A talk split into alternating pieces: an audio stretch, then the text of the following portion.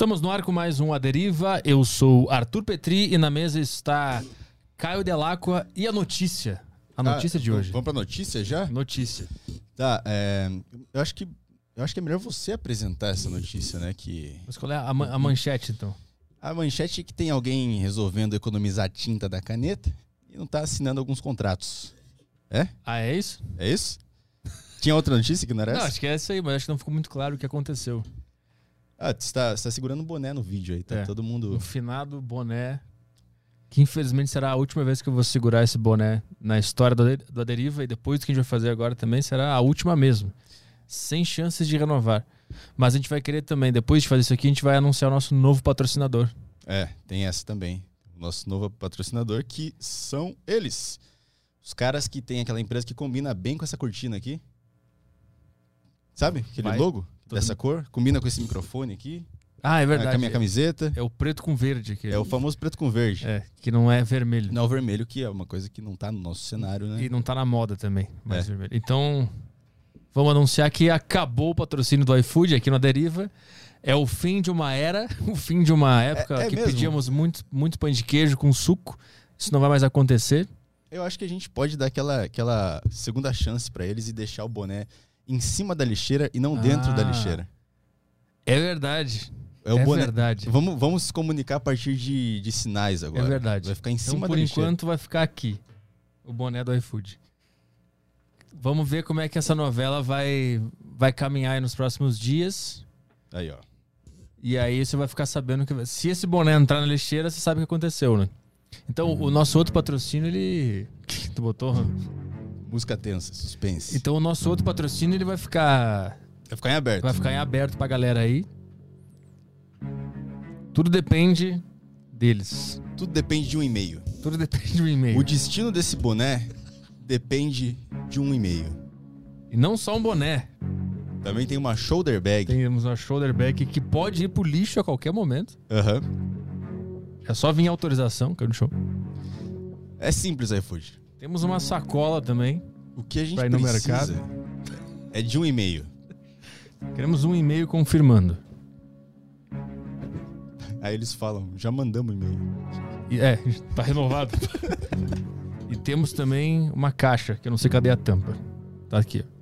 Essa aí não joga que eu fiz mudança, eu vou precisar dela. Tá. Pronto. Deixa, deixa, deixa, fica bom. Então, demos a largada aqui ao novo quadro. O que vai acontecer com o boné do iFood? Só uma pessoa pode salvá-lo. Sabe o nome do cara? Não sei. Mas Você do marketing do iFood? você que tem uma Mercedes, um Rolex, Você que mora numa cobertura, tá nas suas mãos o destino dos produtos do merchandise do iFood. Tá aqui. Qual é o prazo? Eu tô me sentindo o Jack Bauer no 24 horas. Qual é o, pra- o prazo que o marketing do iFood tem pra salvar o boné de ir para a lata do lixo? uma semaninha. Uma semaninha? Quarta, quarta que vem? Quarta que vem, sim. Deixa eu só conferir se quarta que vem a gente tem programa. Aí a gente pode fazer isso ao vivo aqui. Bom, na quarta-feira que vem. Estamos em setembro. Quarta-feira que vem temos programa. A gente pode continuar essa novela. O fim. O fim Tá. dela, né? Então, quarta-feira que vem a gente decide o futuro do boné do iFood. Aham. Só um e-mail. Só um Um e-mail. e-mail até quarta-feira. Não precisa se alongar também. Seja breve. Só fala sim ou não, Sim ou é. tá? Então, por no, enquanto, no vai ficar caso aqui. especifica, sim, nós vamos renovar. Não, nós não vamos renovar. Exatamente. Só pra gente não ficar em mais dúvida ainda. Então vai ficar aqui, até quarta-feira. Beleza. Acabou? Então tá. Então agora, depois dessa bobagem aí, vamos dar os avisos pra galera aí. Desculpa. Tá, beleza. Galera, se vocês quiserem participar da Deriva, interagir aqui no programa, é, assinantes da Saco Cheio TV tem um grupo exclusivo onde eles podem mandar mensagem. Então, se você não é assinante, você pode assinar Saco Cheio TV. O link tá na descrição, aí você vai entrar lá no grupo da Saco Cheio TV e na descrição do grupo vai ter um link que vai te di- direcionar pro grupo do Aderiva. Aí lá você manda suas mensagens na hora do programa. No caso, agora. É, tem as Sparks, que são as moedas lá da plataforma do flowpodcast.com.br. É, você compra lá as mensagens também, você pode mandar texto, áudio e vídeo nas duas, Sacocheiro TV e na, nas Sparks. Você pode mandar é, essas mensagens e também no YouTube. Se você mandar super chat, a gente vai escolher se a gente vai ler ou não. Muito provavelmente não. Mas se você quiser ter a sua mensagem do YouTube lida, então você pode mandar no chat lá que eu salvo e a gente lê, se a mensagem for boa, é claro. Também estamos ao vivo no site roxo. É isso, aí. Estamos na Switch TV, né? Sim. Então vamos, vamos trabalhar? Bora, bora. Vamos lá, que hoje, a convidada de hoje é a Amanda Rubio. Ela é formada em astronomia e em física pela USP e é mestre na área de astrofísica estrelar. É isso aí, né? Isso aí. Astrofísica estrelar é uma tipo uma pós-graduação da astronomia? É. É? Exatamente. E o que, que ela, ela estuda as estrelas? O que, que, é uma, que, que é astrofísica estelar? Uh, então, basicamente, o que a gente faz? É, a gente tem a graduação em astronomia, que é praticamente a mesma coisa que um curso de graduação em física. Então, o mesmo tipo de matéria, as mesmas coisas básicas. Então, a gente faz tudo aquela coisa de ah, mecânica clássica, mecânica quântica, eletromagnetismo, tudo essa, esse mesmo tipo de matérias. E daí, na pós-graduação, é, para você seguir a carreira científica, né? Porque quando você faz a faculdade de astronomia, você quer virar um pesquisador. Você quer pesquisar, virar um cientista, né? Então, para você conseguir virar um cientista, você tem que fazer a pós-graduação. Nesse caso, é aquele tipo de pós-graduação que a gente chama de stricto sensu, que é a pós-graduação que é o mestrado, doutorado, você termina, você ganha o título de mestre, você termina, você ganha o título de doutor. Então, é, no mestrado, o que você faz? Você escolhe uma área de pesquisa mais específica dentro da área geral, no meu caso, de astronomia. Uhum. E no meu caso, eu fui para astrofísica estelar, que basicamente a gente estuda a física das estrelas. É, astrofísica é um nome meio chique, né? Mas astrofísica e astronomia é basicamente a mesma coisa hoje em dia. Você pode usar um termo ou outro. Mas é a física, a astrofísica estuda a física dos astros. É isso? É, é, é só Mas uma aí coisa mais específica. E atua especificamente das estrelas? Tipo assim, o que compõe os astros? São estrelas, planetas, o que mais? É, tipo estrelas, planetas, asteroides e coisas maiores, né? Galáxias, grupos de galáxias, outros tipos de objetos que não são exatamente estrelas nem planetas, tipo buracos negros também entra aí. Uhum. E, mas aí tu estuda especificamente estrelas ou tudo que tem lá? Você meio que vê um pouco de tudo, mas a minha pesquisa, a pesquisa que eu desenvolvi no meu mestrado, que estou desenvolvendo no meu doutorado, ela é focada em estrelas. Então eu, eu hum. falo que é, é mais nessa área. Tipo, no meu no papelzinho lá do meu mestrado não está escrito mestre em astrofísica estelar, está escrito mestre em astrofísica. Uhum. Eu falo que é em estelar porque o meu projeto foi em estelar, então. E, o que, que tem para pesquisar nas estrelas? Qual é o lance das estrelas? O que, que elas, que que elas, qual é o segredo que elas guardam? O que, que não tem para pesquisar nas estrelas, é. né? Tem muita coisa. Uh, por exemplo, eu estudo um tipo específico de estrela. Então, existem vários tipos diferentes de estrela. Eu estudo um tipo específico. Então, tem gente que estuda, por exemplo, como as estrelas nascem. Tem gente que estuda como determinados tipos de estrelas nascem, como determinados tipos de estrelas morrem, é, tipos específicos de estrela que nem eu estudo. Por exemplo, é, o Sol é uma estrela do tipo G. Hum. Eu estudo estrelas que são estrelas do tipo B. E qual é a diferença entre elas? É, ok. Acho que é mais legal se eu contar exatamente tudo, né? A tá. história de classificação estelar, o que, que é. Beleza. Classificação estelar, é Classificação estelar. Tá. É... eu cheguei num momento muito tenso do podcast. no dia desse, decisivo. Sim. uh, tá. Basicamente, a gente observava, né? Uh, a gente observa vários tipos de estrelas desde sempre. A astronomia é uma ciência muito, muito antiga, né? Uma das ciências mais antigas que tem desde sei lá, homens das cavernas já observavam as estrelas. Então, assim, acho que mais para o século XIX, século XVIII, a gente conseguiu pegar, acho que dados mais concretos dessas estrelas. Então, a gente conseguia ver, ah, esse pontinho, a gente consegue várias informações sobre essa estrela e a gente consegue várias informações sobre essa outra estrela e a gente vê que elas são diferentes. E a gente vê que elas são diferentes do Sol. Hum. É, acho que o jeito mais é, claro de ver isso é, por exemplo, quando você uh, observa uma estrela, quando você observa o Sol, a luz que chega aqui é praticamente uma luz branca. Daí você tem a capa do Pink Floyd que passa pelo prisma e daí a luz branca se separa é, no, no, espectro das cores visíveis. Uhum. Então quem descobriu isso foi Newton, né? Newton descobriu uma cacetada de coisa. Isso foi uma das coisas que ele descobriu. E o que a gente consegue ver, se você olhar direitinho, esse pegar a luz do sol, dividir com esse prisma e olhar direitinho como que é o arco-íris que chega pra gente do sol, você vê que tem o arco-íris lá e tem umas faixas pretas no meio do arco-íris, quer dizer, meio que umas cores que estão faltando, algumas informações que estão faltando. Hum. E o que, que é isso? É basicamente os fótons que tinham exatamente a energia que cairia nessa faixa de luz, que seriam fótons, por exemplo, que- fótons que tinham uma energia para cor vermelha. E daí você vê lá no espectro do Sol, tipo, tá faltando, tem uma linha preta lá no meio do vermelho. Quer dizer que os fótons que tinham essa energia, alguma coisa aconteceu lá no Sol que eles foram meio que roubados. Eles não conseguiram chegar até a Terra. Eles foram usados para fazer outra coisa. E você vendo onde estão essas linhas pretas, você consegue saber quais são os elementos que estão presentes no Sol. Então você vê linhas pretas, por exemplo, é, em certas transições que a gente conhece do hidrogênio, ou seja, os átomos de hidrogênio estavam lá perto do Sol, chegavam fótons, estavam saindo do Sol, o Sol estava emitindo um monte de coisa. Alguns fótons tinham uma certa energia, esses átomos falaram, ah, esse daqui eu quero. E daí eles pegavam, e daí ficava, fica essa faixa preta. Então esses átomos estão absorvendo esse tipo de energia. E dependendo da estrela, dependendo da temperatura da estrela, do tipo de estrela que você está olhando, essas faixas pretas aparecem em lugares diferentes do espectro.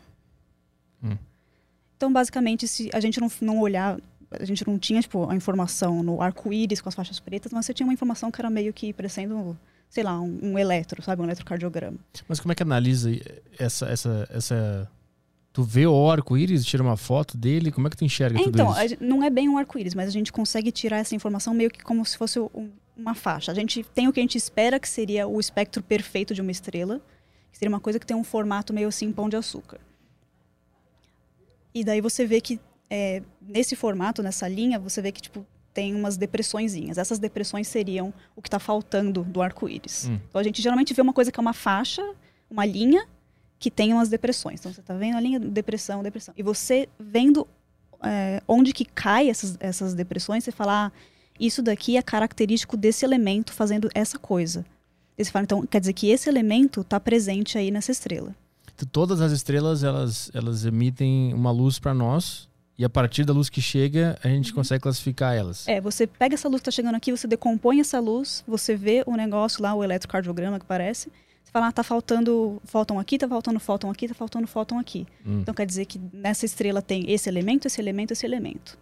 entendi. Então vocês conseguem classificar as estrelas de acordo com o elemento que está faltando. É, daí a gente conseguia fazer isso. Mas assim, isso eu tô falando 1800 e alguma coisa. Ah, tá. Então você tinha uma cacetada dessa informação e tinha um grupo, acho que o grupo mais famoso é o grupo de que trabalhava em Harvard, que eram a- as mulheres computadores de Harvard, Hum, que era um grupo de um monte de mulher que ficava, elas tinham essas informações lá no papel e elas ficavam meio que marcando com lápis, ah, qual que é o comprimento de onda está acontecendo isso daqui, né? Eu falo comprimento de onda é meio mais ou menos tipo qual que é a, a luz com qual energia que está faltando aqui. Uhum. Então, daí, sabendo isso, você tendo essa informação, você consegue é, saber qual que é o elemento que está lá nessa estrela. Então, elas tinham um monte de informação de um monte de estrela e elas ficavam lá marcando e fazendo as contas e decidindo, classificando, blá blá blá. E começaram a classificar de um jeito que é, foi meio que aleatório, assim. al- Alguém, alguém escolheu em algum momento, falando, tá, a estrela que eu vou chamar de tipo A é a estrela que tem uma absorção muito forte em hidrogênio. É a que tinha a depressão mais profunda do que a gente sabia que eram átomos de hidrogênio que estavam roubando fótons dessa estrela, que não deixavam eles chegar até a gente. Uhum. Então, essa daqui é a estrela de tipo A.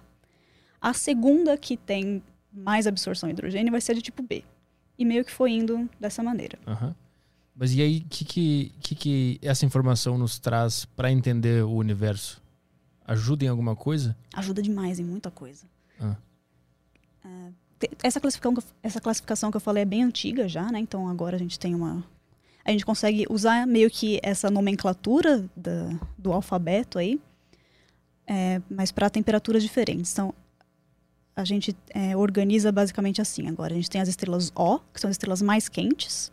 A gente gosta de organizar em temperatura, né? Então as estrelas O são as mais quentes, as mais as mais azuis, né? Quanto mais quente a estrela, mais pro azul ela emite.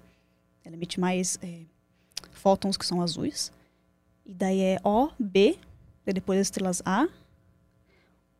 A gente tem uma, um negocinho que a gente usa para lembrar como é que é. é Oh Be a Fine Guy Kiss Me. Uma coisa assim. Então é O-O-B-A-F-G-K-M. É tipo aquele para Ana pelada. Exatamente, exatamente isso daí. entender a crase. Sim. isso aqui, isso aqui. É, bem isso, pra você lembrar, porque não faz sentido nenhum. É, tipo, Uhum. é aleatório, porque a classificação que, que fizeram antigamente lá da, de quanto hidrogênio está sendo absorvido, é muito mais legal você organizar isso por temperatura, né? Qual a estrela mais quente para a estrela mais fria. Aham. E aí hoje organizaram por essa. É, organizaram por essa ordem aí e ficou esse negócio. Só porque ela soa mais, mais fácil de decorar? É, só por causa É? disso mesmo, é só pra você pegar a primeira letra de cada palavra. Tinha um em português também que a gente, usa, a gente usava lá na Astra, era. Era tipo Oba. Ah, vocês traduziram? É, a gente tentou traduzir pra, pra alguma coisa que ficasse parecida, né? Que tem que começar com OBA, daí a gente falou, ah, beleza, isso daí é Oba. Aham. Oba. Acho que era tipo. Eu lembro que tinha frango em algum lugar, que era o F, mas eu não lembro qual era a frase completa que ficava. Mas geralmente a gente fica com esse Oh, be a fine guy ou girl e kiss me. E são quantas? São quantas, quantos tipos de estrelas? É que isso daí não é, não é exatamente quanto tipo de estrela existe, né? É mais pra, pra gente não se perder, né? Porque dentro desses tipos, a gente tem subtipos ainda. Ah, e dentro tá. desses tipos, a gente tem outros subtipos. Ah, en- entender as estrelas é, serve pra quê? O que, que a gente consegue compreender a partir desse conhecimento? As estrelas, elas são muito importantes porque os elementos que a gente tem aqui na Terra em abundância, os elementos mais pesados, eles são todos criados em estrelas. Hum. Então, quando o universo começou, a gente tinha basicamente hidrogênio, que é o elemento mais simples que tem, que você tem um próton, você tem um elétron, é o elemento mais básico de todos. E é o elemento que existe em maior quantidade, né? As estrelas são feitas praticamente todas de hidrogênio. Mas enquanto as estrelas estão evoluindo, elas começam dentro delas a criar os outros elementos. Então tem elementos, por exemplo, que só são criados por estrelas muito massivas. Ferro, por exemplo. Você tem que ser uma estrela muito, muito massiva, muito mais massiva do que o Sol. O Sol nunca vai criar ferro dentro dele, Massiva significa o quê? que tem muita massa. A gente evita usar palavras tipo grande, Ah, porque grande pode você pode ter uma estrela que tem uma massa muito grande e ela ser fisicamente muito grande, ou às vezes você tem uma estrela que tem uma massa muito baixa, mas ela é muito grande. Então a gente tem, tipo, grande Ah, de sim. ela tem um raio muito grande, né? Então a gente costuma falar massiva para estrela que tem tipo mais é, massas solares, né, que é geralmente a unidade que a gente usa, tipo quantos quantos sóis pesa essa estrela uhum. e quantos raios solares tem essa estrela, né? Tipo, Entendi. Não não é, não é tamanho, é massa. é, Tá? é. E raios, como é que é? Tu ia falar, eu te interrompi. E quantos É, raios quantos, é, tipo, quantos sóis cabem dentro dessa estrela, assim, de tamanhinho, né? Mas não de ta... não, tipo assim, não é uma, obviamente não é uma estrela maior que o Sol. Sim, é uma estrela É? maior que o Sol. Sim, Exi- que tem o raio, tipo, o raio do Sol. Se o Sol. Se o Sol for assim, você tem estrelas que são do tamanho desse bairro, comparado, sabe? Que tem, tipo, centenas, milhares de raios solares. Caralho. Sim, você tem estrela que é muito, muito grande. Eu achava que Sol era Deus, nada podia ser maior que Deus. Então essa era a minha Não! ideia. Não, tem muita estrela. O Sol é uma estrela michuruca. É mesmo? É uma estrela besta. Mas aqui em volta, em volta dela, no nosso sistema, tem Não, no estrela- nosso sistema solar, não. Nosso Ah, tá. sistema solar É, ele, é, ele o é Sol. Deus. Sim, ele Tá pode falar assim, né? Eu falei que eu sou É. muito burro antes de começar o podcast. Imagina. Só pra tu saber o nível que tá, que tá rolando. Não, então você tem estrelas que são muito maiores do que o Sol, só que elas estão muito mais longe da gente. Então a gente acaba vendo Ah. todo mundo pontinhos no céu, né? Mas elas fazem alguma coisa que nem o Sol faz? Como assim? O Sol nos dá esse calor maravilhoso pra gente É, poder ir pra praia. elas Lá- dão calor pra gente, só que elas estão tão longe que tipo, Mas lá onde elas estão. lá onde elas estão, pros planetas que elas têm, se elas tiverem planetas, elas são o Sol. Ca- Cada estrela pode ter, pode ser o Sol de seu próprio sistema solar. Aham. Então essa essa é a ideia. Por isso que o pessoal procura tanto por o que a gente chama de exoplanetas, né? Que são planetas que orbitam estrelas que não são Sol. Então, estrelas que estão em um outro lugar aí e elas têm os seus planetas, elas têm a sua, suas terras, seus Mercúrios, seus Júpiters e tal, Uhum. que estão a milhares de anos-luz daqui. Interessante, mas ela não são todas que, que, que são uma, uma bola de fogo gigantesca. Pode ser uma que seja uma bola de outra coisa, outra uma bola de gelo, sei lá. Não, são se- todas, Isso. basicamente São são, todas todas, são todas bolas de, a gente pode chamar de fogo. É tipo, é hidrogênio que está queimando, né? Ah, então. As estrelas são feitas do quê? Basicamente, Hum. você tem uma, é uma bolona basicamente feita de hidrogênio, porque hidrogênio é a coisa que mais existe. Então, é acaba se formando disso daí. Mas tem al- alguns outros elementos misturados lá.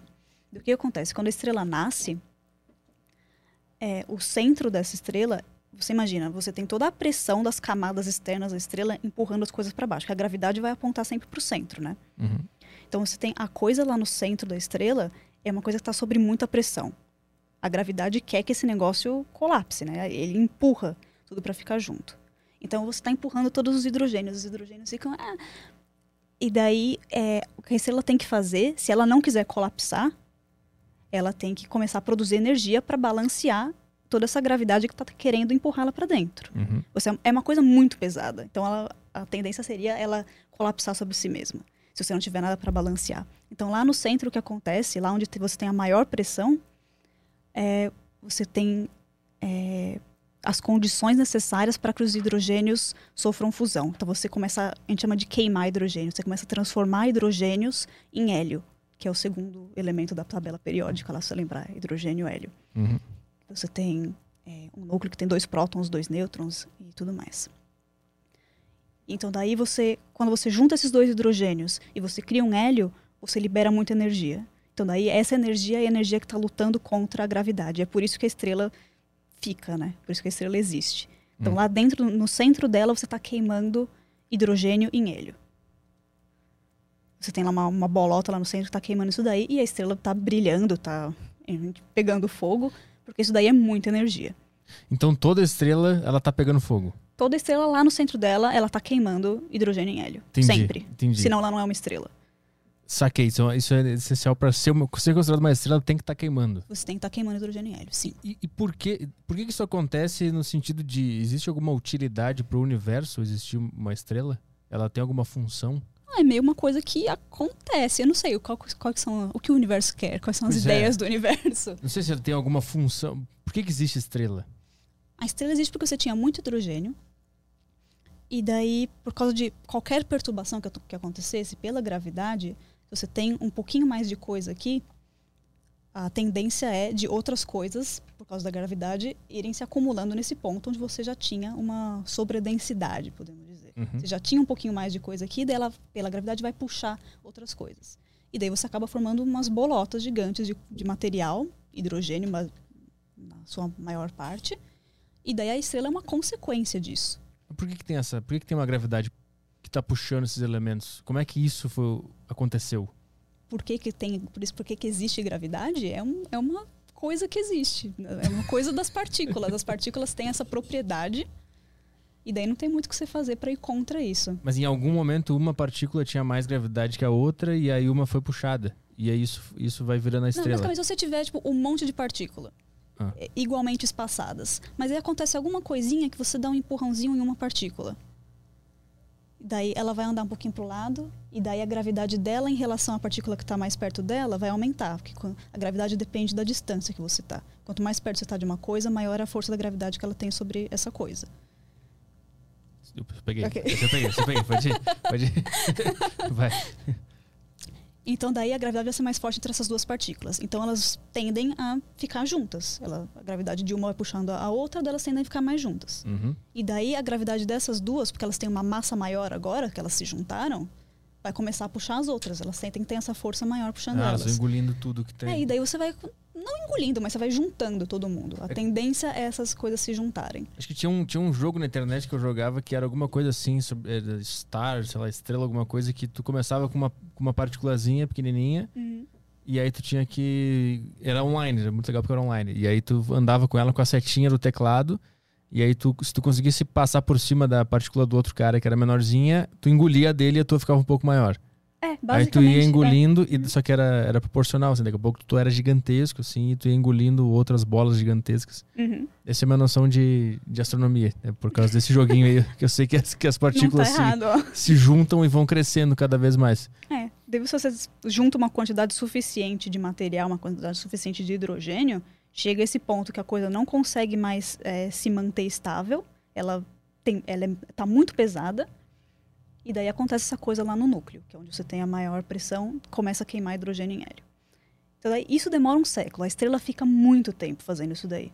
Esse é o processo que mais toma tempo da vida da estrela, é queimar hidrogênio em hélio. Então Hum. ela tá feliz enquanto ela tá fazendo isso. Enquanto ela tem hidrogênio lá no núcleo dela para transformar em hélio, ela está contente.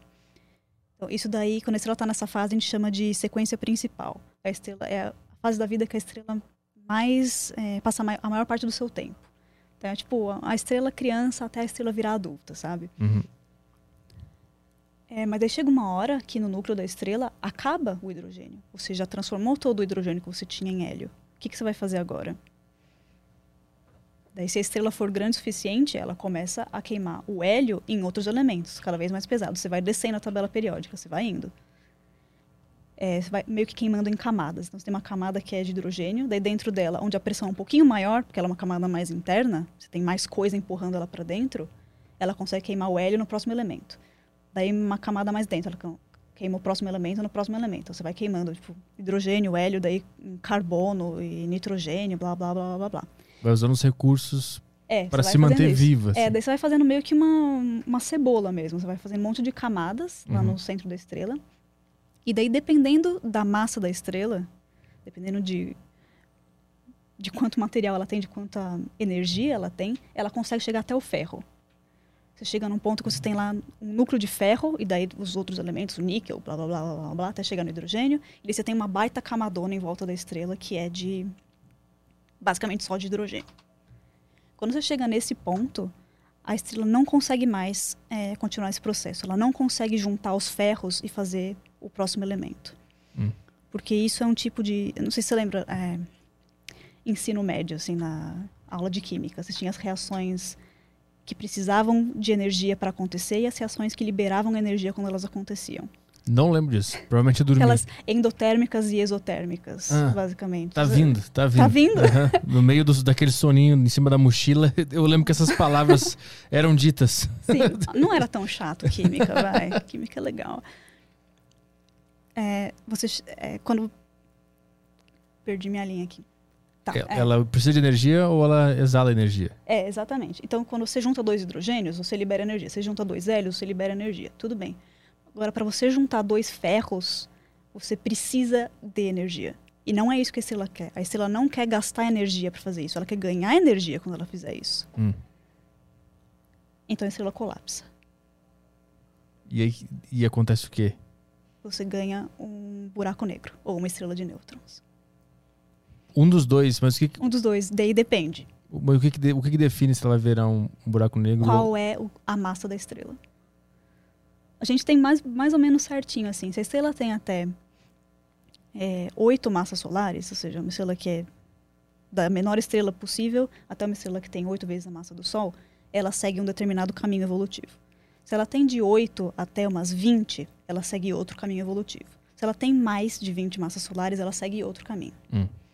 Então, se ela tem mais de 20 massas solares, a, a hora que, a- que esse núcleo apaga, que você não consegue mais criar o próximo elemento, a estrela colapsa e esse colapso ele é tão violento que você cria um buraco negro. Tipo, nada consegue sustentar a força, é, a força desse, desse peso que tinha essa estrela massiva quando, Uhum. ela, quando ela colapsa.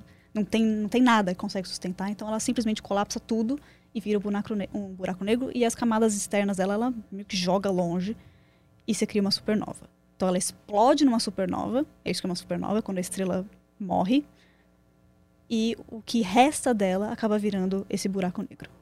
E o buraco, buraco negro, ele é o quê? O que, que é o buraco negro? Eu já vi documentar, mas não entendo nada. O que, que é um buraco negro? E por que, que é ele. estranho de explicar. Por que, que ele, ele mexe no, no conceito de tempo e espaço? Que falam que perto dele o tempo e o espaço vão sendo distorcidos. Por que, que isso acontece lá? A gente você pode pensar num buraco negro como uma distorção do tempo e espaço ele mesmo. Hum. Aconteceu uma coisa tão extrema ali que meio que o espaço-tempo sei lá, é uma coisa que a gente fala que tem uma, ah, uma gravidade infinita, né? Eu costumo falar isso daí, tem uma densidade infinita, é uma gravidade que na- nem a luz consegue escapar. Então, se você imaginar que o espaço é uma coisa assim, é tipo um lençol, você imaginar um buraco negro, você colocar uma coisa que é muito, muito pesada no meio desse lençol e ele vai afundar. Uhum. Tipo, muito. Então, daí qualquer coisa que você jogar nesse lençol, qualquer, você joga uma bolinha de gude, ele vai espiralar, espiralar, espiralar, e se cair nesse buraco, não vai sair. O buraco negro, a questão é que nem a luz consegue sair disso daí. você tem a velocidade de escape, né? Se você quer lançar um foguete, você precisa sair da Terra com uma certa velocidade, porque senão a gravidade da Terra vai puxar o seu foguete de volta e vocês vão tudo morrer. Uhum. Para um buraco negro, a velocidade de escape é maior do que a velocidade da luz. Então você não nem a própria luz que cai lá dentro consegue sair. Hum. Nada consegue escapar dessa gravidade é, desse lugar. Então é. Mas, mas você consegue pensar nisso como se fosse um buraco no espaço-tempo, assim. É uma coisa que furou ali. Mas aquilo ali é um fim. em- tipo, alguma coisa que passar ali perto vai ser sugado e fim, acabou. Não é exatamente sugado. A gente costuma pensar como se fosse uma, um ralo, né? Sim. Mas não é exatamente assim. É, ele tem uma gravidade, que nem o Sol tem uma gravidade. Se você jogar uma coisa perto do Sol, a coisa pode entrar em órbita em torno do Sol e se ela tiver velocidade suficiente, ela pode simplesmente escapar ao Sol. Pode só, o Sol pode só tipo curvar o caminho que essa coisa estava fazendo e ir embora. Isso pode acontecer com o buraco negro também. A questão é que você não pode passar muito perto. Se você passar muito perto e cair no poço, gravita poço gravitacional, que a gente chama, que é onde você está muito sob a influência desse objeto, a coisa vai cair dentro dele. Mas o mesmo aconteceria se uma coisa estivesse muito perto do Sol. Ela vai cair no Sol também. Então não é que o buraco negro é uma coisa maligna que vai tipo, aspirando tudo que chega perto dele. É que se você chegar perto dele, assim como você chegar perto de qualquer outro objeto, a gravidade dessa coisa vai te puxar. Se você chegar muito perto, dependendo da gravidade do objeto que você está falando, você vai cair nesse negócio e já era. Vai ser in- integrado àquela massa. Vai virar parte daquela massa. É, Quando a gravidade é muito forte a a esse ponto, é isso? o negócio. Eu acho que eu, eu vi Se um, você cair no negócio, ele vai, vai te pegar. eu vi um documentário do- sobre o buraco negro que mostrava lá uma simulação do que aconteceria com, com o ser humano se ele chegasse perto do buraco negro. Ah, o negócio de virar meio que um espaguete lá. É, a pessoa vai espichando assim Sim, e é sim. integrada aquilo tudo lá. É. Não, porque basicamente é um negócio que. Seria uma coisa que a gente não sentiria diferença. Aqui na Terra, por exemplo, a gravidade que você sente no seu pé é maior do que a gravidade que você está sentindo na sua cabeça. Mas é uma diferença muito, muito, muito pequena aqui. Agora, quando você está num buraco negro, perto do horizonte de eventos de um buraco negro, que é tipo. Pessoal de buracos negros. Meus amigos que estudam buracos negros, se eu estiver falando errado, vocês me corrigem aí. Que eu não estudo buraco negro, não. É, mas você tem uma coisa que se chama horizonte de eventos. É tipo. Acho que é o, o lugar mais seguro que você tem ainda, próximo do buraco negro. Sabe? Que você ainda não está dentro da, da coisa da singularidade, né? Que a gente chama, que é o buraco mesmo. É aquela coisa. Aquela coisa brilhante do interestelar, Uhum, basicamente. Você está nessa parte aí. A diferença da gravidade, se você tivesse. Se você conseguisse ficar em pé ali, entre o seu pé e a sua cabeça, aí ia ser muito Hum. diferente, porque a gravidade lá é muito intensa. Hum. É um negócio muito doido. E daí ia puxar o seu pé primeiro, né? E não o resto de você, daí a gente. Aí Fala esse negócio do- virar um espaguete. É, você já teria morrido muito antes, né? Mas. Se desse pra ficar consciente lá, a gente ia experimentar isso. Deus me livre de ficar espichado. consciente lá. Gritando e doendo. Sei lá que seria assim de. Eu sempre lembro um episódio de. Acho que era Doctor Who, é, um episódio de Doctor Who, que tem uma nave que é muito comprida, que tá perto de um buraco negro. Então você tem, tipo, aqui o começo da nave, aqui o final da nave, aqui Ah. o buraco negro. E daí o tempo passa diferente para quem tá aqui no começo da nave e quem tá lá, no final da nave. Tipo, Uhum. passa anos pro pessoal lá no final da nave e aqui passou dois segundos ainda. Uhum. Então é, é meio que essa ideia. Tipo, a diferença quando você está perto de um buraco negro, que é uma coisa muito intensa, que é uma coisa muito. é, muito forte, né? Essa diferença é muito maior. Mas a mesma coisa acontece com a gente agora. Só que a gente não percebe porque é muito fraquinha. Meu pé tá envelhecendo mais do que a minha cabeça. É, o seu pé tá sentindo mais do que a sua cabeça. Tá Se sentindo essa gravidade mais do que a sua cabeça. Então, se eu estivesse perto de um buraco negro, eu teria pernas de idoso e uma cabeça de um bebê ainda. Eu ia ser uma. Eu não sei se alguém já, já pensou tipo, como seria o negócio de envelhecer. Se seu pé ia ficar um pé de velho. É, eu fico com as unhas gigantescas e a minha cabeça de, com a moleira aberta ainda. É assim. É, eu acho que teoricamente, sim, eu acho. E quais são as outras duas, é, é, duas? São três, né? Três pós-vidas da estrela. Um, Sim, um buraco sim. negro e quais são as outras duas? Que são É. as menos famosas, que ninguém fala. Então, o buraco negro é o mais né, emocionante de todos, mas estrela de nêutrons, que é a segunda opção, também é bem emocionante, que é quando a estrela tem entre 8 massas solares e 20. Então, é uma estrela lá intermediária, né? Então, basicamente acontece a mesma coisa, você chega lá no ferro, só que essa quando a estrela colapsa, né, quando tudo começa a colapsar porque não tem mais energia para combater a gravidade da, da própria estrela, é, você tem uma força que ainda consegue evitar que você colapse numa singularidade que nem um buraco negro. Você tem é, a pressão de degenerescência de nêutrons. Hum, claro, conheço. Famosíssima Caio também está familiarizado com de com nêutrons. esse termo aí. Basicamente, os nêutrons, que são uma das partículas, aquelas partículas que compõem o átomo. A gente tem prótons, nêutrons e elétrons para você for- formar um átomo. Isso daí, acho que todo mundo teoricamente, pelo menos lembra o que que é um nêutron. Dormi, mas eu lembro. Os nêutrons, eles não querem ficar grudados um no outro, eles não querem colapsar. Então, eles meio que exercem uma pressão para ir contra essa gravidade. Então, os nêutrons falam: pera, pera, parou, por favor, chega. Então, daí eles conseguem segurar uma, uma coisa ainda, um, um núcleo é, dessa estrela. Então, você tem uma coisa que tem uma densidade muito, muito grande, mas que é muito, muito pequena.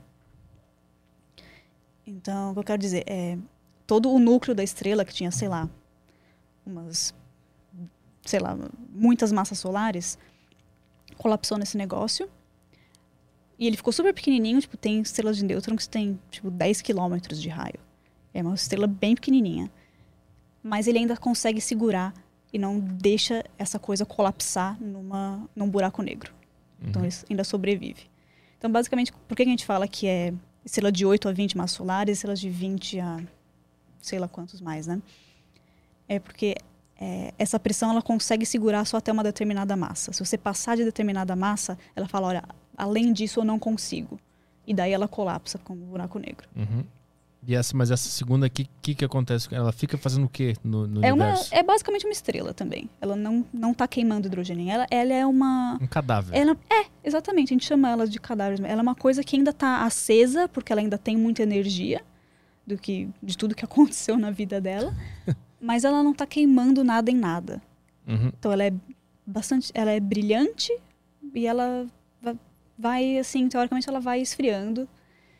Mas ela é reaproveitada em algum momento por outro. Ela gruda em outra, outro elemento que tem uma gravidade grande e, e, e, sei lá, ela é reaproveitada, ela é reciclada de alguma forma no universo. Se passar alguma coisa perto, não tem por que ela não ser.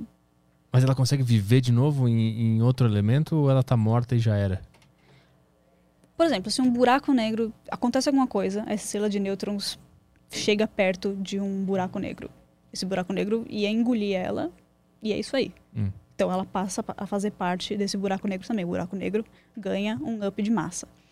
Se ela chega perto de um- uma outra estrela, você tem um colapso. Se ela chega perto de outra estrela de nêutron, é, foi o que aconteceu quando a gente, quando a gente detectou ondas gravitacionais.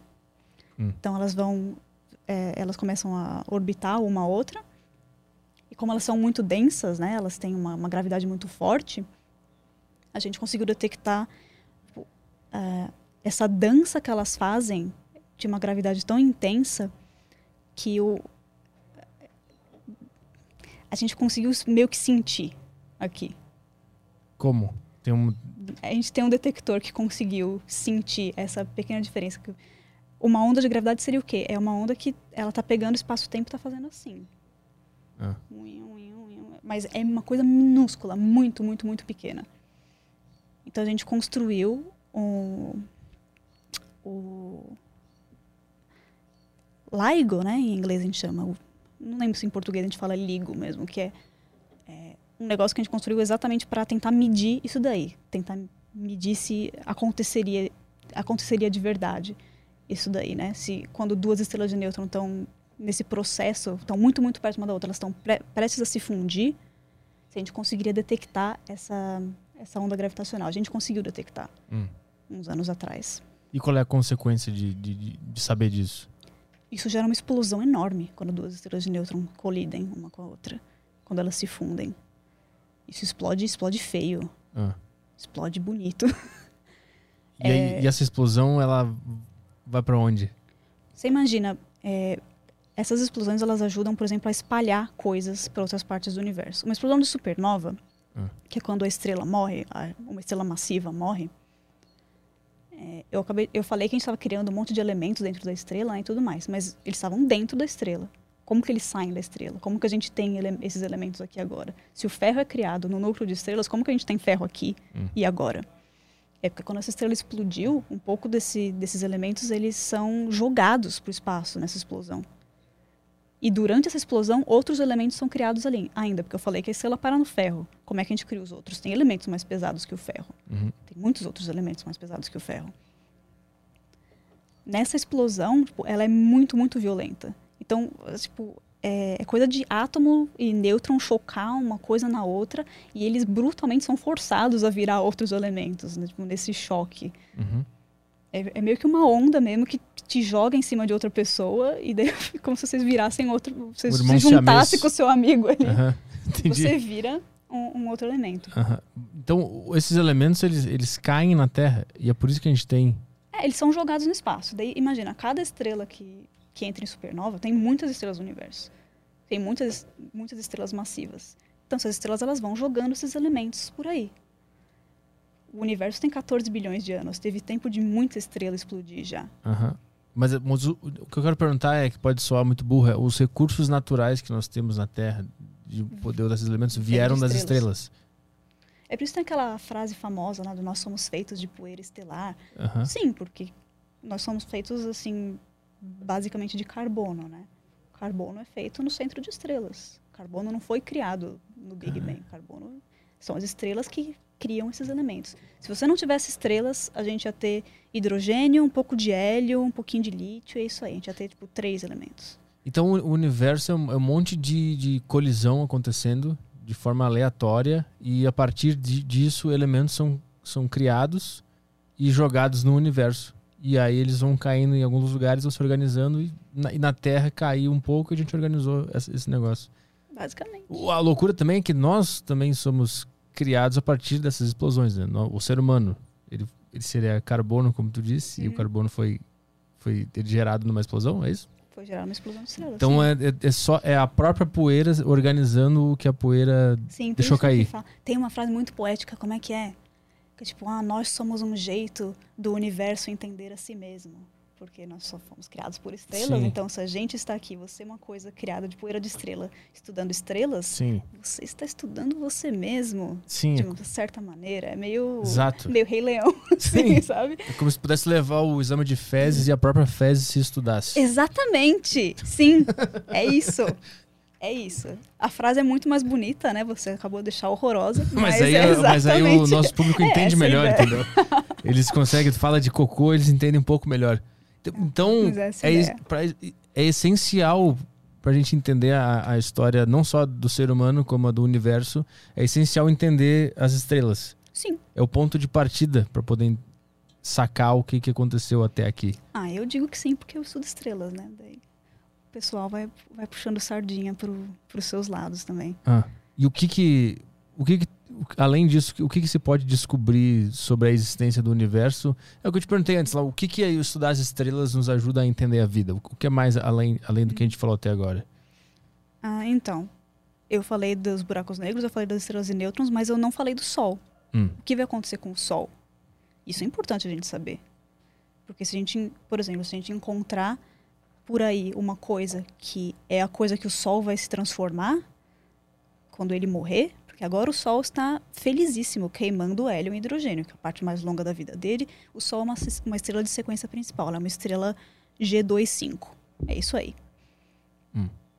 É uma estrela super de boas, bem normalzinha, não tem nada que a gente encontra que é super especial no nosso Sol.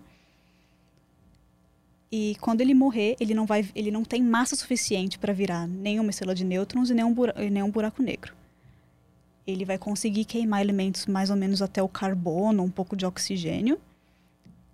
E daí ele não vai mais conseguir sustentar essas, essa queima desses elementos, não vai mais ser o suficiente, não vai mais ter energia suficiente para manter essas camadas externas para prevenir né, que elas colapsem.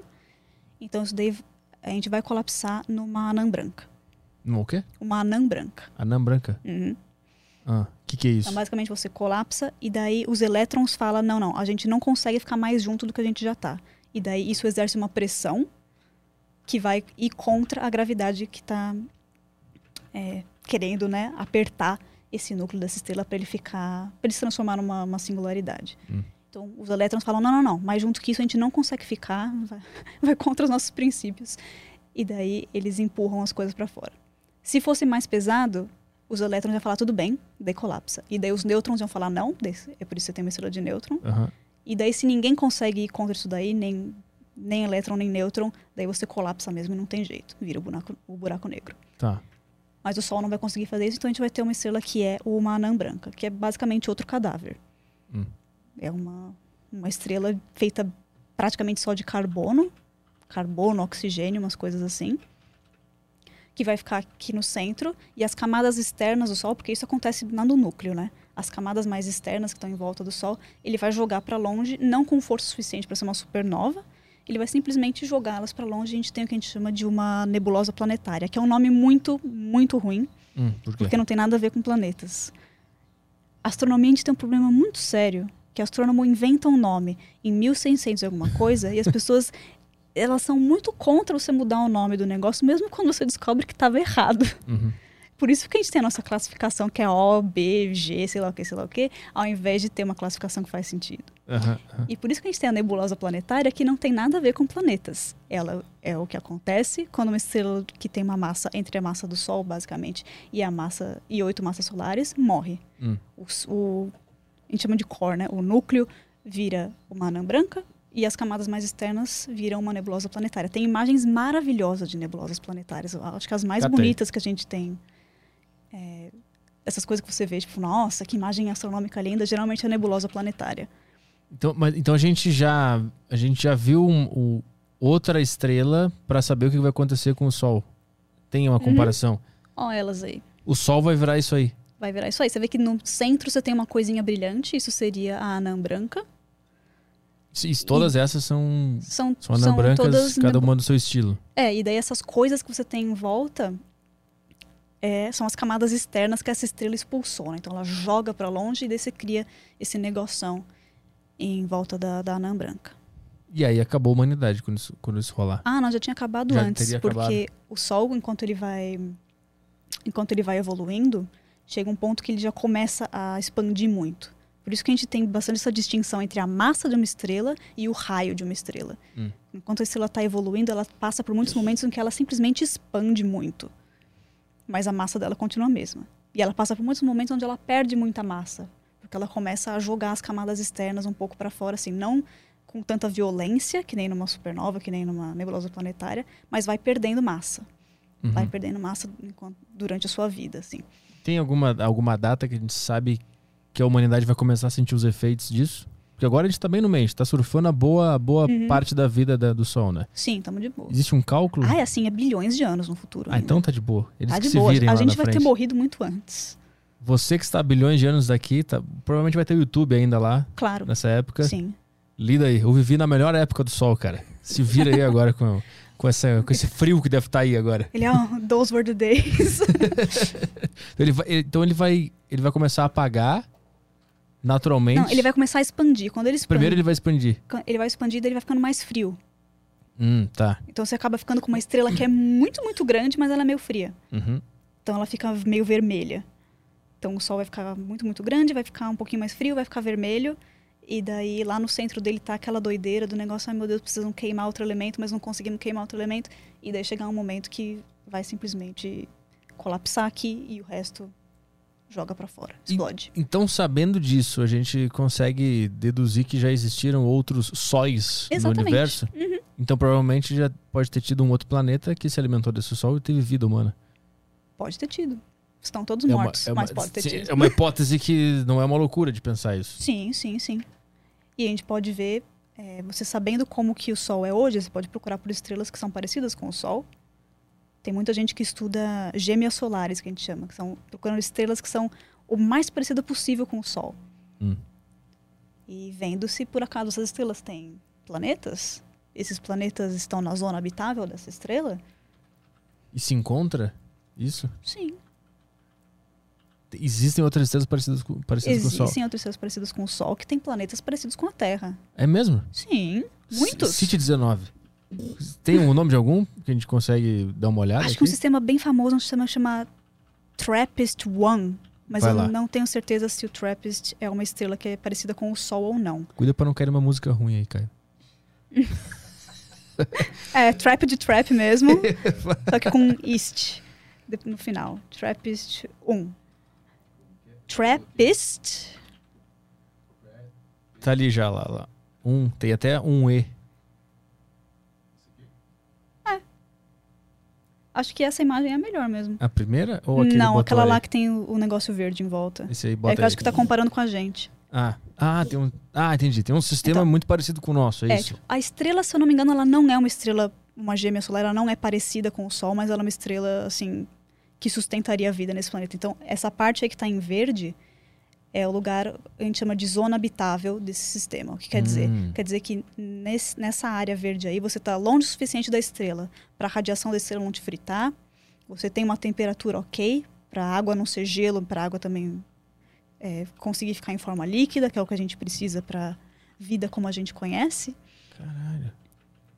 E você tem muitos sistemas parecidos com esse. Nos últimos anos a gente encontrou muita, muita, muita coisa desse tipo. É que o TRAPPIST é um dos mais famosos e eu não trabalho exatamente com essa área, então eu não sei outros famosos de cabeça. Mas se pesquisar exoplanetas, tem uma cacetada. Planetas muito parecidos com Júpiter, que a gente chama de. É, planetas que são muito maiores que Júpiter, a gente chama de Super Júpiter, que são. Tipo, parece, parece muito, mas é muito maior. Planetas que são tipo Super Terra, que são terras que são muito maiores que a Terra.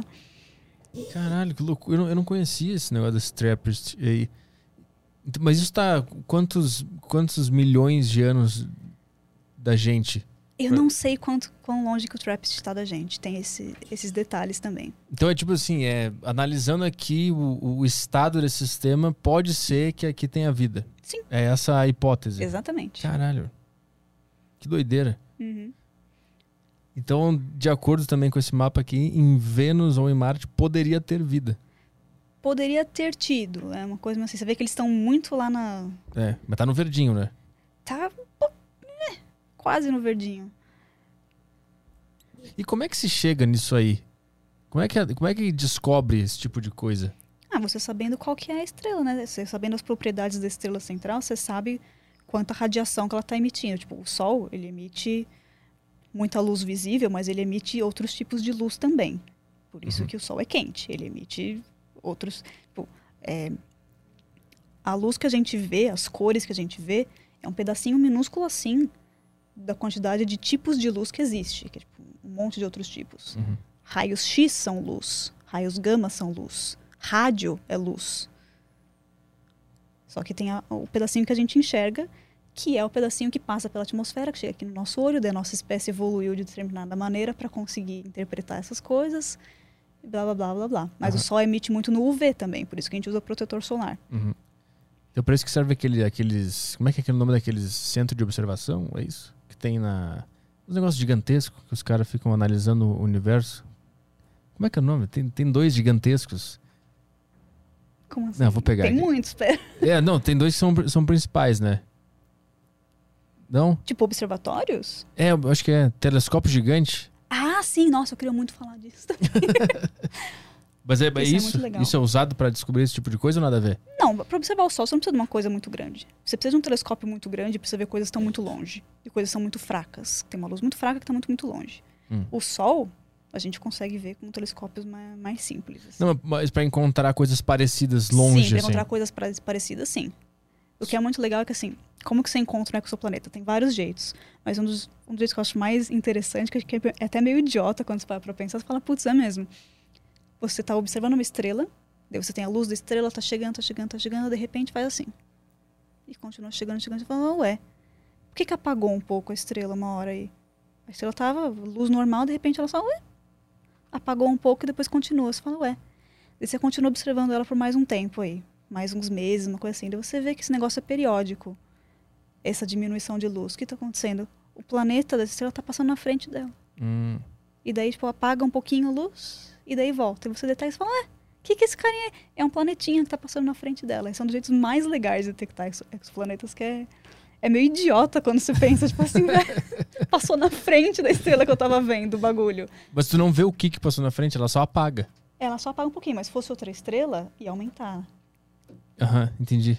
Entendi. E, mas isso tu, como é que tu, tu diz, ah, essa luz tá chegando na gente e ela apaga? O que de fato é? Tu tá analisando ela a olho nu? Tu tá vendo um gráfico? Como é que tu A gente, percebe isso?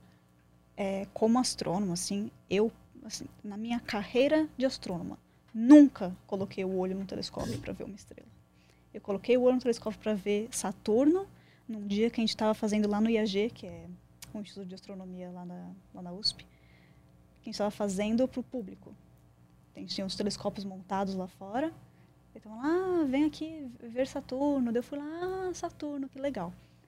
Na minha carreira como astrônomo, eu nunca coloquei o olho no telescópio. A gente não faz mais isso. Como é que, como é que faz então, pra analisar as Porque você coisas? imagina, o seu olho, o que que seu olho tá vendo que um computador analisando não ia conseguir entender melhor? Aham. Você não ia conseguir tipo, tirar mais coisa disso, né? Porque é uma coisa muito também vai depender da pessoa, né? Você fala pra você, ó, diminuiu, diminuiu a luz da estrela aí. E você, quando você for ver, falar, diminuiu? Não, eu não vi. Uhum. Você com outro telescópio igual, não vai falar, mentira, eu não vi não. Você precisa ter uma coisa muito mais é, acurada do que o olho humano, né? Do que uma, o olho de uma pessoa ainda. Então, esses telescópios gigantes aí, que a gente tem, telescópio de. que tem um- o espelho do telescópio tem mais de um metro de diâmetro, de raio, você não fica pondo o olho lá para ver. Não é assim que você faz a observação. Você tem uma. meio que uma câmera que vai detectar aquilo lá, daí vai te mandar os dados que você, que você quer. Se você estiver observando eh, espectroscopia, por exemplo, que é aquela coisa que eu estava falando antes, ah, as faixas que estão faltando na luz de algum objeto. A gente chama de espectroscopia porque isso daí chama espectro, então você está estudando o espectro. É, então, isso é uma das coisas que você pode é, colocar no telescópio. Então, você, a luz passa no telescópio, vai para sua câmera, e daí você tem um outro aparelho ligado nela que vai fazer toda essa manipulação aí dos dados para te dar o espectro. Ou você pode ter outro aparelho lá que vai te dar uma imagem mesmo. Às vezes você quer uma imagem de verdade, que nem as fotos do Hubble. Uhum. Te dá uma imagem. Ou vários outros tipos de coisas que você pode fazer. Então não é uma pessoa lá que põe o olho. É todo um, um aparato, né? Todo um sistema. E tu trabalha com esse equipamento? Eu já, já observei várias vezes, mas tem gente que não observa. Tem astrônomos profissionais que trabalham com astronomia que não costumam fazer observação. Por quê? Porque eles trabalham com dados que já estão disponíveis, por exemplo. Você imagina, tem. é, esses telescópios estão sempre ligados, eles existem há, há muito tempo já. Então, tem dados que você tem que são públicos. Hum. Dados que existem por aí que você pode baixar da internet, do seu computador, e fazer a sua ciência lá, fazer o seu trabalho. Entendi. Tem, tem, tem como a gente pegar foto desses telescópios? Botar telescópio gigante aí, tem, tem imagem disso aí? Tem, pô. E onde é que fica esse telescópio gigante? Ou são tem, vários? Tem vários, tem vários. Então, esses aí, que são os telescópios da, de nova geração, eles não existem ainda. Então, essas imagens são falsas. São imagens de como vai ser quando eles estiverem prontos. É, mas qual que é a ideia? Esses telescópios eles são muito maiores do que a gente tem agora. Um grandão que a gente tem agora que existe, por exemplo, é o telescópio Keck, que eu acho que ele tem um espelho de 10 metros, uma coisa assim. Botei. É C. Não, é K-E-C-K, eu acho. Keck. É. Tá, esse o é real. isso o não é fake. existe. Ou o VLT, que é o Very Large Telescope do ESO. A gente dá, astrônomo dá nome incrível para as coisas. Você monta um negócio você chama de Very Large Telescope. Por quê? Ah, porque ele é grande. Tá, esse é real, então, isso né? Esses não é- aí não é existem, fake, são tá. quatro telescópios. Eles moram no Chile. É, os telescópios os Gemini, por exemplo, que são dois telescópios. A gente tem o Gemini Norte, que fica no Havaí, e o Gemini Sul, que fica no Chile também. Você vai perceber que a maioria fica no Chile e no Havaí porque esses são os melhores lugares possíveis para você construir um telescópio aqui na Terra. Hum. Porque o que você precisa? Você precisa que o telescópio esteja num lugar que é bem seco, porque a água atrapalha demais. Molécula de água na atmosfera atrapalha muito. Elas, é, os fótons batem nessas moléculas, a molécula absorve, é, fica horrível o seu espectro quando você Uhum. vai ver depois. Você tem um monte de coisa assim, só que você não consegue tirar informação nenhuma. O que, que é tudo isso? É tudo água da atmosfera. Tem nada a ver com a estrela que você está observando. Uhum. Então, quanto menos água tiver na atmosfera, melhor. Quanto mais alto você tiver, melhor, porque tem menos atmosfera, porque a atmosfera atrapalha demais. É a coisa que mais atrapalha para você fazer uma observação aqui da Terra. E poluição luminosa também. Então, quanto mais perto você estiver de uma cidade, pior é para suas observações. Então, quanto Uhum. mais distante de tudo você tiver, melhor. Então, lá no Havaí, que é, é um lugar alto, tem uma, uma umidade baixa nesses no topo né, dos, das montanhas, dos vulcões, e ali no Chile também, que é um dos melhores lugares possíveis. Então agora a gente tem em construção, em construção, é, acho que posso falar em, em construção, três telescópios que são os telescópios de nova geração, que são os mais grandões que, bom, que não existem ainda, mas que vão existir no futuro. A gente tem o Giant Magellan Telescope, que eu acho que em português a gente chamaria telescópio gigante de Magalhães, uma coisa assim. Toca, bota, vai botando aí também, pra gente ver. Esses aí estão sendo Tão construídos já ou tá no, tá no papel ainda? Ah, tá ali já. Começaram já algumas partes deles. São, são quatro que vão ser que estão sendo feitos, que são, São melhores. três. Três, tá. Três, Três, que, que é. é. melhor que a gente tem agora. É, que são os projetos que a gente tem agora para fazer essa nova geração. Então, o, o GMT, que é esse daí, que é o mais bonitinho que tem, porque olha como ele é uma gracinha, ele é meio com uma florzinha. Aham, ele é muito fofo. Então, ele vai ser esse conjunto de espelhos, então eles são sete, né? Sete espelhinhos separados. O que é super inteligente deles fazerem, inclusive, porque é, demora um século para fazer esses espelhos. Demora muito tempo. Então o telescópio não vai ter que ter todos os espelhos para ele começar a funcionar. Você vai conseguir trabalhar com Ah. ele com metade desses espelhos funcionando, sabe? E esses espelhos têm que ser perfeitos. Por isso que demora muito tempo você construir um telescópio, por isso que é muito caro e por isso que a gente não fez telescópios com espelhos gigantescos até agora. Porque a gente não tinha, a gente não tinha basicamente a tecnologia para fazer. Porque esses espelhos têm que ser muito finos e eles têm que ser perfeitos. E qual é a. Percentualmente falando, quanto vai ajudar esses, esses novos telescópios da nova geração a, a entender o que se passa lá em cima? é um salto muito dar- gigantesco. Sim, eles vão dar informações que a gente nem sabe que a gente queria. É um, eles vão ter uma resolução incrível. Você olhar para o espaço é você olhar também para o passado, por causa da velocidade da luz. Como ela tem um limite, é a velocidade, ela tem uma velocidade que é a máxima. Quer dizer que você está olhando para uma coisa que está muito, muito longe. Quer dizer que você está olhando para ela como ela era no passado, porque a luz dela demorou muito tempo para chegar até aqui. Uhum. Então a gente vai conseguir ver é, coisas que estão, que são muito, muito, muito mais antigas. Então isso é super legal. Você vai conseguir investigar o universo mais jovem. E isso é meio. Esse é meio um negócio que deixa a cabeça um pouco confusa, né? Porque a Deixa, gente nunca deixa. vai saber exatamente o que tá acontecendo agora. É sempre é, o a gente passado, nunca né? vai saber. Uhum. É sempre o passado. Eu lembro uma vez que eu tava, eu tava num avião e um cara. É a pior coisa quando você tá no avião é que a pessoa vem né, puxar assunto, né? Eu detesto conversar com um estranho no avião. Daí o cara parou do meu lado, ah, você faz o quê, né? Deu, ah, que você tem que se preparar emocionalmente pra falar, eu sou astrônoma, porque a pessoa começa, a pessoa começa a te encher de perguntas e encher de ideias. Lembro que esse cara me deu uma ideia. Ah. Falou assim, por que, que a gente não manda uma câmera pro espaço e a gente manda essa câmera para muito, muito longe? E daí manda ela olhar de volta para a Terra, para ver a Terra no passado dessa câmera. Ah, baita ideia. Quem que vai lá buscar a câmera pra gente Ah, ver? deixa ela mandando sinal. Manda, deixa ela. Mas pro sinal chegar até aqui, ele também responde a velocidade da luz. Ah, manda, Essa- manda com cabo, então. Manda com Um cabo. cabo é ótimo. O cabo quebra a velocidade da luz. Esse é o, é o mesmo problema que a gente tem, por exemplo, que o pessoal costuma falar: ai, por que vocês não constroem um telescópio na Lua? Por quê? Onde que a gente construiria um telescópio na Lua? No Hum. lado escuro? No chão ali. Constru- Tá, se for no lado escuro. A Lua, ela é síncrona com a Terra, né? Então a gente está sempre olhando pro mesmo lado. Por isso que ela tem, a gente tem o, o lado escuro da Lua. Ah, ela não tá girando. Ela tá girando, mas ela tá girando ao mesmo tempo que ela gira em torno da gente. Então ela tá sempre olhando assim. Ah, tá. Entendi. É. entendi. Tá sempre olhando pra gente. Tipo um cara no bar, assim, quando a mulher passa. É. Entendi, entendi. Horrível, sim, Entendi, exatamente. entendi. Então, se a gente colocar no lado escuro da Lua, vai ser um saco para você mandar a informação que tá lá para a Terra. Porque no meio tem a Lua. Você tem uma barreira que é a própria Lua. Você vai ter que colocar um negócio. Ou você vai ter que fazer por cabo para passar para outro lado da Lua, para você ter uma estação ali que vai mandar esses dados para a Terra. Ou você vai ter que ter uma, sei lá, um negócio de espelhos, talvez, você. Ia dar um trabalho desgraçado. Falar, ah, tá, no lado escuro não é bom. E do outro lado? Do outro lado vai estar olhando pra gente. E se tu conseguir fazer um, um negócio assim, tipo um, um, um ferro assim.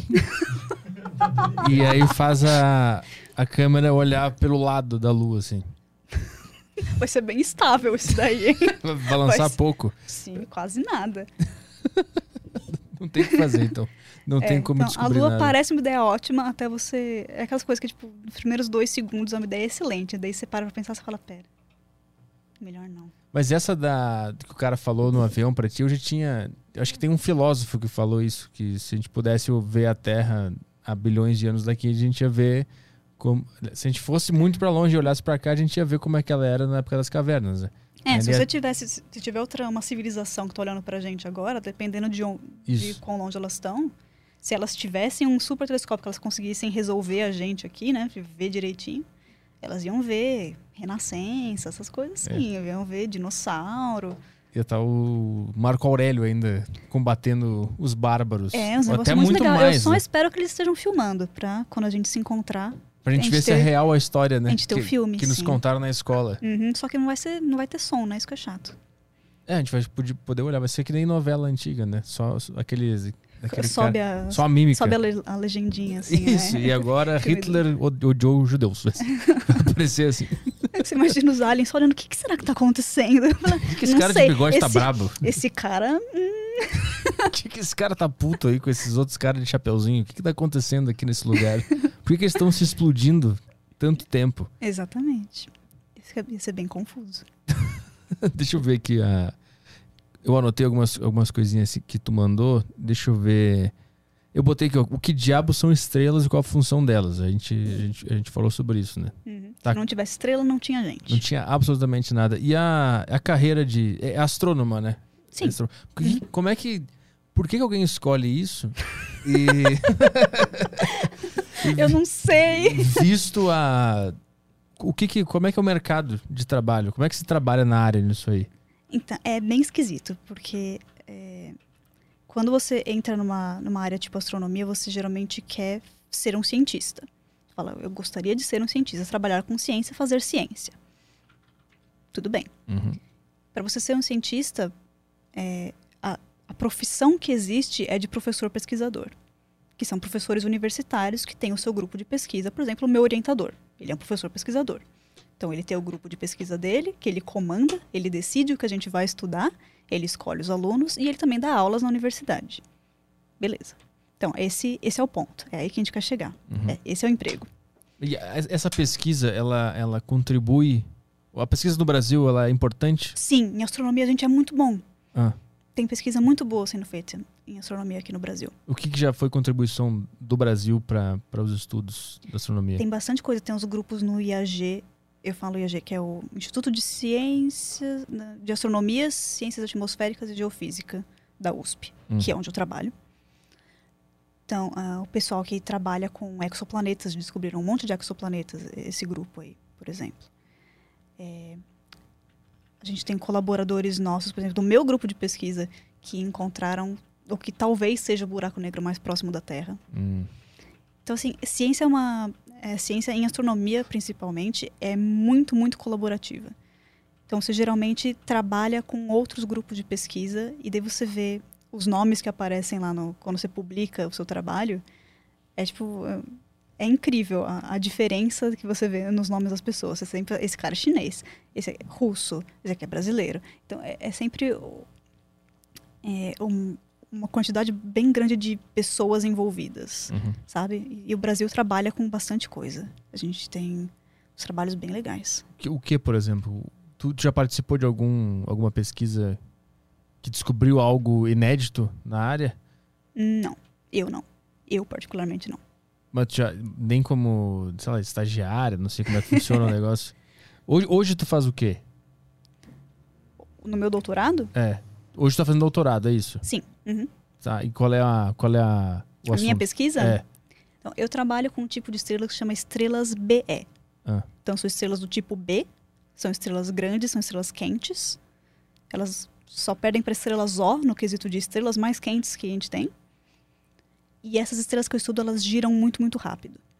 Então, o Sol gira, gira, ele gira lá meio ok, assim. Essas estrelas que eu estudo, elas giram tão rápido que elas ficam achatadas. Elas não são estrelas redondas.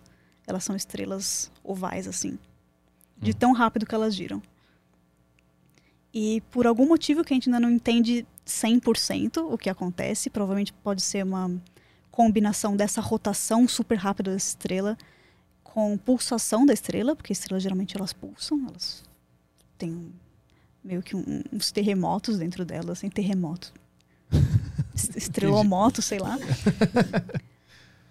É uma combinação disso faz com que essa estrela solte matéria. Ela meio que vomita, assim, material dela mesma. Ela sai, blé, e joga isso em órbita. E isso se organiza em volta de um. como se fosse um disco em volta dessa estrela. Então você tem uma estrela que é achatada e que em volta dela tem um disco. Que essa estrela solta dela mesma. Ah. Então é esse tipo de objeto que eu estudo, estrelas BE. E, tipo assim, quando tu, quando tu termina essa pesquisa, o, o, o que, que tu vislumbra para que, que, que respostas vai tra- vão trazer a descobrir a funcionalidade dessa estrela, por exemplo? Quando você está fazendo uma pesquisa, você geralmente quer colocar o seu tijolinho, sabe? Você não quer construir uma parede inteira, Hum. você não quer construir um castelo, você quer conseguir colocar o seu tijolinho lá. Tem coisas sobre essas estrelas que a gente não entende. A gente não sabe por que, que elas lançam matéria, a gente não sabe o que aconteceu. A gente não sabe porque ela gira tão rápido. O que, que aconteceu na vida dessa estrela para ela girar tão rápido assim? Isso não é normal. Uhum. Isso não é natural, né? Provavelmente. Então, como a gente não sabe, a gente quer saber. Então, por isso que a gente chama de astronomia a gente é uma é uma ciência de base, assim, é uma ciência que aparentemente não serve para nada. ela faz alguma coisa, ela tá, eu estou desenvolvendo alguma coisa que vai ajudar assim imediatamente alguém? Não, mas Ah. eu estou colocando o meu tijolinho pro nosso entendimento de como o universo funciona em geral. Uhum. Porque a gente não entende como essa estrela funciona. E pode ser que a gente entendendo como a estrela funciona, isso seja aplicável em algum outro tipo de estrela, que pode ser aplicável em outro tipo de coisa, que pode bater de volta pra gente e virar uma coisa que cria uma nova tecnologia, por exemplo. Ou que traga uma, alguma resposta da, da nossa vida, da, da nossa Sim, existência. pode ser. Por exemplo, quem quem estava estudando tipo mecânica quântica no começo não sabia para que isso ia ser usado. É por isso que a gente tem computadores tão bons e tão pequenos agora. Ah. Sabe, quando você está criando a coisa, você não sabe onde, onde vai dar. Essas ciências assim, é, ciências de base, assim, você, você sabe que você está você tá estudando uma coisa que você não entende. Uhum. É tipo dar soco no escuro. Daqui a pouco tu acerta alguma coisa. Não, não exatamente porque soco no escuro você meio que não está querendo nada. Você, a, a gente está querendo entender. Sim, sim. Mas eu digo no sentido de que tu não sabe exatamente como que é a informação que tu Como que isso vai ajudar alguma entender vai- coisa. É, tu ainda não sabe Sim. exatamente. É, tu tá correndo atrás de algo que tu não É. sabe ainda o que que é. É, você, você fala, não entendi, gostaria de entender, por favor, me ajudem. E daí você faz a pesquisa com o seu, seu grupo de pesquisa, seu seus colaboradores, você pede tempo de telescópio, você observa e você tira suas conclusões, você publica o seu trabalho. E daí é isso aí. E por que que tu escolheu esse tipo de estrela? Eu queria trabalhar com estrelas já. Eu sabia que eu não queria trabalhar com galáxias. Eu tenho vários amigos que trabalham com galáxias. Eu detesto, eu acho que é muito grande. galáxia, galáxia é um negócio muito, muito grande. Eu falo, se a gente não, não entende direito nem estrela, eu não vou querer tentar entender galáxia ainda. Eu não gosto de também buracos negros, essas coisas. Eu acho que é muito complicado para mim. É muito cosmos, né? É, muito, fala- muito ah, Netflix. Não, obrigada. Muito hype. É, muito hype. Perdão. então eu queria trabalhar com estrelas. E daí lá no IAG é, você tem que escolher um orientador. Você precisa de alguém, de um professor, para te guiar nessa jornada, né? Um professor que vai te ajudar a você desenvolver a sua pesquisa. Quando você entra no mestrado, você geral- geralmente você não faz a pesquisa que você pensa, ah, eu vou estudar isso aqui, porque você não sabe. Primeiramente, você não, você geralmente não tem uma ideia do que você quer fazer. Uhum. Assim, Você pode ter uma ideia geral com o tipo de objeto que você quer trabalhar e tudo mais, mas você geralmente não tem uma ideia muito certa do projeto que você quer. Então você precisa de alguém que vai te orientar. Você precisa trabalhar com um grupo. Que a gente tem meio que essa ideia de Hollywood na cabeça, né? Que, tipo, ah, o cientista solitário, com seus óculos de noite, à luz de velas, resolvendo a equação com a caneta tinteiro dele, sozinho. Isso não é assim que se faz ciência mais. Talvez tenha sido assim que Newton fez a ciência dele, mas Uhum. hoje em dia é uma coisa muito colaborativa. Você não faz ciência sozinho. Uhum. Então você precisa de um grupo de pesquisa, você precisa de um orientador. Isso é uma das coisas mais importantes de todas para você começar é, a sua carreira acadêmica, né? Que o primeiro passo é você se graduar, parabéns, você se graduou, você tem um diploma de física, você tem um diploma de astronomia, que é basicamente a mesma coisa. Você quer ser astrônomo, beleza. Você precisa fazer mestrado e doutorado. Precisa. Senão você não é contratado como professor pesquisador, você não vira o cientista, porque esse é, é aí que a gente quer chegar. Tudo bem, você tem que entrar no mestrado, você precisa de um orientador. E isso é muito importante porque orientador varia muito, né? É um cara. É, não depende só de com o tipo de coisa que ele trabalha, depende do tipo de pessoa que o seu orientador é. Uhum. Se o orientador ele fica muito em cima, se o orientador ele te deixa mais fazer suas coisas sozinho, se o orientador te cobra demais, se o orientador tá te dando ansiedade, sabe? Como é que é o teu? Te Meu ansiedade? orientador é um anjo. é um anjo, por isso que eu escolhi trabalhar com ele. Eu fiz uma, eu fiz uma pesquisa com ele durante a graduação, que é meio que um, é, um testezinho que você faz na graduação, assim. Você, é meio que um estágio. Você faz uma, uma você ajuda numa pesquisa, geralmente de algum outro aluno do orientador. Eu lembro que eu estava trabalhando com um aluno de mestrado dele. Então, esse aluno, você tem o seu orientador, você tem esse aluno do seu orientador, e desse aluno do seu orientador te delega algumas tarefas, assim. Uhum. E o que, que era a pesquisa dele? Ele trabalhava com estrelas BE vistas é, no ultravioleta. O que, que é isso? Ultravioleta é um tipo Não, de essas- luz. É, esse, esse é o tipo de luz que queima a gente, por isso que a gente tem que usar protetor solar. E a estrela B é?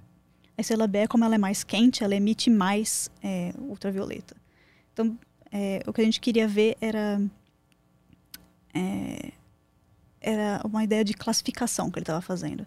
Ele queria pegar vários espectros de ultravioleta que a gente tinha dessas estrelas e, com base nisso, determinar qual que é a massa dessa estrela. A gente sabe que ela é uma estrela BE, tudo bem. Mas qual exatamente a massa dela? Qual exatamente a taxa de rotação dela? Você analisando o espectro da estrela que você tem, você consegue tirar essas informações. Uhum. Então era esse o trabalho dele. Entendi. E aí tu escolheu ele porque foi, foi legal trabalhar com ele nessa época. É, foi muito legal trabalhar com ele nessa época. Falei, ah, quero fazer o mestrado com ele também. Beleza.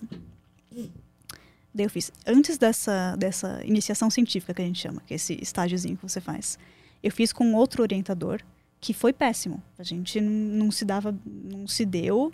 É, eu não gostei do projeto, não gostei da pesquisa. Eu, ele era muito distante, assim, sabe? Não era o orient- orientador que vai lá ver como tá indo o seu projeto, vamos fazer uma reunião. Ele era muito, muito distante. Tu não gostou do projeto o assunto era. era... É, o Não era assunto tão- era legal, eu falei, ah, vou tentar fazer Ah, com esse orientador. Uhum. Só que daí deu tudo errado, daí eu falei, tá, não deu certo. Daí você tenta outro orientador. O que, que era o assunto? Estrelas de nêutron. Ah, tá, que a gente falou ali antes. É, é engraçado, todo mundo que entra na astronomia, você chegar na, numa sala, assim, todos os, os calouros de astronomia, você fala, ah, vocês querem trabalhar com o quê quando vocês se formarem, né? Todo mundo fala, ah, buracos negros, estrelas de nêutron, cosmologia. Todo mundo fala umas coisas assim. E no É. fim das contas, ninguém acaba trabalhando com isso, porque o pessoal percebe no decorrer do curso que eles não gostam. Percebe que é meio, falar, ah, é, é meio chato, não, não gostei, achei chato.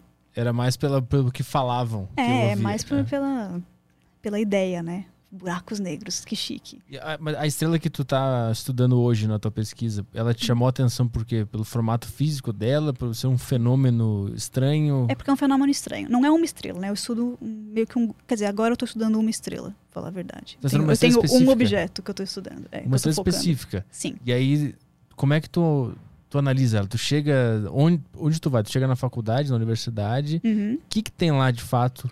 Lá Tu tem ficou acompanhando essa estrela? um computador. E nesse computador eu tenho alguns dados dessa estrela. Que tá sendo registrado todos os dias. Não. Ah, Eu tenho dados que eu peguei de telescópios, assim. Ah, esses dados são públicos, peguei daqui. entendi. Conversei com uma pessoa que tinha observado essa estrela no passado. Falei, você ainda tem esses dados que você publicou nesse Ah. seu artigo de sei lá que ano? Ele falou, ah, tenho sim, vou te mandar. Eles me mandam uma pasta super bagunçada, cheia de coisa. Falar, ah, beleza. É, eu escrevi é, um, um pedido de tempo para um observatório também, De onde? daqui do Brasil. A gente Ah, tem um tá. observatório bem legal que chama Observatório Pico dos Dias. Fica em Minas Gerais. Ele não é tipo esses observatórios do Chile, mas ele serve para muita coisa, bem legal. O nosso grupo de pesquisa, inclusive, tem uma, uma missão quase contínua lá, que é de polarimetria de estrelas BE. Polio o quê? Polarimetria. O que, que é isso? Sabe lente polarizada, por Ah. exemplo? Não. de óculos, assim. Você tem óculos de lente polarizada. O que, que, que ele faz? Ele filtra uma parte da luz. Tá. Basicamente é isso que ele faz, né? É, E por que, que ele filtra a parte da luz? Porque a luz, ela é uma ondinha, né? Ela vem vindo assim. Se você estivesse vendo de frente ela vindo, ela tá fazendo um negócio meio assim. Ela não tem meio que uma direção preferencial pela qual ela tá ondulando. Então, Uhum. de lado ela é assim, de frente é uma coisa meio aleatória. Entendi. Se ela bate numa coisa, ou se tem um campo magnético que força ela a escolher uma direção, ela começa a vir numa direção certinha. A luz polarizada é isso daí, é uma luz que está vindo numa direção certinha. Então, isso te dá informações diferentes. Por exemplo, sobre Ah. estrelas BE, essa luz polarizada, o que aconteceu? Ela saiu da estrela, bateu no disco da estrela e está vindo nessa direção certinha pra gente. Entendi. Tem algo que fez ela ficar certinha e É. tem que descobrir o que que é que É, e fez você ela vendo ficar isso, você certa. fala, hum, qual que é o ângulo que ela está vindo? Qual que é a Ah. porcentagem de luz que está vindo dessa determinada maneira? E você consegue tirar informações sobre a estrela com isso daí também. Entendi, entendi. Então, isso é um tipo de coisa que a gente mede no observatório aqui do Brasil. A gente consegue medir. Então, para você usar um telescópio, você precisa escrever um pedido de tempo. Então, você, você tem lá um documento, você tem que organizar tudo e falar: "Ah, gostaria de observar isso daqui, gostaria de sei lá quantas noites, é, por sei lá quantas horas, vou observar tal objeto, tal objeto, porque eu quero fazer tal ciência com essas informações. Você tem meio que provar que você já fez ciência antes com esse tipo de informação, falar, ah, já usamos dados parecidos para fazer tal, tal coisa, você tem meio que dar suas referências também. E daí isso vai para um comitê que analisa e fala, ok, você merece Cara, alguns dias de observação no nosso telescópio. Aqui está. Dependendo do telescópio que você quer, por exemplo, quando sair o GMT ou o outro que vai ser o maior de todos, que é o Extremely Large Telescope, Bota aí esse aí também. que ele vai ter 39 metros o espelho principal dele. 39 metros de espelho. Imagine só isso. Vai ser muito difícil você conseguir tempo. Você vai ter que ter uma, Um motivo muito Hum, Nossa, importante. você vai ter que ter um negócio tipo assim, ó, essa pesquisa vai ser incrível, por favor, me dê seu tempo. Porque Uhum. a quantidade de gente que vai estar pedindo é, E é do mundo inteiro, né? Que o pessoal... é do mundo inteiro, mas o ELT, por exemplo, é, ele é do ESO. Quem está construindo ele é o Observatório Europeu do Sul. É esse aí que a gente tá falando? Esse é o Extremely Large. É. É esse aí que a gente tá falando agora. Sim. Tá. Então, quem está construindo isso daí é o ESO, Observatório Europeu do Sul. É, então, o ESO é um consórcio de vários países, a maioria deles europeus, que se juntam para fazer ciência. Então, eles têm vários. é, a mai- acho que todos os telescópios do ESO ficam no Chile. Então, eles têm todo um. Eles têm um acordo com o Chile também, eles constroem esses telescópios. Então, os países que são membros do ESO eles têm mais chances de conseguirem tempo nesses telescópios que foram construídos por esse consórcio de países, por essa organização. Uhum. Então, se você é de determinado país, determinada universidade, e faz parte dos países do ESO, você tem uma chance um pouco maior. Ou se você está no Chile, porque o Chile eh, também faz parte, né? Como sendo o lugar onde o telescópio está construído, o país inteiro ganha eh, também um certo, uma certa porcentagem de tempo de telescópio. Mas se você é de qualquer outro lugar do mundo que não tem nenhum consórcio com esses telescópios, eh, você está na ampla concorrência. Uhum. Então é praticamente impossível É bem difícil. um brasileiro conseguir ir lá. O Brasil, então, o Brasil, ele tinha um acordo com o ESO. Ah. A gente estava é, prestes a entrar no ESO. A gente ia ser um país membro do ESO. Então, isso daí passou pelo governo. Acho que isso daí foi, tipo, 2010, uma coisa assim. Foi aprovado na Câmara, foi aprovado em sei lá o quê. E o Brasil tinha que pagar, né? Você tem que pagar para você fazer parte do negócio. Pa- Pagar a sua inscrição, por Claro. favor, né? Aham. você quer ser membro do ESO, você precisa pagar para a gente conseguir construir os telescópios, para a gente conseguir manter os telescópios que a gente já tem. Você tem que pagar a sua, a sua mensalidade, né, a sua anuidade como país membro. O Brasil nunca pagou nada. Daí o ESO falou: bom, estamos esperando vocês pagarem há anos. E daí eles chutaram a gente. A gente não faz parte. então a gente não faz parte do ESO. A gente estava quase lá, a gente estava com o pé na porta, só que não pagamos. O que, que o brasileiro tem acesso? Quais são os, os telescópios? Porque a gente teria acesso Não, no, o que a gente tem. Que Que- Quais são os telescópios que a gente tem Que acesso? gente tem que o acesso- Brasil ah, tem que- parceria ah, no tal. estado de São Paulo, é, pela FAPESP, né, que é a Fundação de Amparo à Pesquisa do Estado de São Paulo, a gente vai ter uma porcentagem no GMT, que é aquele outro telescópio, que é a, a florzinha. Hum, Então, a gente faz parte desse consórcio. A gente faz parte também de um de um de radiotelescópios, eu não lembro se é o acho que é o Lhama. É, a gente faz parte de alguns aqui, mas isso é por causa do estado de São Paulo, não por causa do Brasil, é Brasil. como país. É. Então, teoricamente, um pesquisador de São Paulo ele pode usar esses. esses- Ele tem mais chance de conseguir, sim. Entendi. Se, motivo, se o motivo dele for, for, for bom, né? Sim, porque isso ainda tem que passar por, por todo o comitê e tudo mais. Mas aí tu conseguiu lá no de Minas? Conseguindo de Minas, que tem uma concorrência muito menor, né? Porque é uma coisa assim nacional, né? Você não Ah. Sim. tem é, grandes é, rivais, né? Para o tempo de telescópio. Mas é, é tudo. É tudo do. Todos essas- esses avanços tecnológicos eles são proporcionados por, pelos países, por estados. Tem alguma iniciativa privada que faz, tipo, existe um mercado privado pro profissional dessa área trabalhar? Coisa privada. priva- É que assim. Tem algumas universidades específicas que têm acordos, por exemplo. é, eu sei que a, a Caltech tem alguns acordos com alguns telescópios que não são, não é os Estados Unidos inteiro que tem, não é o estado da Califórnia inteiro que tem, é a Caltech, Hum. que é uma universidade. Então eles têm alguns telescópios, alguns consórcios com outros telescópios. Uhum. Então daí acho que talvez você pode dizer que isso é uma coisa quase privada, né? Mas a área, de forma geral, ela é muito dependente do, do, do governo, do, do- do incentivo do- dos governos. Sim, sim. As nossas bolsas de pesquisa, né? Porque quando você faz mestrado e doutorado, você meio que assina um acordo falando não vou trabalhar enquanto estiver no mestrado e doutorado para você receber a sua bolsa. Hum. Beleza. A bolsa é, da CAPES, que é a principal agência de fomento que a gente tem no país, a principal fonte das nossas bolsas, ela é do mestrado de 1.500 e no doutorado de 2.200. E esse é o seu salário como pesquisador. E esse é o seu emprego. Só que você não tem nenhum benefício que você teria se fosse um emprego, assim, Sim. Assinado. Uhum. Você não, não contribui para sua pra previdência. Você não tem 13 terceiro, você não tem direito a férias. Você não tem VT, VR. nada. Nada. nada. Nossa, o que eu daria por um VR. Nossa senhora, eu queria muito um VR.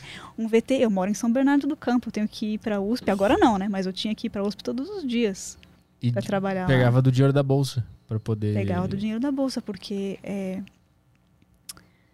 é, antes eu tinha o passe livre, mas depois parece que o passe livre passou a ser só por alguns dias, meia tarifa, uma coisa assim. Mas ainda dava um baita de um dinheiro por mês, para que, eu poder ir trabalhar. e o que que te segura nessa área? Por ela, não, não parece, não tem incentivo da grana para É. trabalhar nessa área, né? Uhum. Não tem, um- tem um plano de carreira, um futuro que tu vislumbra além do, do, do que acontece na universidade? Fora do Brasil existe uma, uma oportunidade maior para quem trabalha nessa área? Existe, existem todas as outras universidades que têm pesquisa em astronomia. Teoricamente, se você chegar lá, você se inscrever para um processo seletivo de doutorado, você tem tantas chances quanto qualquer outra pessoa. E tu almeja isso? Eu vou para a Alemanha no ano que vem. Eu consegui uma Ah, tá tudo bolsa. certo já? Uhum.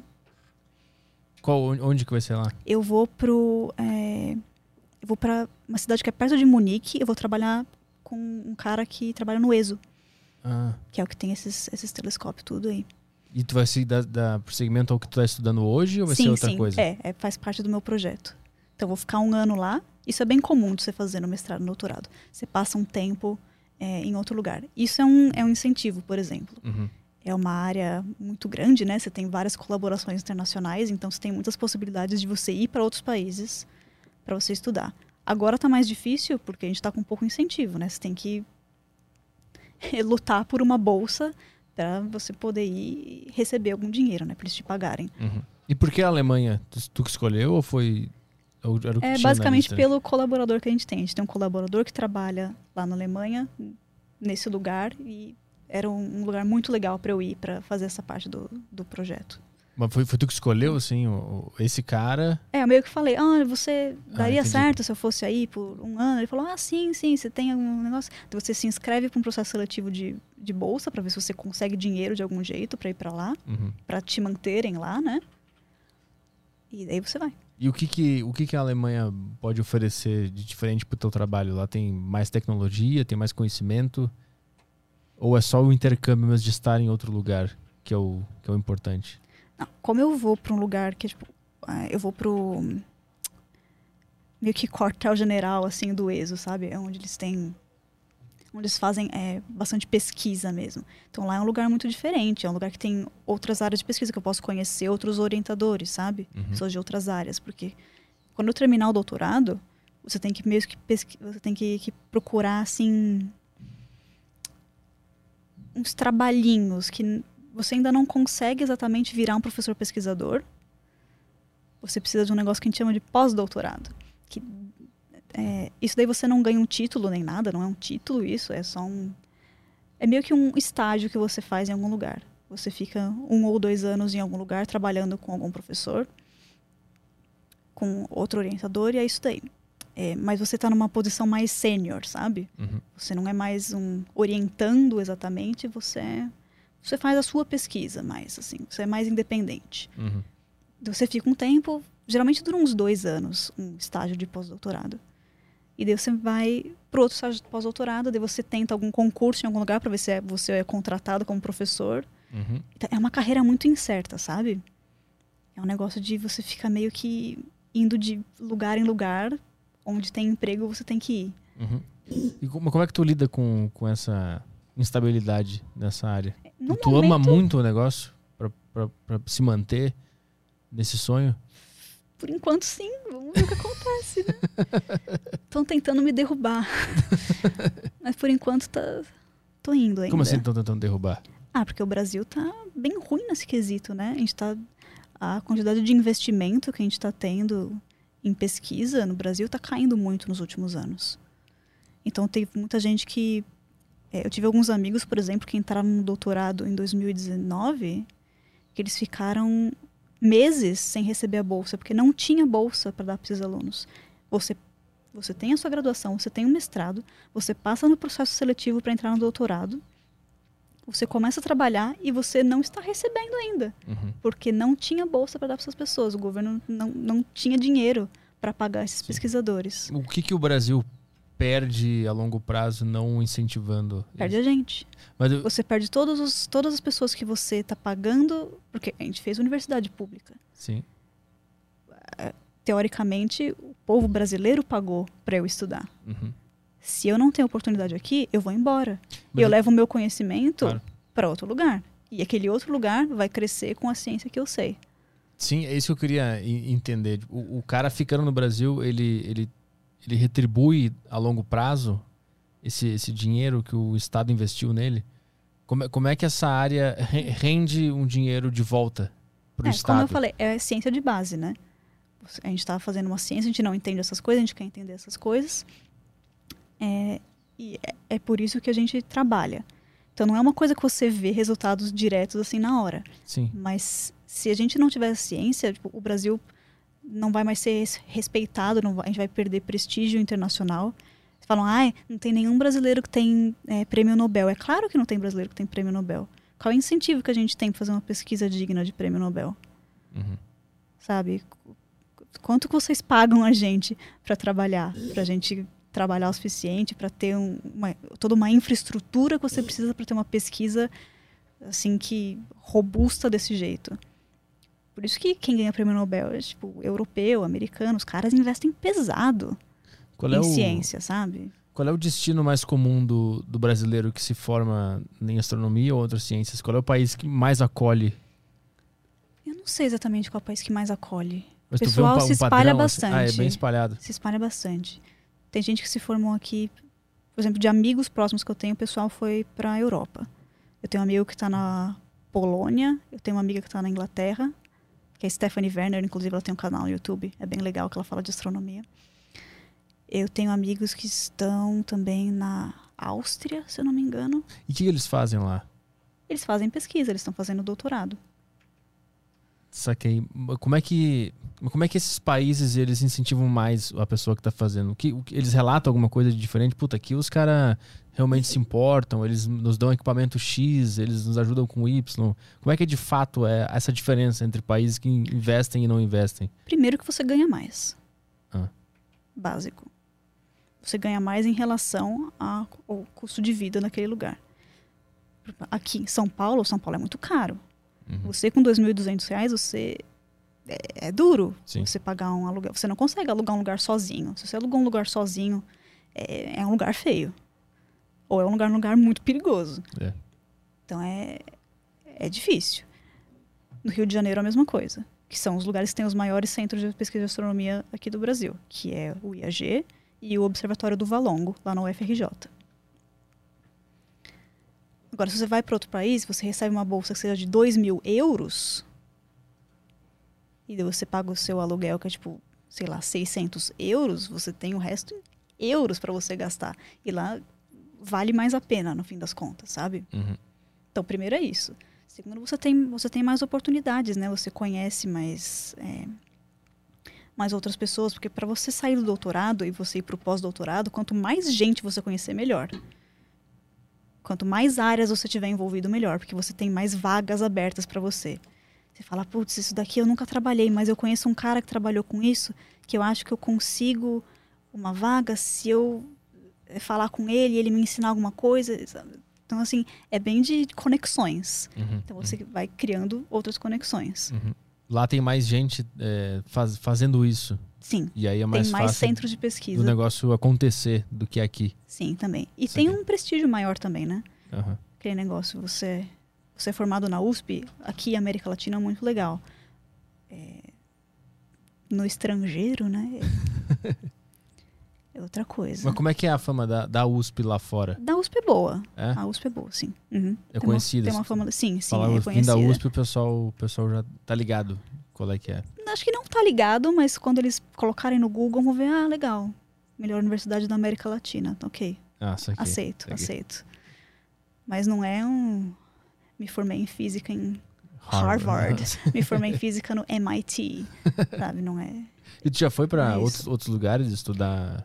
Eu fiquei seis meses, seis meses não, cinco meses no Canadá, no mestrado. Com uma, uma colaboradora nossa também, fazendo... Qual, qual cidade lá? É uma cidade, chama London, Ah, mas é London, Ontário, não é London. Inglaterra. Então eu fiquei cinco meses lá e agora eu, eu vou lá pra Alemanha e vou ficar um ano. E como é que é a vida lá no, lá no Canadá? Era uma cidadezinha pequenininha? Como é que era? É, uma cidade- é perto de Toronto, mas é, a cidade em si não- era meio pequenininha mesmo. Quantos mil habitantes? Não faço ideia. O pior é que eu peguei o inverno. Eu fiquei o inverno inteiro, esses cinco meses que eu fiquei lá. Ah, que bom, né? Inverno é legal, pô. É legal. Mas eu fiquei um ano inteiro sem verão, né? Porque eu vim daqui inverno e eu cheguei lá outro Ah. inverno. Então E- foi o meu ano de inverno. O assim. estudante, ele fica onde? lá? Ele fica lá na, na universidade? Ele aluga um apartamento? Como é que Hum, funciona? Eu aluguei um apartamento. Acho que não, nessa universidade acho que não tinha dormitórios, pelo menos. Ah, Eu acho que dormitório geralmente é para aluno de graduação, tipo, primeiro ano, coisas assim, sabe? Ah, é verdade. Veio um, veio um, o neurocientista aqui, ele falou, ele ele foi estudar nos Estados Unidos e ele ficou no dormitório lá, no- na acomodação da universidade, mas era. Ele era da graduação, né? Não era É, da, eu, era eu acho que varia também isso daí. Depende da universidade, mas essa, nesse caso, ninguém me ofereceu pelo menos um quartinho em lugar nenhum. Eu tive que ir lá e alugar. Temos perguntas aí, Caio? Não. É o grande Pazinha. Vai. O microfone caiu no meio do, do programa? Aí. Não é que tava com chiado o microfone, aí eu troquei a entrada do Ah, tá. microfone dela pelo meu aqui. Mas temos perguntas sim. Temos no Telegram aqui e perguntas em, vídeos aqui- em, em vídeo aqui na plataforma. Ah, é mesmo? Uh, Legal. Chique. Vamos lá. Tá, esse microfone tá bom pra caralho. Eu equalizei ele direitinho no sábado, né? Quando eu fiz o Tarja Preta. Ah, sim. Ele tá É, muito bom. A gente tem um problema de chiado, acho que aquele negócio de aterramento lá. Não, mas tá bem bom. Esse aí tá bom pra caralho. Ah, sim. É, o som desse aqui tá, tá calibrado, né? Tem que copiar o- a configuração desse nesse aqui. É verdade, né? É, no caso, acho que só trocar a entrada. Mas enfim, vamos lá. Aqui. Não, aí fica os dois com a, com a voz boa, entendeu? Isso que eu quero. Ah, os tá. dois microfones. Ah, igual. entendi. Então, ah, dá pra fazer. É, funcionou com a minha voz, então tá, tá beleza. Bem bom, né? Viu? Viu que tava perdendo todo esse tempo? É muito melhor, não é? Quando eu tô quieta, assim, ai, que esquisito. Fala aí. Vai. Ah. Um, dois, três, testando. um, dois, três, testando. Vai acostumando. Mas é estranho. Vai lá. É o ishi, sanduíche, ishi, ishi. Mas não né? tem aqui o sanduíche. Se eu É- estiver é ao fazendo isso, você me avisa, por favor. Aqui é ao, é, é ao vivo, é na mesma, é do mesmo segundo. Não tem diferença, não é estrela que tu vê no passado. Olha só, referência já. O, Vai lá. o senhor Mitadas. Vai vir coisa de ET, eu aposto. Ah, Seguindo, seguindo na- nos, nos piores nicknames aqui, o senhor Mitadas, ele mandou aqui. Fala Petrola, fala Amanda. Poderia comentar um pouco sobre os planetas anões, por favor? Sucesso aí pra vocês. Ah, planeta não é tipo Plutão. São planetas que são tipo. É que a gente teve que meio que mudar a nossa definição do que é um planeta. É, Porque a gente estava encontrando, perto lá da órbita de Plutão, outros objetos que eram muito parecidos com Plutão. Você fala, por que, que Plutão a gente está chamando de planeta e essas outras coisas aqui que a gente está vendo, tipo, muitos, a gente não está chamando de planeta também? Mas é porque não tinham visto esses outros objetos na época que classificaram como planeta? É, basicamente. Tá. Então daí é, decidiram ficar assim, tá, ok. Planeta vai ser uma coisa que, é, por causa da gravidade dela, ela é esférica, é redondinho lá, que nem a Terra. Vai ser uma coisa que é, na órbita desse planeta você não vai ter destroços de outras coisas. Tipo, a órbita da Terra ela é limpinha. A gente vai, Terra foi passando e foi limpando tudo, foi juntando tudo para formar a Terra primordial lá, né? Hum. Plutão não. Plutão, a órbita dele é super suja. Tem um monte de cacas, assim, que, que ele não, não tem gravidade suficiente para limpar. Entendi. Então, é uma definição ainda meio assim. É meio tênue essa linha entre o que é um planeta e o que é um planeta não. Você não tem uma. Pá, tem que ter essa massa, tem que ter não sei lá o quê. É meio. Ainda assim. Não é muito definido, não. Tá, tá- Mas tá no por isso cinza que- ainda. É, por isso que Plutão é um planeta não. É isso que aconteceu. Não é que ele foi rebaixado de categoria, nossa, que coisa triste que plu- pra Plutão. Não, é que assim, não fazia sentido chamar ele de planeta, assim como a gente chama a Terra de planeta, Marte de planeta. Mas ele continua sendo um planeta, só que um planetinha. É. Não é que ele. É porque o, o que eu achava que tinha acontecido é que ele tinha deixado de ser considerado um planeta de, de forma geral. Não é isso. Ele continua Não. sendo considerado um planeta menor. Sim, sim. A gente chama de planeta não, mas é tá, tá dentro dessa classe ainda. Entendi. E tem mais. Tem mais planetas. ah, conhe- Conhecemos mais planetas anões fora daqui? Sim, sim. Quer dizer, a gente tem bastante no sistema solar. Ah, tem aqui também? Tem, o que tem. mais que tem? Tem lá, como eu falei, lá pe- perto de Plutão tem algumas coisas Ah, também. tem outros planetinhas lá também? É, Considerados coisas, planetas? coisas que a gente chama de planeta não, assim. Eu já vi uns caras que ficam putos com essa história. Os caras que defendem Platão. Platão. Plutão. Os caras defendem e fazem umas camisetas dizendo que é uma conspiração contra Plutão. Que existe um interesse. Já viu esses caras? É maravilhoso. Eu adoro esse- essa área porque sempre tem uma teoria da conspiração muito doida. Nossa, a área que tudo. mais tem teoria da conspiração. Qual é melhor? Fora a Terra plana. Ah, a melhor? Hum, eu não sei, acho que Terra plana é a melhor, né? a mais, a mais grandiosa. Que a gente não foi pra Lua também, essa daí é essa, famosíssima. essa eu gosto. Essa, eu- essa, eu- essa eu tô dentro. A gente não foi pra Lua qual das vezes que a gente não foi? Todas. Todas? Todas. A Ah, gente... Não, a a que eu sei que não fomos foi a- aquela que o cara botou a bandeira lá. Essa aí é mentira. Tá bom.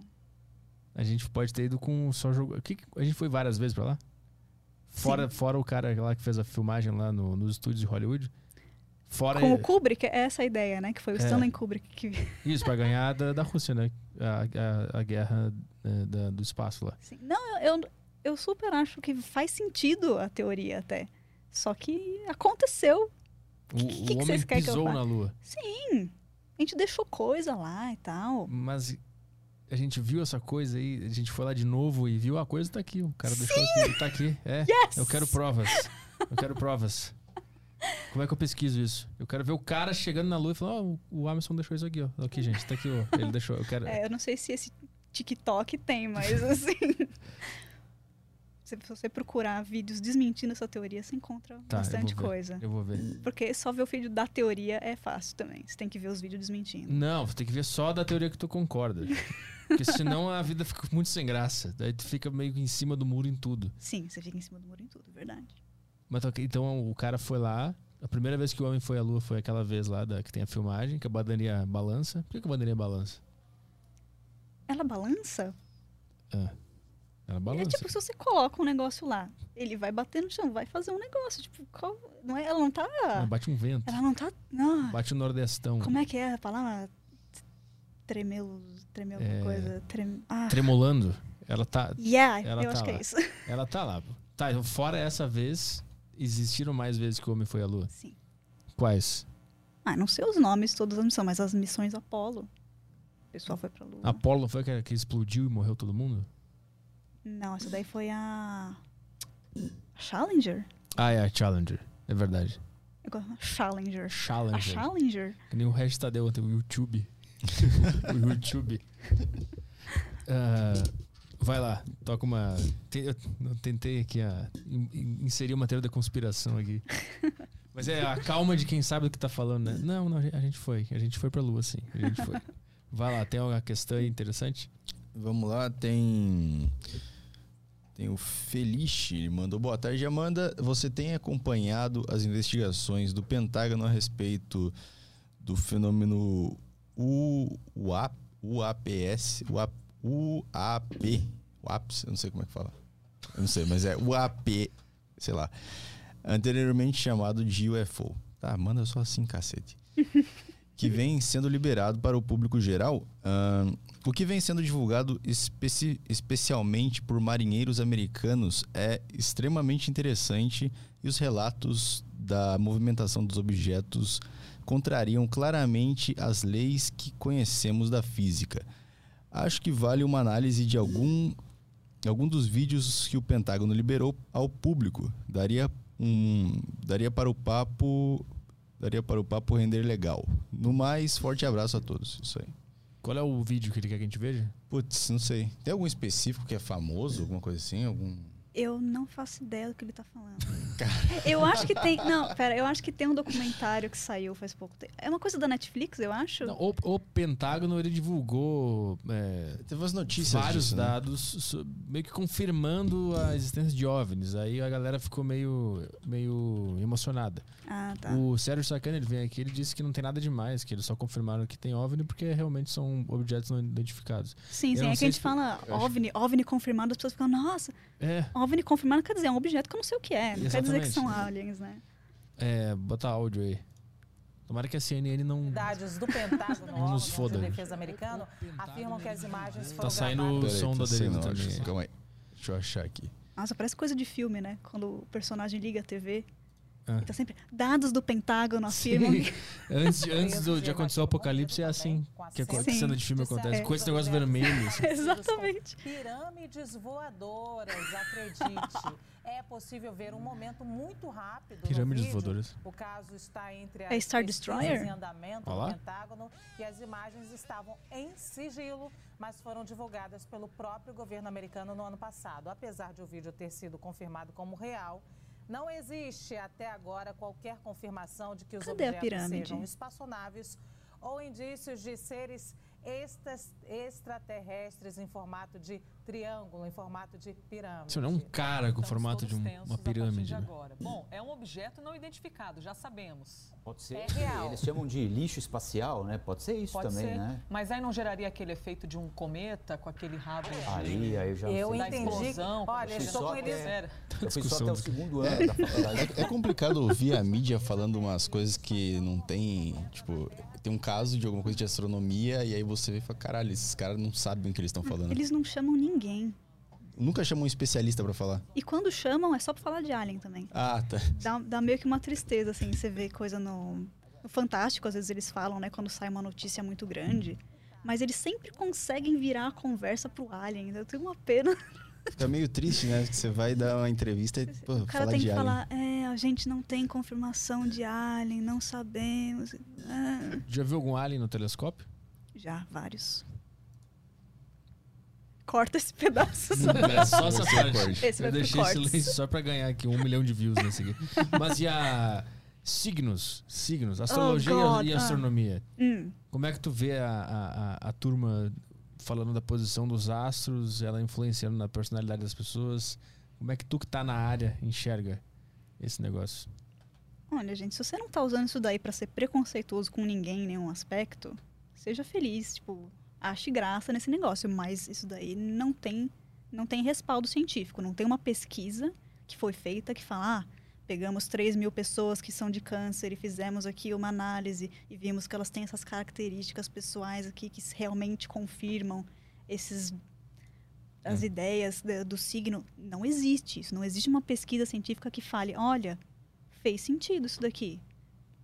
Então, se não existe uma pesquisa científica que fez sentido, você não pode falar que é uma coisa científica. Você Uhum. pode acreditar, fique, fique à vontade, acredite no que você quiser, mas Mas a astronomia a gente as- não estuda isso aí não, sabe? Mas a astronomia e a astrologia, em algum, em algum momento da história, elas se confundem? Elas têm alguma origem parecida? Os estudos da Sim, astrologia foram importantes para a astronomia ou vice-versa? Os estudos da astronomia são super importantes para a astrologia, porque é toda essa é, tudo baseado nos movimentos reais dos astros, né? Uhum. Tudo é baseado, tipo, é, você vê qual que é o seu ascendente, sei lá o que, sei lá o que. Por isso você tem que colocar lá a hora que você nasceu, o dia que você nasceu e tudo mais. Essas medidas são medidas reais. Você realmente nasceu quando a constelação de Leão estava subindo, sabe, umas coisas assim. Isso é verdade. Agora, as implicações que isso tem na sua personalidade, na sua vida, isso Uhum. não tem, não tem respaldo nenhum, não. Mas o que que, na- o que que nasceu primeiro?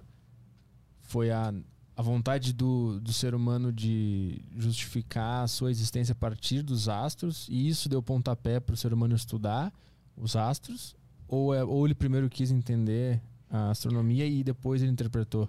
Eu acho que não. Eu acho que assim. Eu não sei. Eu imagino assim, sei lá, um homem das cavernas aí.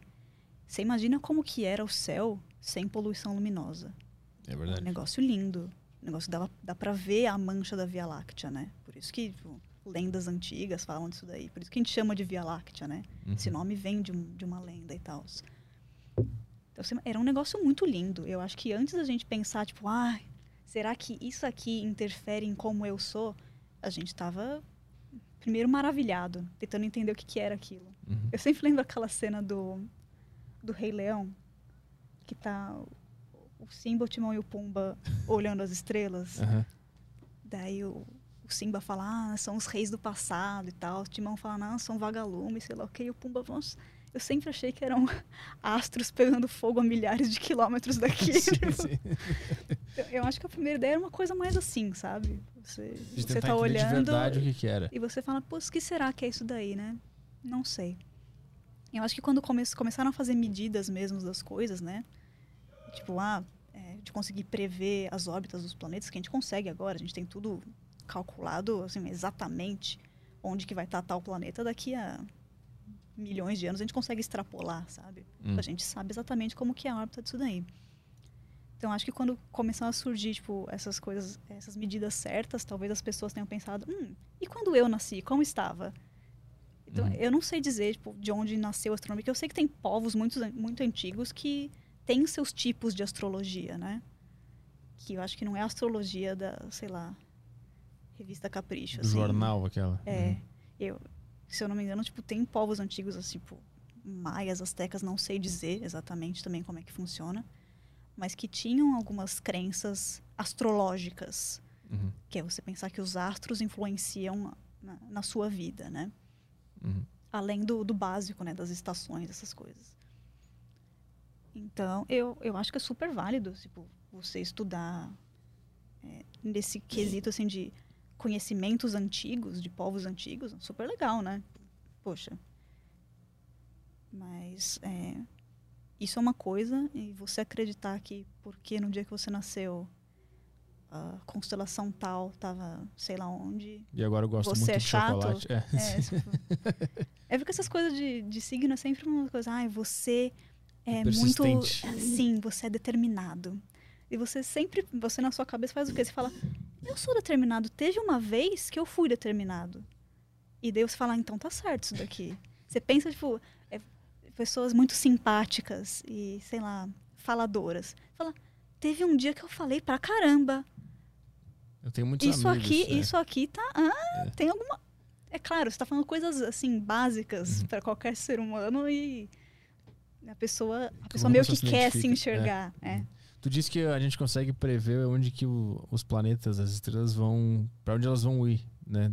Não, Os É. planetas, sim, as estrelas é um As pouco mais não, difícil. São muito aleatórios, né? Não, não é muito aleatório, é que não é tão. não é uma coisa tão precisa. Mas, os planetas aqui, sim. sistema solar, a gente consegue prever quando vai ser o próximo eclipse por milhões de, de anos. É, assim. e- é verdade que a, a, a Terra tá se, não, que a, que a Terra tá chegando cada vez mais próxima, assim, o, o sistema inteiro como um todo ele vai se aproximando do Sol, bem devagarinho, Ah, super pouquinho. Isso daí não vai nem.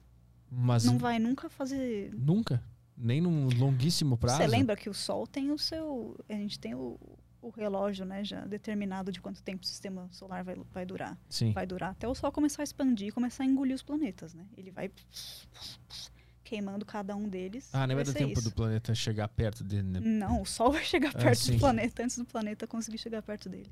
E, a, e os planetas, eles, eles vão parar em algum momento de, de girar em torno do Sol, porque a gente está na inércia né, da explosão. É isso, né? A gente está girando agora pela inércia do, do Big Bang. Não. Então, por que a gente está girando? A gente está girando por causa da inércia, exatamente, mas por causa da, da gravidade do Sol. Sim, mas o que fez é, ele, ele- esses planetas chegarem aqui foi a explosão, né? Não, os planetas nasceram praticamente junto com o Sol. Ah. Os sistemas solares, eles meio que nascem junto com o seu solzinho.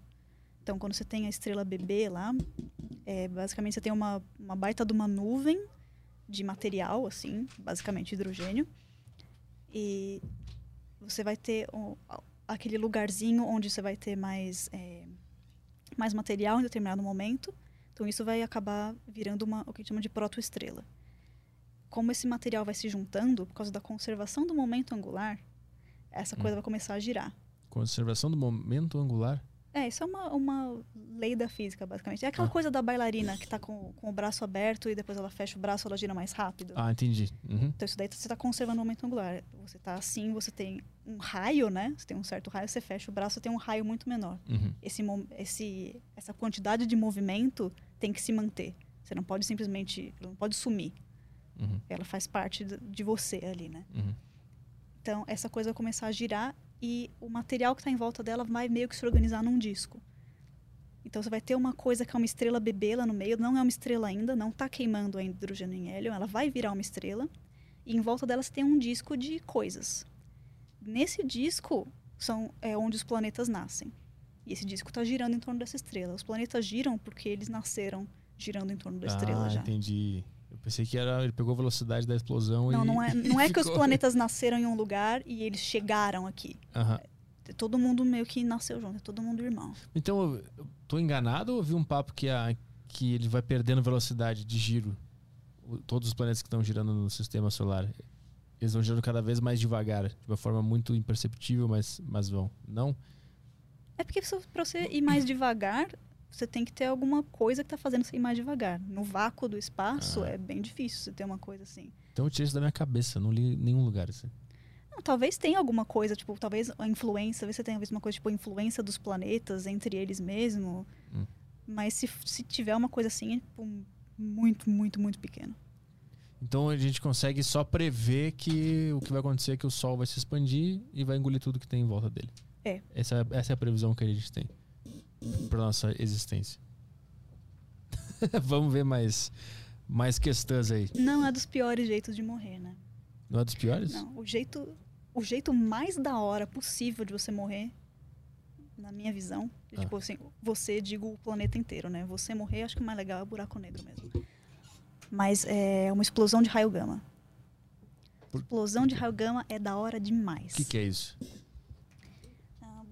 O que é basicamente um laser da morte que vem do espaço. Basicamente é isso. Assim, quando duas estrelas de nêutron se chocam, por exemplo, que você tem aquele negócio das ondas gravitacionais, até de tão insano que é a energia que, tá, que você tem naquilo lá. Quando elas se chocam, a explosão é gigantesca. É, e daí que você tem uma coisa que chama de hipernova. Ah. Que é tipo, nova é uma explosão, supernova é uma super explosão, hipernova é uma puta explosão. E é, uma das coisas que podem acontecer nesse caso é parte da energia ser colimada num raio. Então, daí, o, o que, que é um, um laser, basicamente? É a luz que está colimada num negocinho para ficar fininho. Uhum. E você tem um negócio que tem mais energia, né? Tá, tipo, concentrada numa coisa menor. Se você vê esse raio da morte aí de... Você tem uma explosão de... Uma, colisão de duas coisas que já, já são muito energéticas. As estrelas de nêutrons são objetos muito energéticos. Quando eles explodem juntos, cria esse raio aí. Se isso daí tiver virado para a Terra e estiver perto o suficiente, isso daí queimaria o- essa metade do planeta inteira. Existe alguma chance disso acontecer? Existe. Mas existe alguma coisa, ah, essas duas estrelas aqui, ó, podem se colidir daqui 4 bilhões de anos vai acontecer isso aqui na Terra. hein? Não, a gente não tem, assim, candidatos que a gente tá Ah, de olho, droga. assim, pra, pra Droga. evitar. Mas é o jeito que seria mais da hora de todos. Existe o uma negócio vem simulação? do espaço, Alguma, assim. tem uma foto, alguma simulação de como, como é isso aí? Acho que se você colocar em inglês no Google, você vê algumas coisas, assim, de como podia ser. Vê aí, como é que, como é que se escreve isso em inglês? É Gamma Ray Burst. Gamma Ray, parece o nome de banda de metal. É da hora esse nome, não É é? bom esse nome. Tem uma banda com esse nome. Ah, Tem? é? É mesmo? E é de metal? Putz, vamos ver. É Gamma Ray aqui. É, de metal. É, os só caras cara, podia, só podia. os cara tão bravos na foto fazendo assim. É de É, metal. é metal, é metal. Os caras tão bravos sem nenhum motivo de preto com uma maquiagem embaixo do olho é de metal. É, Pode ter certeza. Aqui. Raios gama são o tipo de luz mais energético que tem, né? Por isso que a gente gosta de colocar em ficção científica e tal. Em arma. Eu lembro, lembro daqueles laserzinhos que foram lançados lá no início dos anos 2000? Que tu apertava aqui e tu podia apontar pra alguma coisa no Uhum. quadro e tal. Eu lembro que tinha. uma- Falava assim, cara, não aponta pro olho de ninguém isso aí que pode cegar. Que era um Uhum. laserzinho. Sim. Isso era um mito ou era uma verdade? Eu acho que dependendo do laserzinho dá pra cegar Ah, sim. de camelô, aqueles, aquelas pilhinhas redondinhas, lembra? Se passa, se acertar no lugar certo, aí pode machucar. Acho que isso não te cega, mas acho que machuca. Mas aí a gente criança com aquele laserzinho ficava botando no olho do outro e não acontecia nada. fazia Lembra isso. disso? Aham, fazia. Você levantou essa aí, cara? Eu acho que tem tudo a ver. Tinha um cara na minha rua que É. ele tinha um desse. Pô, um negocinho com umas pilinhas pequenininhas. assim, Redondinha do- aquela, né?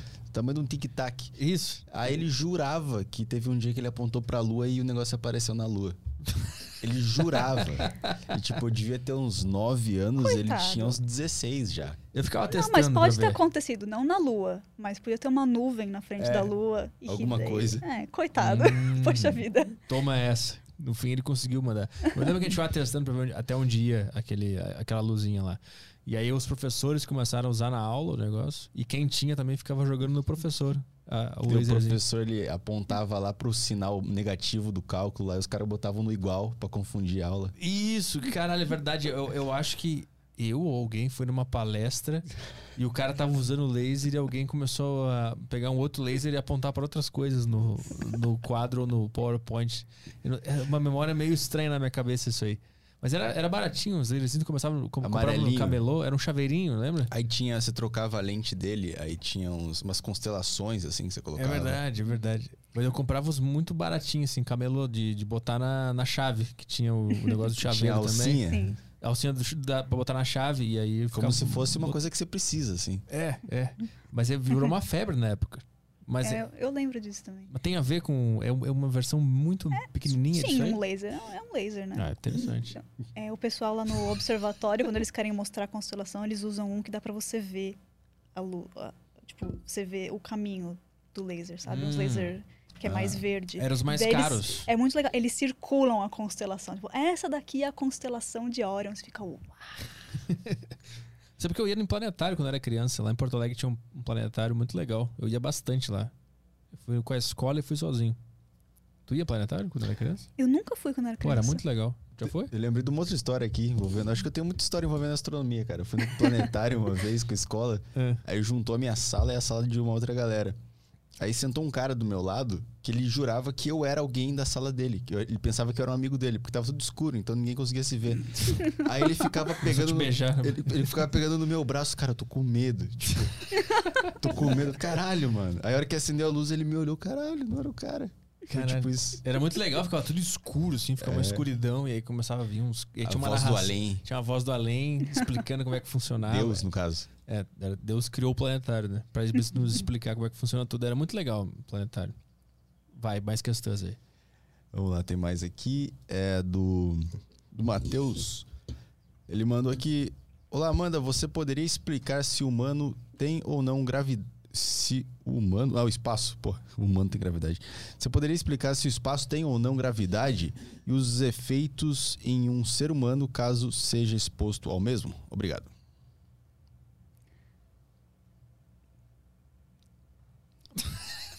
Pera, pera, eu tô tentando entender o que é exatamente a pergunta. Se Se o o, espaço em si tem gravidade, é isso? Se o Isso. espaço, tipo, É uma boa o pergunta. espaço? É, o universo. Não, o, não, o que tem gravidade são as partículas. As partículas têm a sua gravidade. Delas se juntam a formar o átomo, o átomo tem a sua gravidadezinha lá. Hum. Daí as coisas têm gravidade. Os humanos têm gravidade? Sim. Qualquer coisa que tem massa tem gravidade. É que a gravidade que você exerce nas coisas é muito, muito, muito pequena. Então você não vê nenhum efeito. Mas você está puxando a Terra tanto quanto a Terra está puxando você. E que a Terra é muito maior. Então, é claro, você fica com os pés grudados nela. Hum.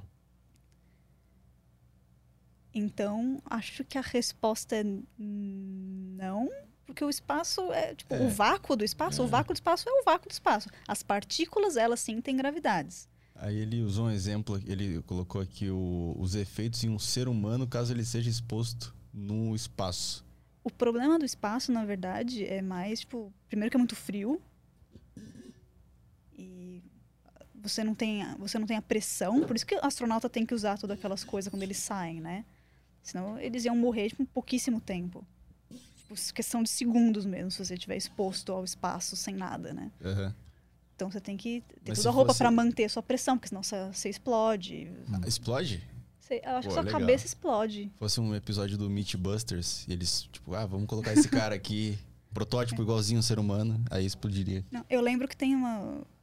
No Mochileiro das Galáxias, acho que tem tipo, uma, umas três páginas do cara falando tudo o que aconteceria com você se você estivesse, tipo, solto no espaço, assim. Eu tô Eu pensando. que era bem, que era bem, assim, lúdico. Eu tô pensando sobre o. esse- essa pergunta dele me fez pensar. Se a gente conseguisse sair do nosso universo. Pra é, onde? supondo que existam outros universos, tá? Ok. Supondo que aqui tá o nosso universo. Mas tá? um negócio meio Marvel, assim, ou. Não sei, vou tentar explicar. Hum. Imagina que esse aqui é o nosso universo, tá? Ok. Com tudo que a gente conhece aí, todos os sistemas, todas as estrelas e tal. Uhum. A gente, a gente acaba descobrindo que, na verdade, existe. A gente consegue sair dele e tem outra existência lá. Uhum, uhum. Nessa outra existência, o nosso universo, com tudo que ele tem dentro, ele teria uma gravidade. Mas eu acho que isso não, nem afetaria, porque a gravidade só existiria dentro desse universo. Porque esses outros universos podem ter outras leis da física. As nossas leis da física, elas são verdadeiras para o nosso universo. Sim, sim. Então, se você fosse para outro universo, esse espaço entre universos, eu não sei o que teria lá. É. Mas supondo que todos os universos tenham as mesmas leis da física. Tá, tudo bem, eles seriam tipo bolsas que têm as mesmas leis da física, ok. Aí eles Mas essa gravidade. coisa, mas essa coisa, tipo, eles estão num, num meio que também tem as mesmas leis da física, num super universo que contém esses universos. Sim. Daí, sei lá, acho que poderia colidir universos, vai ver assim que o universo vai acabar, não sei. E aí ele tem Isso uma. daí já tá indo pra uns negócios de física teórica doida, que a gente nem, nem na faculdade a gente chega perto dessas coisas. Mas aí. É por isso que tem podcast hoje em dia. pra gente poder se divertir. Preencher os vácuos É, deixados pela, pelo ensino superior. Então, o universo seria uma sacola cheia de coisas dentro de- e suas gravidades, né? Teria o planeta Terra lá dentro. Tem, né? Aqui é nosso universo. Sim. E aqui dentro tem o planeta Terra. Ele tem uma gravidade dele, Uhum. como Saturno, como Sol, como tudo. Como qualquer coisa que tem massa. todas, Sim. todas essas gravidades que estão dentro desse universo, elas não fariam esse grande universo ter uma gravidade também? Acho que sim. Então o, uni- o universo Ele tem teria, um, gravidade. ele teria uma massa, então, portanto, ele teria gravidade. Mas agora, como essa, esse universo bolsa interagiria com os outros universos. Acho que bolha mais bonitinho. Bolha. Com os seus outros universos bolha, eu não sei. Então, provavelmente, o universo tem gravidade. Se você quiser pensar nisso, eu acho que faz sentido. Mas, de novo, isso daí é uma coisa, tipo. doideira além. Mas a doideira além é legal. É legal, É claro, é pô. legal. Então, Mas é, tipo, é o tipo de coisa que tipo, a gente nem a gente nem vê na, na faculdade.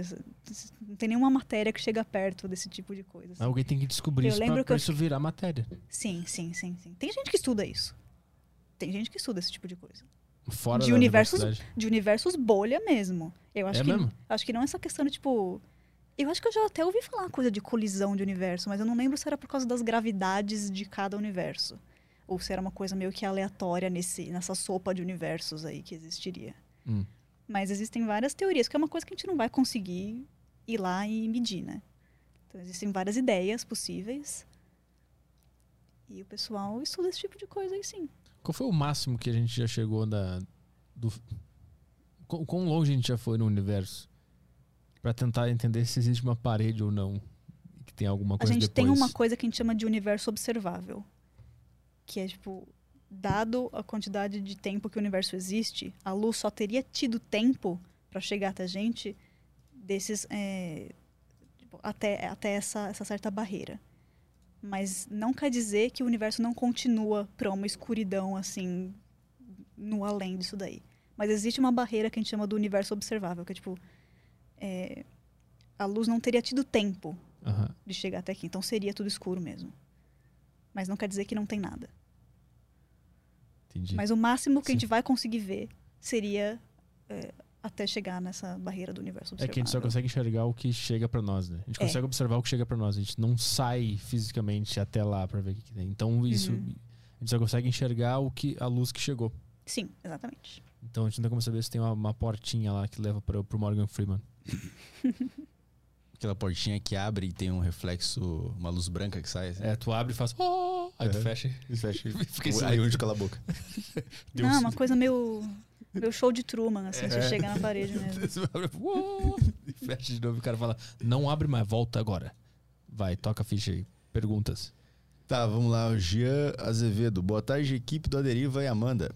As auroras boreais são resultado de tempestade solar, explosões e tal. Há uma frequência maior dessas explosões e de que modo nos afetaria caso houvesse explosões maiores? Isso é muito legal. O Sol, ele não é, tipo, super estável. Ele tem erupções, né? Ele, ele, ele meio que dá uma, umas, explodi- umas explodidinhas, assim, de vez em quando. Isso acontece, isso é, é normal, mas isso afeta, às vezes, ah, coisas de telecomunicação, sabe? Coisas desse tipo. E as auroras, elas são efeitos... Eu não sei, assim, exatamente quando que você... O que você precisa ter certinho para você ter uma aurora boreal, mas é influência desse tipo de coisa, assim. é- por isso que elas só acontecem quando você está acima de certas latitudes aqui na Terra, não é em qualquer lugar que você tem a aurora boreal. É quando você está mais perto lá do- dos polos magnéticos mesmo. Mas sim, se o Sol tiver uma, uma puta de uma erupção que ninguém estava esperando por algum motivo, pode, pode acontecer coisas aí. Pode fritar telescópio que está no espaço, coisas desse tipo. Pode sim, pode, pode dar ruim. Mas não tem porquê, porque o Sol tá, tá bem de boas. Ele não tá em nenhum momento instável da vida dele. Vai lá, taca a ficha. Tem um aqui que eu acho que no checklist das perguntas que fazem para astrônomos, ela completa tudo, que ela fala de viagem no tempo e alienígenas. Oh, hell yeah! Ok. Então vamos lá. Boa tarde, Amanda e família Kim. Que- Boa. Boa tarde. Queria perguntar a Amanda sobre a possibilidade de viajar no tempo por meio da velocidade da luz e, se possível, explique o paradoxo, do, paradoxo, paradoxo dos gêmeos. Além disso, suponha que uma raça alienígena há 600 milhões de anos, Pera luz aí, da é Terra... Enem? É. Redação do Enem. Deixa eu anotar, peraí. Primeiro ele quer a explicação da...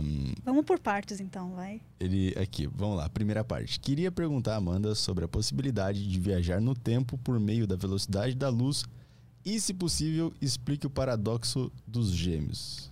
Tá. A, a ideia é que é, se você viajar próximo à velocidade da luz, você é, o tempo para você vai passar de uma maneira diferente do que ele vai passar para as outras pessoas. Isso daí é aquela coisa, coisa clássica de, de relatividade mesmo, assim. Então, o paradoxo do gêmeo seria: você tem um irmão gêmeo, seu irmão gêmeo fica na Terra e você vai viajar numa velocidade, numa nave aí, próxima à velocidade da luz. O tempo para você vai passar. Tipo, para você, você na nave, você vai estar normal. Você vai estar fazendo suas coisas na nave, dirigindo sua nave, beleza. É, mas o tempo para o seu irmão aqui vai ter passado muitos, muitos anos. Para cada segundo que passou para você nessa nave. Então, quando você voltar, você vai ter basicamente a mesma idade. Se você viajou para você por três meses, você voltou três meses depois, tá tudo certo. Mas a Terra passou, sei lá, 80 anos. Seu irmão gêmeo tá lá, no asilo, coisas assim. É essa a ideia do paradoxo dos gêmeos. Tipo, se, se um dos gêmeos for fazer uma viagem próxima à velocidade da luz, o tempo vai passar diferente para ele do que pro irmão dele que está aqui na Terra. A gente tem no vídeo, no, no livro do, do Scott, Scott Kelly, ele fala sobre isso. Um, um astronauta, já leu esse livro? Ele, é astronauta, ele foi, pro, ele foi fazer missões no espaço e tal, e usaram o irmão dele para estudar os efeitos da, da viagem no espaço. Pra Uhum, ver que- e, real- e ele, e- ele volta mais novo.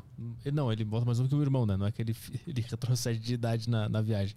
Mas o Ah, irmão sim, dele é, envelhece é uma coisa mais. tipo assim, alguns nanosegundos, né, que É, eles fazem. Um, Ele, ele dá uma assim. envelhecida mais. Mas tem um monte É. de implicação, né? Do. Ah, o, o osso dele para de funcionar direito. Ah, sim, não vale é- a pena. Não vale a pena pra ficar mais jovem. É, é, mas isso daí é por causa da, dos efeitos de você ficar num espaço sem gravidade por muito tempo, né? Sim. Não é, não tem a ver com a relatividade nesse caso. E qual é o, o, o resto da pergunta?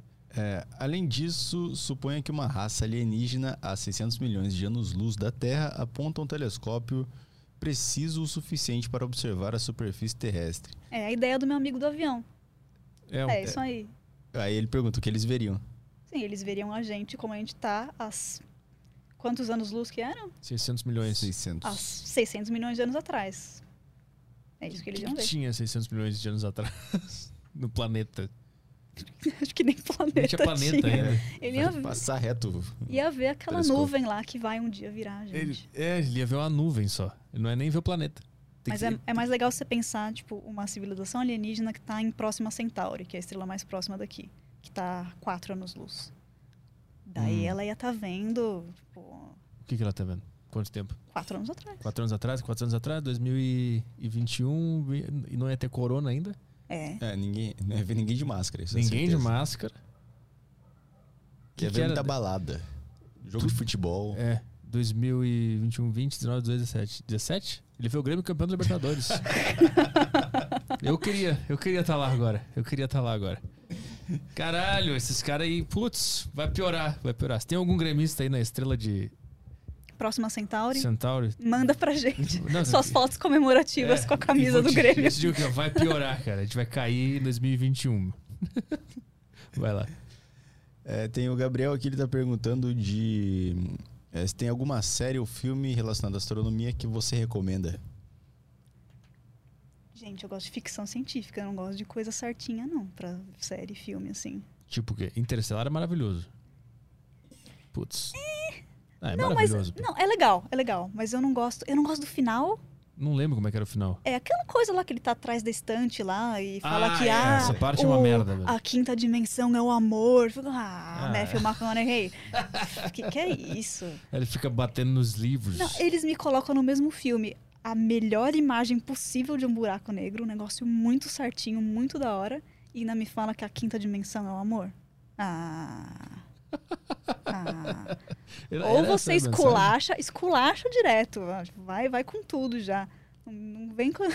Não me dá meia ciência, sabe? Metade do filme é ciência. Tem que ser meio hollywoodiano, né? Ele não pode Ah, te dar sim, só tem- ciência. é. Senão é o, é o, é o Neil deGrasse Tyson lá. Você precisa ter um cara beijando uma mulher pra ser um filme. Senão é só um documentário. Viu? Por isso que a quinta dimensão é o amor com um cara batendo nos livros. tentando dar uma. Tentando dar uma. Será que ele tava. Como é que ele tava tentando falar naquele dia? Como é que é naquele dia? Como se tivesse acontecido de verdade. Com a, com a filha dele, não é? É, mas ele- era alguma mensagem, né? Que, já, que ela já conhecia. Ah, é, alguma coisa. Era uma coisa assim. meio um código Morse, né? É, era um negócio que criava um paradoxo lá, que era ele mesmo que tinha deixado a mensagem pra ele achar e fazer a viagem lá. Senão ele não Isso, tinha isso. ido. Que era um é, negócio que, é, assim. que é mais de, de filme assim tu gosta? Gente, eu adoro Star Trek. Ah. Então eu recomendo todos os filmes de Star Trek, até os ruins. Nunca vi nenhum. Nenhum? Nenhum. Nenhum. É que você tem que ver a série antes, senão não faz sentido. Tá. Isso tá onde? Todo mundo fala disso, eu nunca vi. A série original É. de Star Trek dos anos 60, Nunca vi, nunca vi. Todo mundo fala disso, eu nunca vi. Jornada na... com o Spock. Nunca vi. Isso eu- é porque eu, eu peguei Pô, mas um- nem os filmes novos, Não, 2000 não. 2009 teve o reboot lá. Não, eu peguei um ranço desse negócio todo. Porque falam tanto disso e a galera fantasiada de. de- Já viu, Caio? É o que tem o cara que faz assim, né? Yeah. Mas dá um. Já viu? Não, Viu? É- Mas é, por que, que tu não viu? porque eu tava assistindo. South Park. Mas não dá um negócio esse troço aí? Mexi no que negócio aqui. Não tem problema. Perdão. Eu achei que vocês tinham cultura. não, não temos. Ah, Aqui? Um básico. Nada. Jornada nas Estrelas é o básico. Não, não consigo. Eu, vi, eu ouvi as pessoas falando e. eu- Nossa, É, Que Guerra nas chato. Estrelas vocês assistem, né? também não. Não? Nada. Ah, sério? Do, do- da espadinha lá? É. A espadinha. Do sabre? Tá bom, tá bom, tudo bem. Pelo menos não é nenhum nem outro. O que mais que nos recomenda? Então, Star Trek é muito velho, mas é muito legal. Então, eu recomendo. Os filmes é assim. Os filmes ímpares são ruins, os filmes pares são bons. É, viu? É- Geralmente é uma coisa assim. Mas eu gosto dos ruins também. Então, começa é- tem um filme. papos que tem que ver ao contrário, tem que ver na uma ordem X. Ah, o, é, o Star Wars foi É, assim. o Star comigo. Wars Ah, é assim, né? É, É, ah, Nunca vi Star Wars na minha vida. tem que ver. Sério? Caramba. É que eu tô. Você imagina, eu tô cercado de nerds o tempo Sim, todo, né? Então eu vi todos. Não, esse aqui não dá. Esse aqui, o cara faz isso aqui, não dá. O que, que é isso? O que, que significa isso aqui? Vida longa e próspera. É, um- é uma saudação. Ah. É um aloha. Eu, sabe por que eu conheço isso? Porque eu vi Adult Swim e tinha, tinha um desenho Eu que fazia é, paródia disso aí. É, tem um monte de coisa que eu conheço de paródia também. Isso, É um exatamente. nível de ignorância aqui. Meu Deus. Bota Adult Swim aí. O pessoal tá vendo essa tela? Tá. Que, como é que era o nome do, do, do desenho que eles faziam? Swing. Aí. Não, não, esse é o frango robô. Tinha um que era uns caras numa nave, que era bem parecido com isso aí, só que eu acho que era no, era no mar. Era uma paródia disso aí, os caras com os cabelinhos assim. Ah, não vou lembrar o nome exato agora do desenho que fazia paródia disso aí. Mas era muito legal. Então a gente tem que assistir Star Trek, é isso aí. É isso que tu Todo recomenda. mundo, todos os seres humanos tinham que assistir Star Trek. Tá. tá disponível em algum lugar pra ver isso aí? A gente tem que Eu que meter tá um torrent. Netflix. Tá, então. Então tá. Rick and Morty, Mas- Rick and Morty eu vejo. Mas lembrando que a série é de 1966. Então ela tem efeitos especiais. Maravilhoso. Maravilhoso. Tá. Nossa, tá lá em cima. Tem um negócio que eu lembro que é, é um cachorro que tem um chifre só. Só colaram um chifre num cachorro e falam, essa incrível espécie. é um cachorro. É claramente um cachorro com um cone na testa. Tem outro muito bom, que é um negócio que parece um, um tapete, assim. Parece um- uma lasanha. Eles ficam, "Ah, o que é isso? O que, o que é esse ser incrível? Eu fico, "Velho, É uma lasanha. Bom, Bom. demais. Mas assim, filmes. é, Um filme que eu eu nunca vi, mas eu sei que é tipo bem realista assim para viagem espacial. É um que chama Apollo algum número, que tem o Tom Hanks. Acho que é Apollo 13. Mas é um filme de Tom Hanks, assim. Eu acho que eu vi isso aí. É recente, né? Ele foi Não, não é velho, 13. é velho. É Então, Tom, Tom Hanks jovem.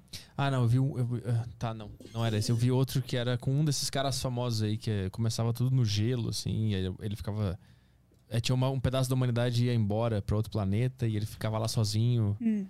Saiu no Netflix esses dias, esses. alguns meses atrás aí, mas qual é o que tu tava falando? Não, esse aí ele é bem realista mesmo. Ele tipo, é um é uma, um filme sobre uma missão que aconteceu de verdade. Então, tipo, eles estão interpretando pessoas que realmente fizeram parte dessa missão e tal. Uhum. É uma missão que tudo dá errado, né? Começa a dar um monte de coisa errada, os astronautas têm que se resolver lá. Hum. Eu tava vendo esses dias também um que o cara. Missão Marte, alguma coisa assim, mas não é o famoso aquele que foi, foi pro cinema e tal, era outro. E tem um que eu vi que é muito louco também, que, é um, que eu acho que não é americano o filme. Um filme russo, talvez, ou espanhol, que é uma, uma mulher acorda do nada e dentro de uma cápsula, assim. E ela tá, fica tentando entender o que, que tá acontecendo. E no fim das contas, a, a- ela tá sendo evacuada da- do planeta. Uhum. É Ela é uma cópia dela do, da Terra. Ah, que tá sendo sim. mandada para um outro planeta para colonizar aquele planeta lá. E ela, Uhum, uhum. quando ela descobre isso, ela- até ela descobrir isso, acontece um monte de coisa no, no filme. Eu não lembro o nome desse filme. A produção deve saber, porque eu vi com a produção esse filme. Tá, vamos lá, vamos aguardar Ela- aqui. Vamos ver se ela manda aí. Mas Manda era um, filme, era um filme bem legal. Era bem legal. Mas toca a ficha aí, mais questões aí. Vamos, vamos pra áudio aqui. Vai. Áudio do Cainazito. Boa tarde, Arthur, Caio, Amanda. Gostaria de perguntar para a senhorita se você acredita na possibilidade de uma vida existir fora do, do sistema solar, obviamente. Na nossa galáxia ou então nas outras trilhões de galáxias que nós temos, uma vida bem diferente da, da que nós conhecemos hoje, que não é por baseada em carbono e água. Valeu. Ah, eu acho que é possível, sim. A questão é que é difícil de encontrar, né? Porque a gente sabe o que procurar quando a gente fala vida como a vida que nós conhecemos. Esse tipo de vida a gente sabe onde poderia existir e onde não poderia existir. Então a gente essa- esse cálculo aí de qual é a zona habitável desse, desse sistema planetário é baseado em como a, a nossa vida, vida igual a nossa, conseguiria se desenvolver. Então, tipo, essa ideia de, tipo, ah, vidas que são diferentes, que não são baseadas em água, que não são baseadas em carbono, é difícil de procurar. Mas eu acho que pode existir, sim.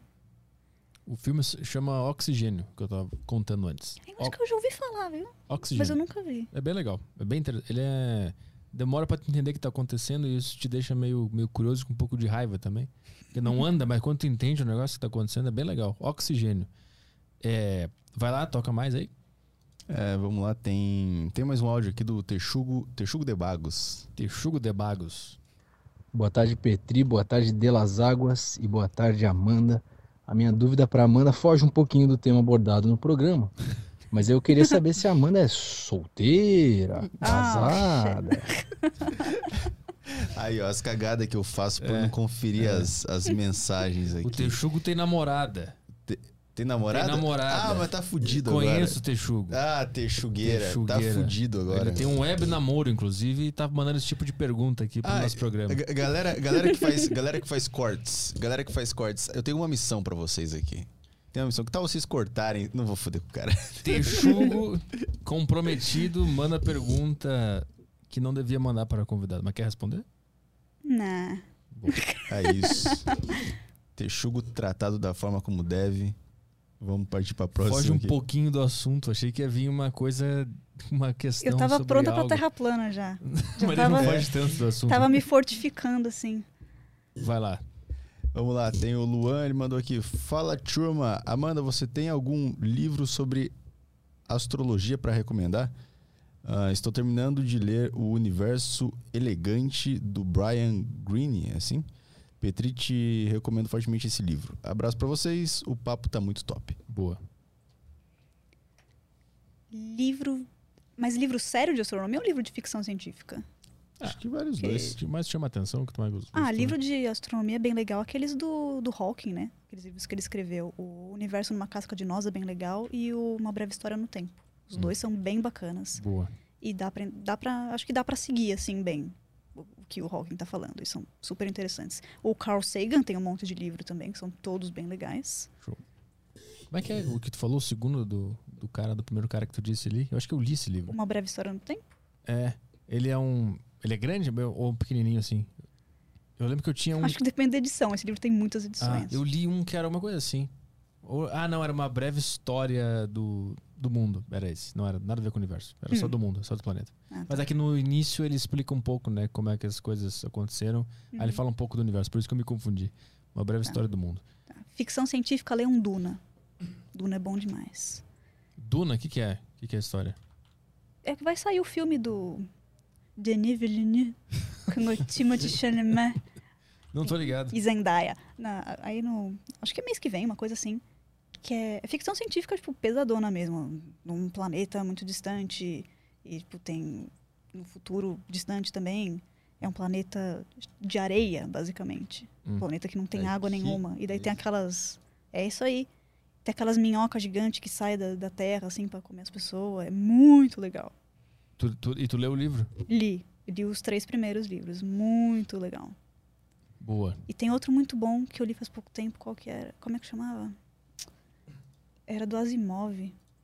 Bom, qualquer coisa do Asimov é legal de ficção científica. Do Isaac Asimov. Do Arthur C. Clarke também. Esses dois você não, não tem muito como errar em termos de ficção científica. Boa.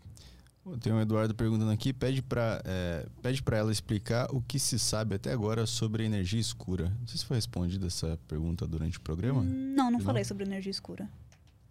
Energia escura é um negócio esquisito, é um negócio que a gente não sabe muito bem o que, que é. Que é- Não é que nem matéria escura, matéria escura é outra coisa, energia escura é outra coisa, mas a energia escura é basicamente a coisa que faz com que o universo esteja se expandindo de uma forma acelerada. A gente sabe que o universo está se expandindo de uma forma acelerada. Ele não está só se expandindo, ele está acelerando. Hum.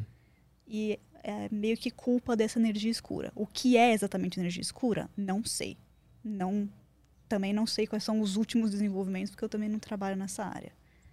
Mas basicamente é uma coisa meio misteriosa que existe aí na, no universo. Porque o universo, o que a gente enxerga mesmo, tipo, é o que a gente tem de Caiu um lenço aqui. o que a gente tem assim de planeta, estrela, essas coisas, galáxias e tudo mais, isso forma uma parcela muito, muito pequena do total de, de coisas que tem no universo. É tipo uma coisa muito, muito pequena, tipo 4% Caralho. é feito de estrela, planeta, essas coisas. Daí o resto é matéria escura e energia escura. O que são exatamente essas duas coisas? Não sabemos muito bem. Vai, taca a ficha aí. Beleza, tem o Rodrigo FM, ele mandou aqui. Boa tarde, Petri, Caio e Amanda. Sou apaixonado por astronomia, consumo esse tipo de material o tempo todo e ultimamente tenho desejo de trabalhar na área. Porém, curso o último ano de engenharia elétrica. Já soube que, já soube que posso seguir uma pós-graduação em física na área de astronomia. Mas a minha pergunta é: estaria eu prejudicando as eh, estaria eu prejudicando em relação aos outros alunos? Prejudicado em relação aos outros alunos que cursaram física na graduação? Rola algum tipo de preconceito relacionado a isso Preconceito, preconceito por parte dos alunos, não. Talvez seja difícil se encontrar um orientador, porque talvez os caras sejam um pouco mais chatos. Mas, assim, seus colegas não vão ser chatos com você, não.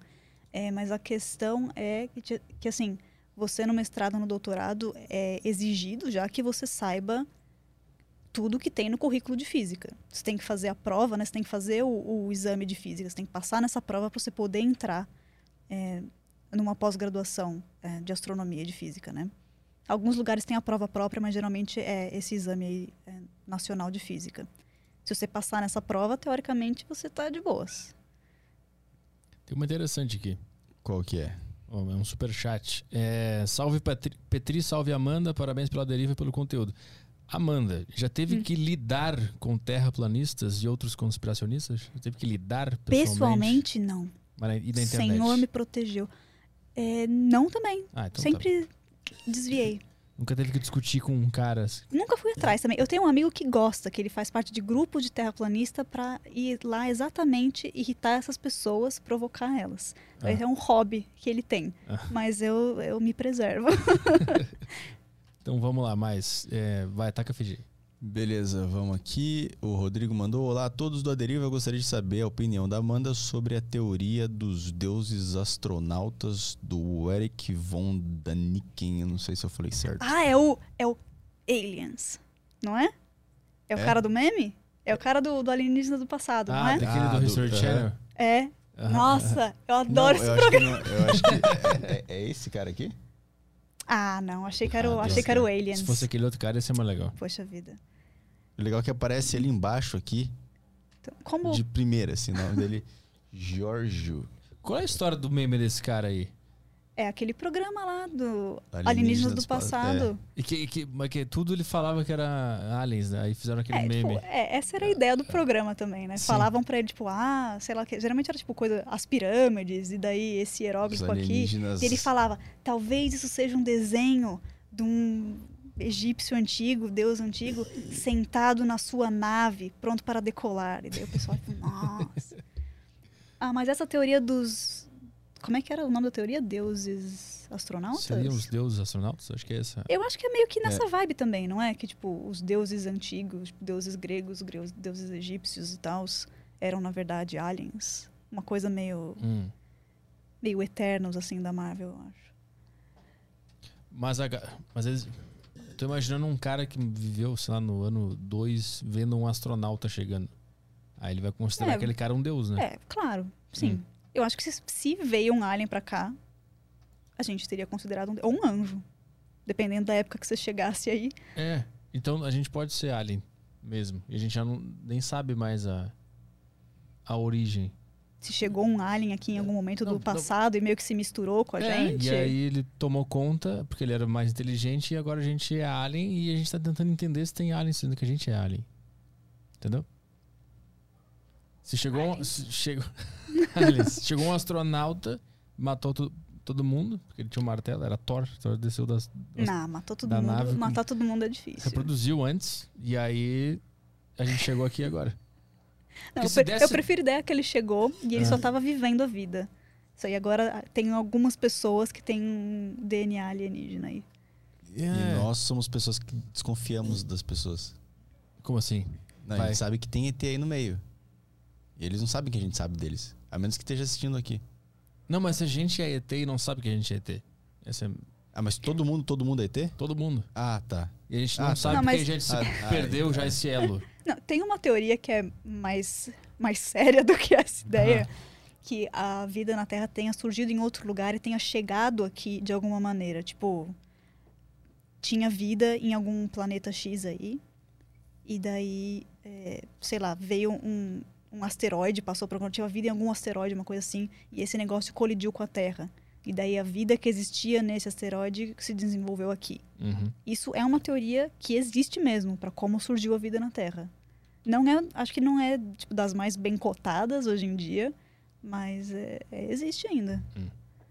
Eu tô imaginando se desse Thor de um, de um foguete e ele pisa na Terra, com certeza ele reproduziria. Muito facilmente.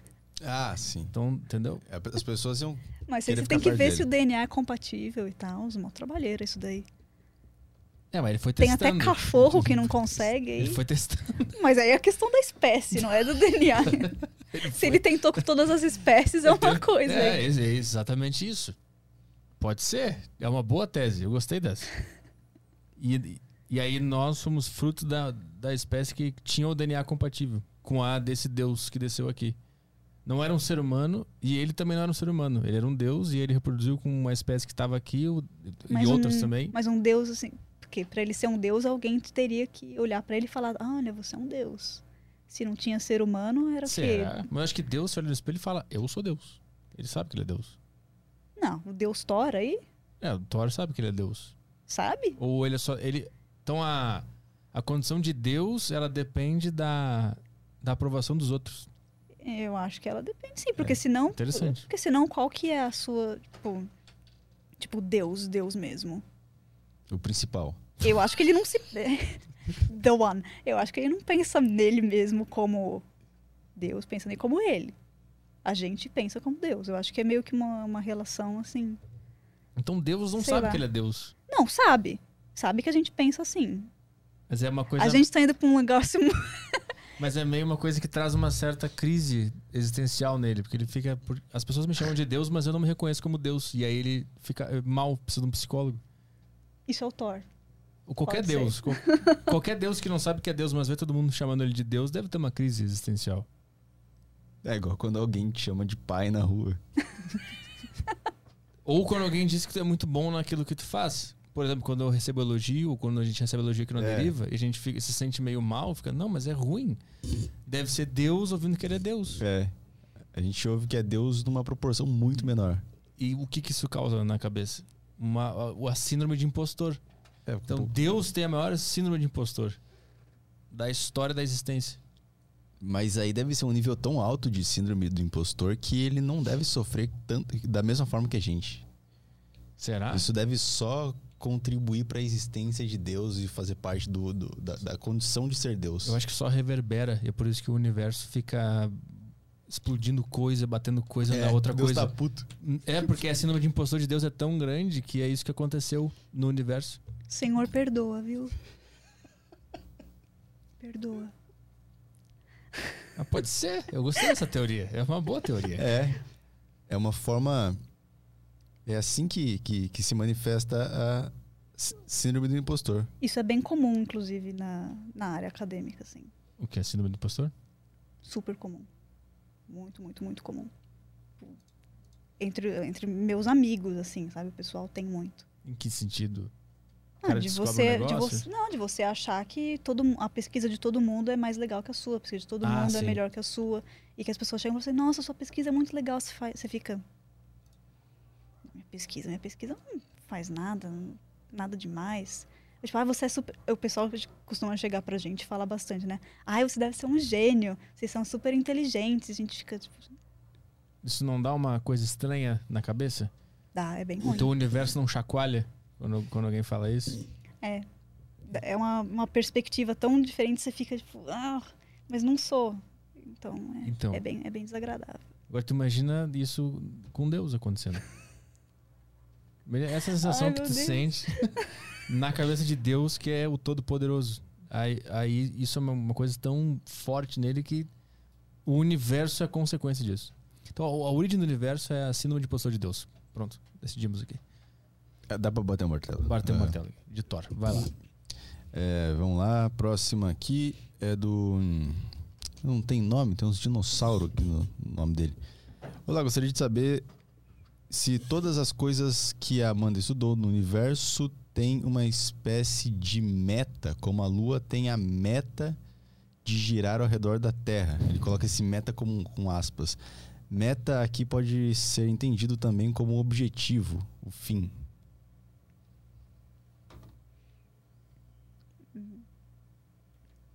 Ele acha que é uma Meta? empresa, o uni- o universo. E qual é a qual o teu chefe fala? A meta é tu descobrir. Deus pra que fala serve essa estrela agora? É. Vai, faz aí. E tu ganha comissão. Tipo, se os objetos astronômicos têm alguma uma coisa preferencial que eles gostariam de fazer, é isso? Como se eu acho que fosse uma grande. O universo fosse uma empresa. E aí Hum. cada um tem a sua função. Tem ali os astros, ali os, as estrelas, o- a aurora boreal. E aí eles têm a meta deles que eles têm que bater até o final do dia. Que é a quantidade de posts no Instagram. É, é que as tipo. pessoas vão tirar foto e postar. É, aí, eles, aí eles ficam batalhando. Aí fica a aurora boreal ali, cometa ali. É, aí eles ficam tentando aparecer e, e dar mais like no Instagram da humanidade. Essa é a meta deles. É a meta, é. Ser capa de banda de rock. Camiseta. Isso. Aí tá lá Andrômeda lá. Não, porque eu, eu, eu, eu saí no capo, na capa da Beyoncé, cara. Como assim? Como assim você vai me demitir? Foi a única constelação aqui dessa porra dessa empresa. Acho que é uma Eu boa resposta. é uma boa. respondido. Tá respondido, né? Respondido, respondido. Ah, vamos lá. Vamos ver, o Natan mandou aqui. ah, Olá, Amanda. Pode talvez. eh, Pode talvez uma explosão de uma estrela fora do nosso sistema solar afetar o eixo gravitacional da Terra com o Sol deslocar um pouco, Ah, Ah. fazendo o ano durar mais uns meses. Putz, tem que ser uma coisa muito, muito próxima pra conseguir afetar a gente. Eu acho que nem próxima a Centauri, que tá quatro anos luz daqui, se ela. Na verdade, eu nem sei que tipo de estrela é próxima a Centauri. Eu nem sei se ela vai explodir em supernova ou não. Mas. hum, não. Né. Respondido o. Como é o nome dele? O Natan. Ah, o Brandon tá mandando aqui. Aí, o primeiro cara a falar do Elon Musk. Fala, turma. Tava demorando! Tá demorando, né? Quanto tempo aqui? Por Três horas sem falar Elon Musk. Ainda mais no Flow. Ah, Amanda, por que existe um interesse tão grande do Elon Musk em colonizar Marte? Como seriam as condições de vida nesse planeta em comparação ao nosso planeta? Um abraço. O Elon Musk quer colonizar Marte porque ele quer a fama de ser a pessoa que colonizou Marte, basicamente. Eu acho que ele não tem nenhuma ideia científica para isso. É, mas colonizar Marte é, é aquela coisa. É, é bem assim, perdido em Marte, sabe? O filme lá com, com o Matt Damon e tal. Marte é, é um lugar chato para você colonizar.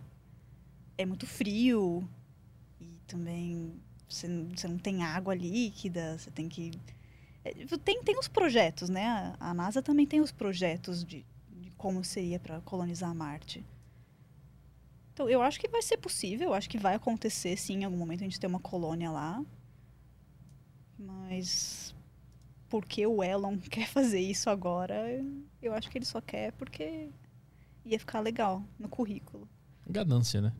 É, não, que nem aqueles esses satélites aí que ele tá lançando e tudo mais. Que teve, teve uma polêmica um tempo atrás com os astrônomos. A gente arranjou treta com o Elon Musk. Ah, qual foi? Que ele tá lançando aqueles Starlink, né? Aham. E talvez vocês encontrem até foto do, de tipo, é, observações astronômicas que o Starlink destruiu. Caralho. Porque eles passavam na frente bem na hora. Porque, assim, se você quer observar uma coisa que é um pouco mais fraca, uma coisa que está muito distante, quanto mais distante, mais fraca ela for, mais tempo o telescópio tem que ficar lá olhando. Que nem quando você faz uma imagem de exposição longa numa câmera normal. Uhum. Tem que ficar lá paradinha, tem que ficar lá olhando. E daí você vê, tipo, tem uma imagem que, nossa, é deprimente. Você vê os rastros do, do Starlink pegando a imagem inteira que os caras estavam fazendo. Porque os Starlinks são muito brilhantes. Hum. E eles são muitos. Eles estão lançando muito dessas coisas no espaço. Sem antes ter feito, né? Ter ido atrás disso daí, de ter visto como que ia afetar. Parece que antes de lançar ele falou, não, não vai afetar nada, mas aí no fim das contas afetou. E agora nos próximos lançamentos, se eu não me engano, ele tá indo atrás de tipo, ah, fazer um revestimento diferente nos satélites para eles refletirem menos a luz do sol, né? Porque é isso, eles brilham porque eles refletem muito a luz do sol. Ou de dividir com os observatórios é, qual que é o qual que é a órbita desses, desses satélites, onde eles vão estar. Porque a gente teria que, nos, que se programar ao redor disso, né? Uhum. A gente ia ter que evitar os satélites do cara para conseguir fazer observações, sabe? Tem a foto disso aí? Como é que a gente acha? Tem, Star, tem. Starlink? Mas se você colocar Starlink, sei lá, Astronomy, alguma coisa assim, talvez apareça essa imagem que eu tô falando.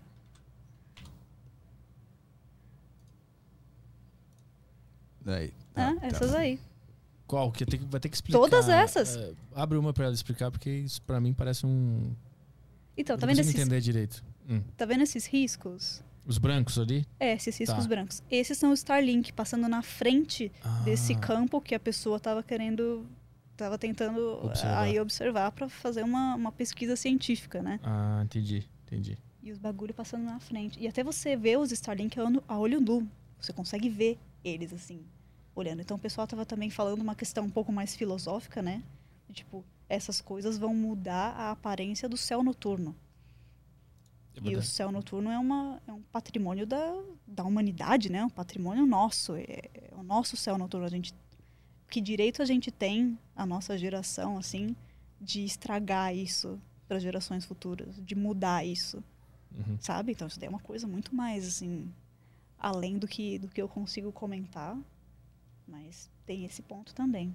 Aquela azul ali, SpaceX eh, Changes to Starlink. Isso aí também é um, um, um problema. Isso aí? É, aquele. Uma qual dos, do- dos, dos fios ali do- das linhas? É, Eu acho que são esses. É, são esses fios aí, que esse negócio parece um negócio de telefone, né? São esses fios brancos aí. E esses assim- pequenininhos, isso daí Ah. são as estrelas se movendo. A pessoa tá tentando fazer aquelas imagens que você Ah. deixa a câmera num ponto a noite inteira e daí as estrelas se movem ao redor, assim. Uhum. Então a- a- aquelas ali são naturais. É, isso daí é o que o assim. cara tava tentando fazer e daí ele ganhou os Starlink aí no meio. Ah, no meio é o Starlink. Uhum. Ah, mas nesse caso ficou bonito o Starlink. Então, é até legal. Quando saiu as primeiras imagens que dava pra ver, tipo, as pessoas vendo a olho nu, todo mundo, ah, que bacana. E depois mundo começou a pensar, tipo, peraí. Mas os bagulhos estão passando na frente do, do, do céu noturno, do nosso universo. Olha aquela primeira lá, que era a primeira agora. Agora que eu entendi o que, que é, bota aquela primeira lá, interessante também. Ela fica bem. Fica na frente de tudo. É, e só você ler, tipo, a notícia aí, tipo, Astronomy Group says Starlink and other satellites threaten science. Ameaçam a ciência. Yeah.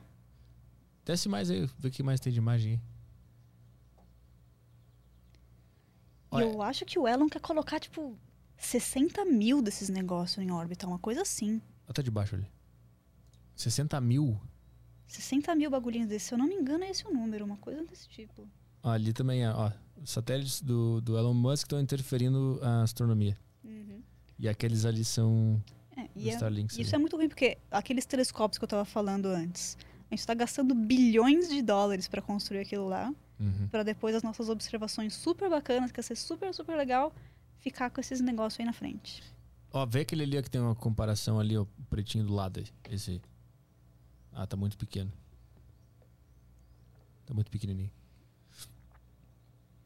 Isso aí é aquele negócio da internet, né? Que ele tá jogando pra todo mundo ter internet em todos os lugares. É esse o lance? Eu acho que é isso. Deve ter alguma coisa por trás, né? Ah, esse aí é o, é o Starlink, isso aí? Ou é uma ficção isso aí? Eu acho que eles são assim mesmo. Eu nunca vi uma foto de um, um Starlinkinho assim. Eu não, sei, eu não sei exatamente qual é o tamanho deles também. Só sei que eles brilham muito. Muito mais do que eles deviam. Ele, ele vai nos. Ele, puta, esse cara vai. Será que ele não é o anticristo? Deve ser. Porque ele tá jogando isso, Isso, aí. é ideia de anticristo. É, ele vai monitorar todo mundo 24 horas por dia. Depois ele vai começar a botar chip na cabeça da galera e vai conseguir sincronizar isso aí com o Starlink. Ele vai saber tudo que tu pensa, pra onde tu quer ir, o que tu quer comprar. Se a gente já acha horrível a gente falar um negócio perto do telefone e ele começar a dar comercial do que a gente quer, do que a gente falou. Imagina, imagina se tudo que ele tá fazendo fosse um filme. Ele está no primeiro ato do filme e tem esse personagem que tem as mesmas propostas do Elon Musk. Uhum. Na hora você conclui que é o vilão. Na hora Uhum. tu começa a perseguir ele pra matar ele. É o Né? desejo de vilão isso aí. É verdade. 60 mil Ele tem nome de vilão também, né? Elon Musk, ele tem cara de vilão. Ele disse no Joe Rogan que ele não sabe se ele não é um ET, que ele pode ser um ET. Tu viu isso? É, Ele vi. falou. Aham. O que, o que me faz pensar que ele pode ser muito ET, aquela, aquela entrevista no Joe Rogan, porque ele falou que ele nunca tinha fumado maconha. É verdade, né? E ele fuma pela primeira vez. É, um cara, um, um milionex. Milionex. Bilionex, provavelmente, né? Bilionex. Ele é. bilionex. Trilionex. Trilionex. Nunca. Mas é que droga de trilionex é, Ah, é, é o pó. Eles gostam, eles gostam de coisas mais fortes. Não tem tempo pra essas bobagens aí, não. E tem a teoria que o Mark Zuckerberg também é um robô, né? Não, mas esse é verdade. Ah, não é Você já viu ele tentando beber água? Exatamente. Bota ele bebendo água. Calma aí. Ele- é que vocês não viram Star Trek, mas ele na- nesse, nesse dia aí da água, que é quando ele tá, ele tá depondo no, É. no Congresso, uma coisa assim, né? Ele tá a cor da- de um androide aí de Star Trek também, do Data. Ele tá, tipo, a imagem do, do robô. Gente, Mas esse, ele, ele esse pode- homem é falso. Mas ele pode, ele pode estar nervoso. Que é, qualquer ser humano naquele lugar ficaria muito nervoso, né? Agora, Uhum. aquele negócio, lembrei que tem que beber água, pum, aí ele toma, aí ele Sim. devolve. Aquilo é, É. estranho. Tem um vídeo disso? Eu não tô Tem, achando bota aqui. Mark Zuckerberg drinking water. no YouTube. é, vai ter aí. Ou vai ter no Google algum, algum GIF. É um pouquinho assustador até. É, é bem, é bem interessante. Então tem a tese de que esse cara é um robô. E a Ah. tese que o Elon Musk é um ET e que esse cara é um robô. tá bom, achei aqui. Galera, tá vendo? É isso mesmo. Esse aqui.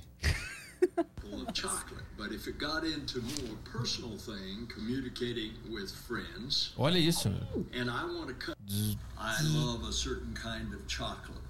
and I Ó, ó. Caralho, olha a cara do Laza, velho. Agora, ele tá muito nervoso ou ele é um robô? Pera. uh, Lembrou que tem que tomar água? is obviously frustrating. Tá programado, ele nem pensa. Agora tu vem nas teorias da conspira- da conspiração. Essa daí eu acredito. O Zuckerbo, eu acredito. Meu Deus do céu. Dá um medo isso, cara. Pera aí. A gente nem Pera falou aí. do emblema. Bota lá de volta. O emblema? Vamos falar do emblema. Cagamos, Espera que passe isso aí e te fala do emblema. Quê? Espera passar isso aí e te Ah, fala do tá. emblema. Pera, ele toma- ele consegue tomar um copo de água? Pois é, né? Você tá bebendo. Vamos chegar no final aqui. Vai ter, acho que vai ter mais água do que tem no começo. Ah, não, ele tá bebendo, tá bebendo. Tem um sistema no robô que não encosta água em nenhum equipamento. Ah! Tem a bolsinha. Ah, porque se ele. Então dá pra desmentir esse negócio que ele é um reptiliano.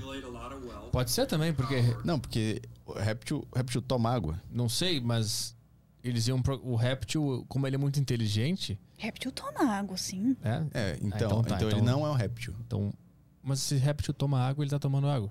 Não, o, o- o réptil. Ele não tá tomando água nesse vídeo, no caso. Não, tomou o copinho, foi. Foi? Foi, foi. Mas foi, foi sofrido. Mas eu acho que é Foi algum sofrido. compartimento onde a água cai dentro do robô e não danifica a, a aparelhagem dele. Uma Ele bolsinha. precisa pra resfriar. Que nem computador. Ah, Verdade. sim, cooler, aqueles cooler É. de água. Ah, é verdade. Tem um lá. sistema que tem um, tem, tem um Pentium ali, né? Tem uns coolers dentro da- do sistema dele. Então ele toma água só pra ele continuar. Mas. Mas é meio merda esse robô que precisa ficar tomando água, né? O meu computador eu Ah. nunca botei água na vida, né? Ele Mas tá lá. é, é para simular um ser humano. Faz, faz, faz sentido. Ah, é verdade. Isso, O cara só esqueceu de botar o, o olho pra piscar, né? Não piscou? Eu acho. Piscou um pouquinho. Pera. Ó, piscou ali. Piscou, ele tá piscando. É Esse cara também parece um reptiliano, né? É. Na real é uma reunião de reptilianos, né? Eu acho Eles- que. Congresso dos Estados Unidos faz bastante sentido Eles- ser uma reunião de Eles estão reptilianos. decidindo quem vai mandar ou não vai mandar no planeta. Eu acho que a regulagem do, do olho ali ficou um pouco. Falso? Ficou um pouco falsa. Podia ter fechado um pouquinho mais. Vamos ver. Não, tá bem humano pra mim.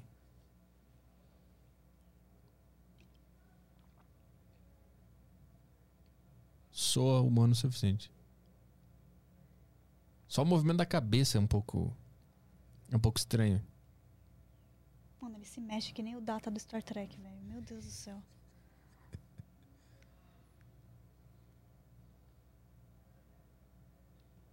Se eu procurar Elon Musk. Drinking water. É. Será? Será que a gente vai encontrar um padrão?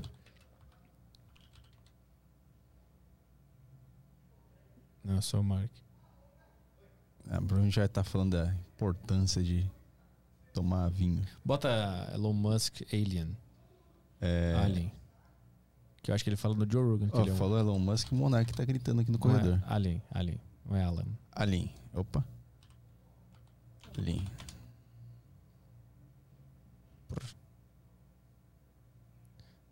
Pô, então. Ah, não. É que o Joe Rogan só tem o. Caiu tudo dele do YouTube, né? Só tem o canal oficial Ah, e verdade. tá no Spotify. Não vamos conseguir achar, achar. isso. Não vai Mas achar. tem Bill Gates, Alien. Vai, Bill Gates Alien. Não, Bill Gates acho que não. Ah, ele não quer colonizar Marte. Agora, o Jeffrey Bezos, É um Alien? ele é alguma coisa. Por quê? Muito rico. Não pode ser normal. Que é Jeff Bezos, assim. Mas isso foi tudo vendendo livro. Ó, Aí, Ó, Começou. The Untold Truth of Jeff. Be- Mas é um, mas é um canal verificado, vai cair o nosso vídeo. Vê esse primeiro aí. Jeff Bezos não é um. Ah, é um cara falando. Eu achei que era. Tem que ser provas, né? É, que Momentos provas. assim que. Tem o da rainha lá, né? Interessante esse ali, ó. 2020 foi uma simulação? Interessante. Depois Nossa, tomara. Depois eu vou ver se. É, eu- às vezes eu fico achando que acabou já e a gente tá vivendo num purgatório, assim. Num... Acabou em 2012 mesmo, né? A gente tá só, tipo, esquecendo de Exato. desligar. Exatamente. Terminou em 2012 e a gente tinha só um experimento pra saber o que aconteceria com a humanidade se ela não acabasse. Estamos num computador de um alien aí rodando. Exatamente. Um The Sims bem complexo. Em- eu tô adorando esse podcast. Emblema. É, vamos. Agora, aproveitar aqui, eu vou mandar os emblemas depois o aviso, galera. No começo do podcast aqui. Ai, É. meu cabelinho antigo. Saudades. Vai, emblema. Vamos lá, o emblema tá na tela aí pra vocês. O código tá aparecendo, o link tá no chat fixado aí. É o emblema de hoje, programa com a Amanda. É, hum, o código é astronomia, tá aparecendo aí. Não me cobrem criatividade por esse código. Te cobro sim. Paga o teu salário. Eu Tá escrevi. cobrado Eu oficialmente. escrevi esse código aí na outra vez que, que o programa foi desmarcado. Então, Pré-variante Delta. é, foi pré-variante Delta. Então, é, a- se tem alguma criatividade que vai ser julgada aqui, é a minha do passado. Que se fosse hoje, se fosse hoje seria diferente. Se fosse hoje, o código seria reptilianos. Ah, depois do programa é muito fácil fazer o código. É, Isso é, legal. na- é, a, a diversão tá em fazer antes. Que você não sabe nada do tema, daí. é. Teve uma vez, veio o cara lá do. De que país que era? Do Congo. Congo. Aí eu fui lá e pesquisei. Vou botar a capital do Congo aqui de, de código pra resgatar o emblema. Vixe, já, já vi onde vai dar. Hum. Aí Já tem, percebeu já, né? Hum. aí foi isso. Aí tem, aí tem dois. Tem dois Congo no mundo e eu coloquei o Congo errado. É tipo o cara da- do Rio Grande do Norte vir aqui e tu botar é, o código Porto Alegre. É, Foi isso que ele fez. exatamente Foi isso que o ele fez. É, foi, que- foi Eu acho que isso. com um pouco mais de, assim, uma situação política um pouco um É. pouco mais séria. É um pouco de desprezo por aquele lado do planeta. Ah, tudo igual. É, não é meu país? Foda-se. Não é meu Brasilzão aqui? Foda-se. É, tem, algo, tem uma pergunta aqui, deixa eu ver aqui, ó.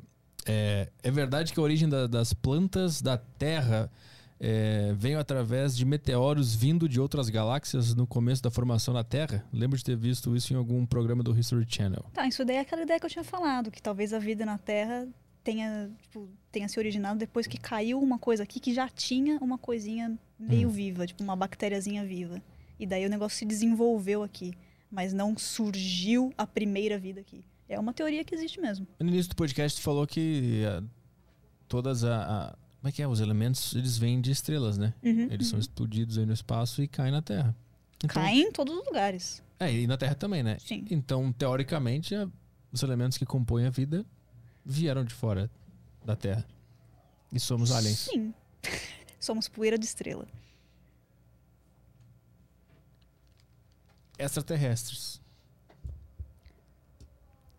É, se você pensar assim, tipo, todos os carbonos que formam o seu corpo não foram criados na Terra. Eles foram criados por alguma estrela e daí eles chegaram na Terra. Mas até aí, tipo, as coisas que formam a Terra da Terra também não foram criadas pela Terra. É. A Terra foi juntando essas coisas para virar a Terra. É verdade. Então, Mas depois que ela juntou coisas e, e e formou Terra, mais coisas vieram. mais coisas vieram e foram se juntando nela também até formar. Mas, Ca- caiu umas coisas assim. Mas e a, vi- a, a vida humana? Ela é extraterrestre. Só se for a sua- aquela sua ideia de que chegou um alien, transou com todos os bichos do planeta e daí um deles virou, virou um ser humano. Tem algum elemento na estrela que explodiu, chegou aqui e é essencial pra gente estar vivo agora? Sim. Qual? Carbono, por exemplo, todos, né? Tipo, Tá, todos então. esses elementos que formam a vida, que é tipo carbono essencial, oxigênio essencial, é, nitrogênio essencial também. Hidrogênio também é essencial, mas hidrogênio é, já foi não, não precisa de uma estrela para criar. É, fósforo, se eu não me engano, é essencial também. Tem vários elementos que são tipo são elementos que você precisa para criar vida como a gente conhece, que são elementos que tipo se, se você não não existem esses elementos, você não consegue criar cadeias de proteína. Ah. Então daí você não consegue criar pessoas. Interessante. Então somos aliens mesmo. Os elementos que nos formam vieram do espaço, vieram de estrelas. Vai, taca a ficha aí. Ó, tem um monte de pergunta aqui que tá. Tem coisa que tá, sendo, tá se repetindo aqui, mas tenho um áudio aqui, vou tocar um áudio. Meio perdido nas perguntas aqui, que a galera começou a mandar bastante. Vai. Acho que eles descobriram esse atalho aí pra, pra, da Saco Cheio TV, que é melhor você assinar do que você comprar todo dia mensagens. Boa tarde, Arthur. Boa tarde, Amanda. Caralho. Minha pergunta é referente ao mercado de trabalho para quem estuda astronomia. Geralmente, quais são as vagas que costumam ter, quais as funções, e elas estão totalmente relacionadas à astronomia, às estrelas no geral? Como é que funciona isso daí? É, tem bastante, há uma certa escassez de vagas do tipo? Essa é a minha pergunta. Fala, Amanda. Aí, aí, foi. Tá, então isso é aquela coisa que eu estava falando antes, né? Se você quer ser um pesquisador, se você quer ser um cientista, você tem essa, essa carreira meio que pré-determinada. É Mestrado, doutorado, estágios de pós-doutorado aí nas áreas que você conseguir pegar. E daí você quer virar um professor pesquisador. Você tem que fazer concurso. O ruim é que, assim, vaga de concurso para você ser professor de astronomia é difícil de abrir aqui no Brasil, por exemplo. Eu não, eu acho que, por exemplo, no IAG a gente contratou tipo, um professor ano passado, daí o outro professor que a gente contratou faz já faziam alguns anos. Então, um professor você contrata. Então, tipo, abre uma vaga. Então não é um negócio que tem, tipo, nossa, milhões de vagas para você preencher. Tem gente que trabalha no planetário, gente que se forma em astronomia trabalha no planetário. E Ele pode ser o gente- locutor do planetário. Pode ser, faz a voz do, do Morgan Freeman. O, o, o Yuri mandou uma pergunta boa aqui. Ó. É, gostaria que a Amanda falasse sobre as anãs vermelhas e sua capacidade de durar trilhões de anos, ser muitas vezes intituladas como as últimas estrelas do universo. Uhum. Anãs vermelhas são o menor tipo de estrela que você consegue fazer. Então elas têm a massa, tipo, basicamente a mínima para ela conseguir ser uma estrela. Põe uma anã vermelha. aí. Tá, vamos. Qual é a. Então, se, qual é você, a... se você é um pouquinho menor que uma anã vermelha, você é uma anã marrom. Você basicamente tá entre ser um planeta e ser uma estrela. Então você não conseguiu juntar coisa suficiente para virar uma estrela. E você também é muito grande para ser um planeta, sabe? É, você tem, você tem muito, você é muito quente, você tem muita coisa para ser um planeta. Hum. Então, anãs vermelhas é o menor tipo de estrela que você consegue fazer. Quanto menor a estrela, quanto menos massiva a estrela, mais tempo ela dura. E quanto mais massiva a estrela, menos tempo ela dura. As estrelas massivas, elas consomem energia muito rápido. Então, elas têm muito mais combustível? Sim, porque elas são muito maiores. São muito mais pesadas. Mas elas também queimam isso muito mais rápido. Para elas conseguirem manter a gravidade, é, impedir a gravidade de, de fazer elas colapsarem. Entendi. É Então, um as opala. estrelas- Hã? É um opala. Não sei se é um opala. Tá. procura, procura outra, outra. Outra consome muito aí. combustível, muito pesado, muito rápido. Pode ser, Bebe pode muito. ser. É um opala. Ok. Aceito. Mas qual é a. Ela é intitulada a As Últimas Estrelas do Universo, por quê? Então, que elas são, como elas são muito pequenininhas, elas precisam de pouquinha energia para elas serem uma estrela.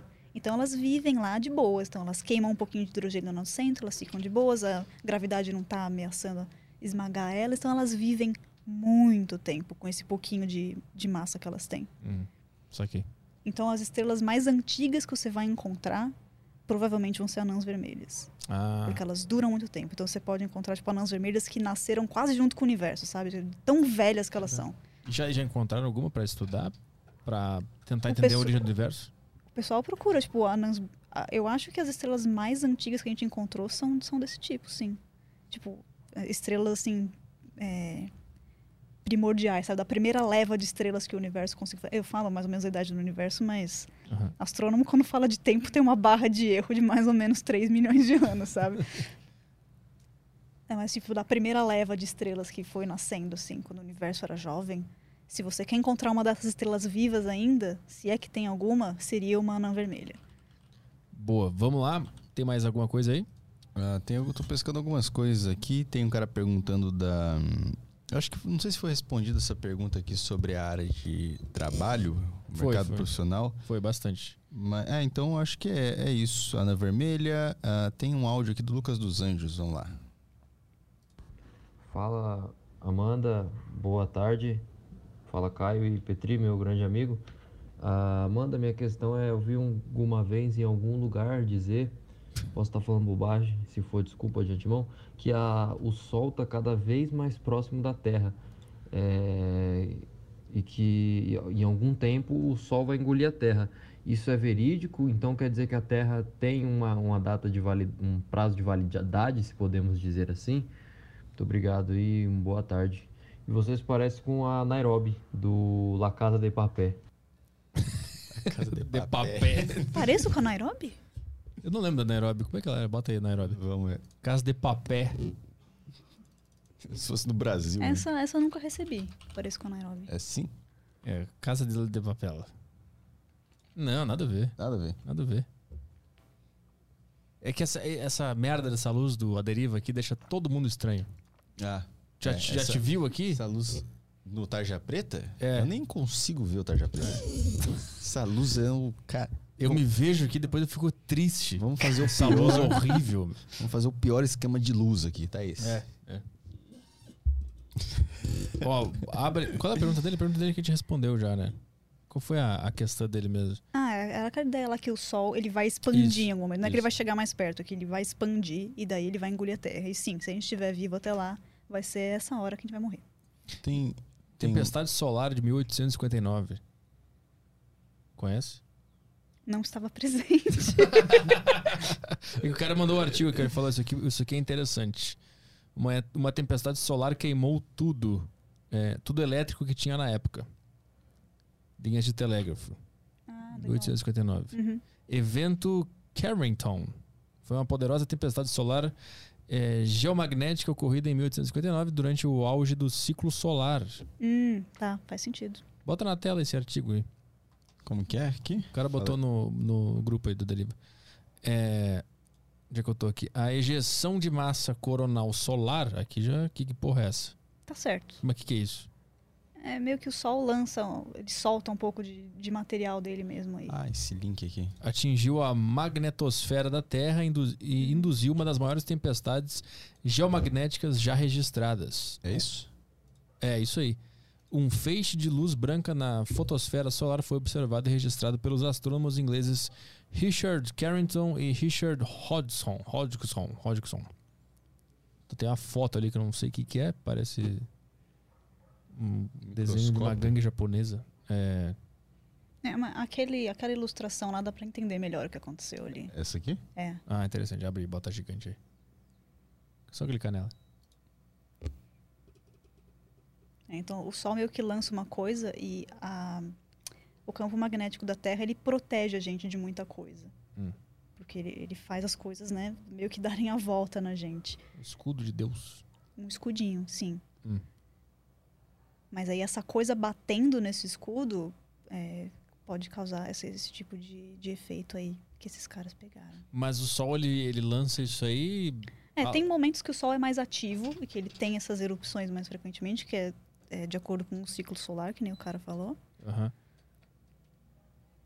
Mas geralmente não é muito não é muito séria não a situação. Eu não sei qual foi a última grande é, grande explosão dessas que teve aí. Olha. Erupção, né, que a gente chama. Estima-se que existe uma possibilidade de 12% de um evento semelhante ao de 1859 ocorrer entre os anos de 2012 e 2022. A tempestade solar de 2012 teve uma magnitude similar, mas passou pela órbita da Terra sem acertar o planeta.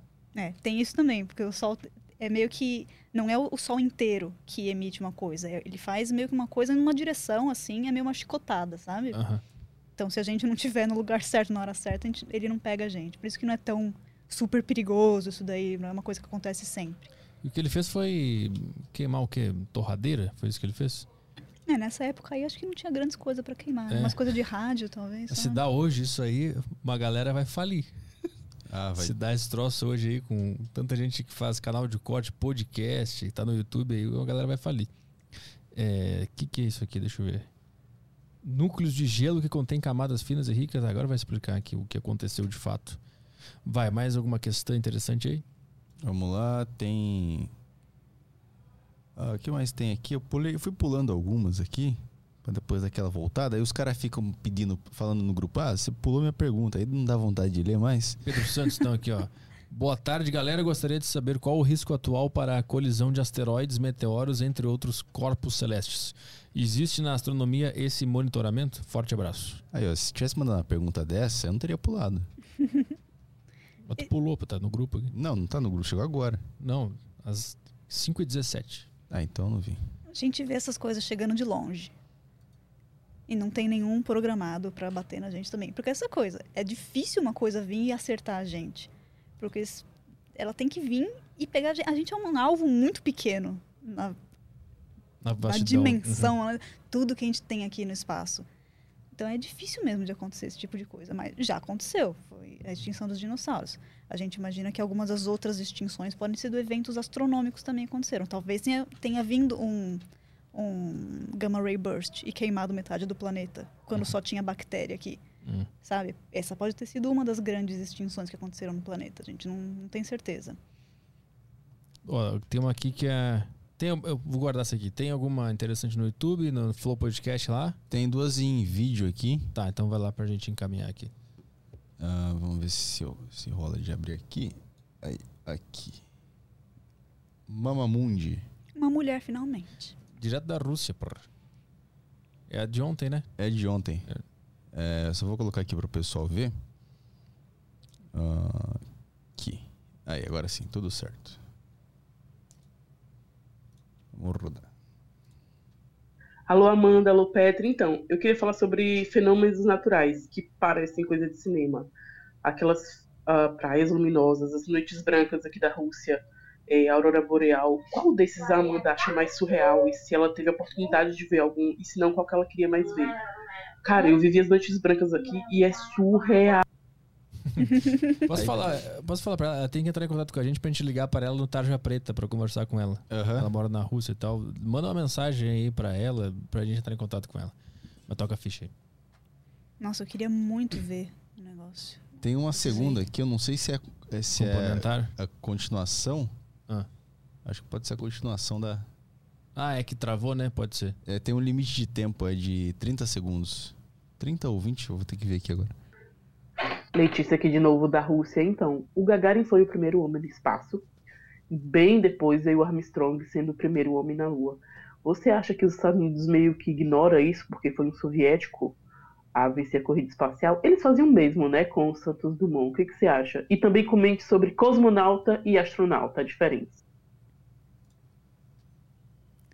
Yuri Gagarin, primeiro homem no espaço.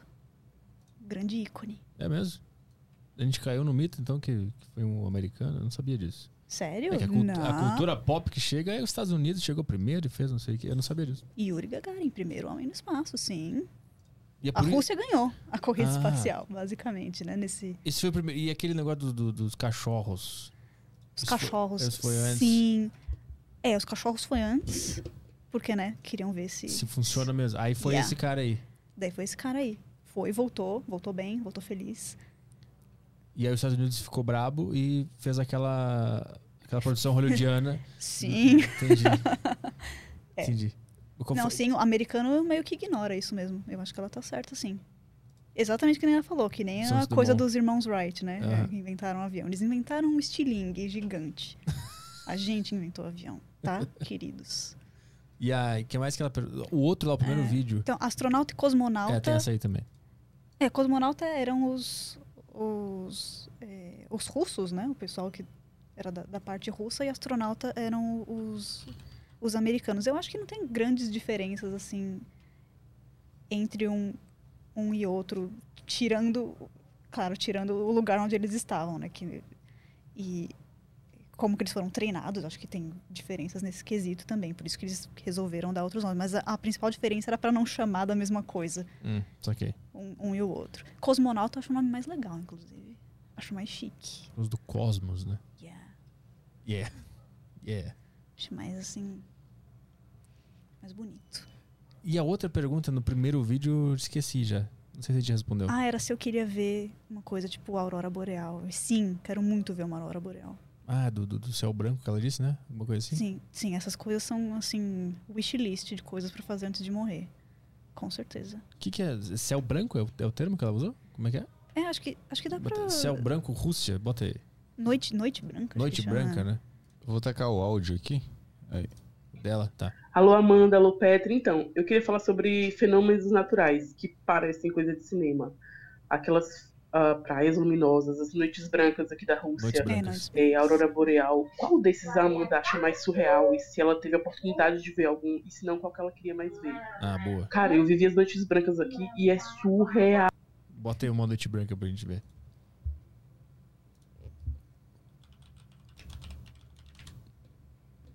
Aqui. Isso aí? É, simplesmente fica dia na hora que não era pra estar. Isso rola né, na, na, na Islândia, nesses lugares, né? Será que é isso aí? É bem bonito. Noite branca? Fenômeno que não deixa a noite chegar. Eu acho que, tipo, não é um dia que não, não chega de noite. Uma coisa assim.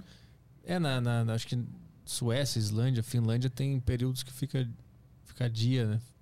É, você tem que claro. estar. é, pra esse tipo de coisa, você tem que estar num, numas latitudes bem altas aí. Eu quero muito pra Islândia. Nossa, Nossa a aurora boreal A deve ser, é deve ser uma coisa, uma experiência, assim, É. insana de você ver, né? O meu, meu objetivo de vida é pra ir pra, Is- é ir pra Islândia. Ver isso e o resto que tem lá, né? Que é muito legal. As casinhas pequenininhas. É. De madeira. Bonitinho, né? É, tem, tem mais uma aqui no grupo aqui. É, olá novamente, gostaria de perguntar a Amanda o que ela sabe sobre o raio Schwarzschild. O raio de Shortchild?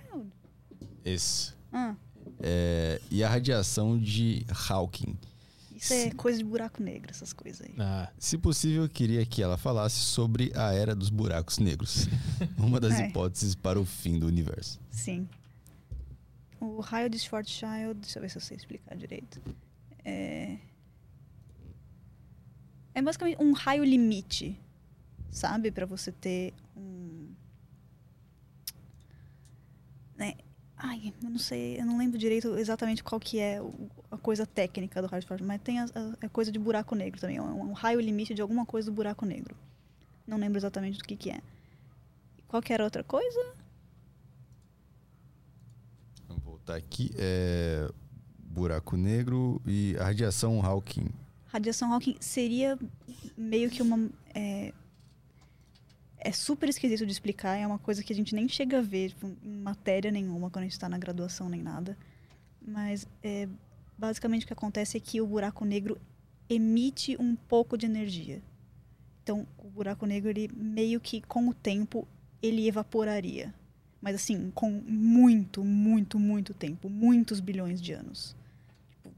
Bilhões de bilhões de anos.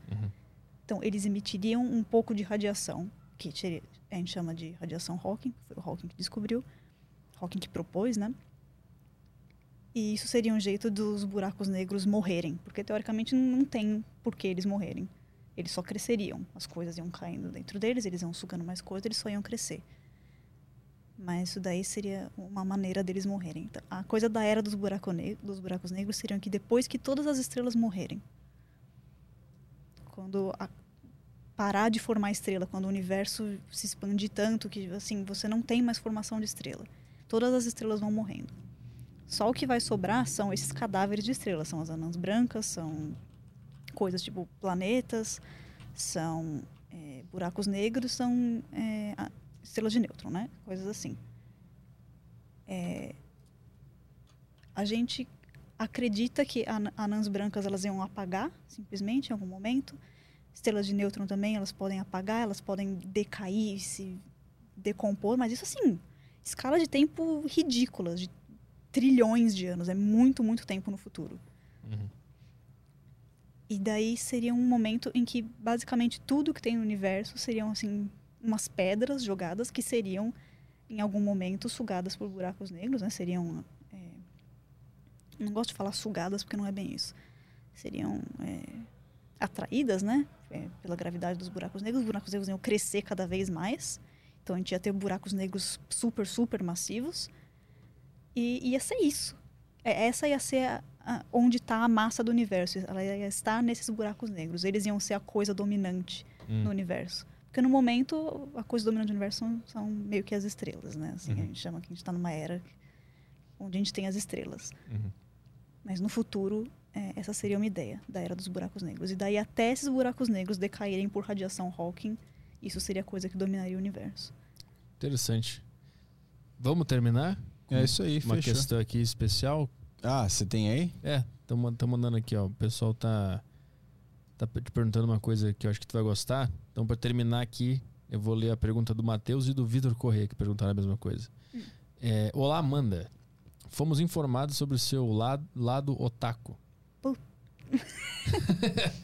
O, ah, tem duas perguntas sobre isso. O Pen de Naruto é basicamente um buraco negro que sabe controlar sua força? Eu não sei o que é isso, explique.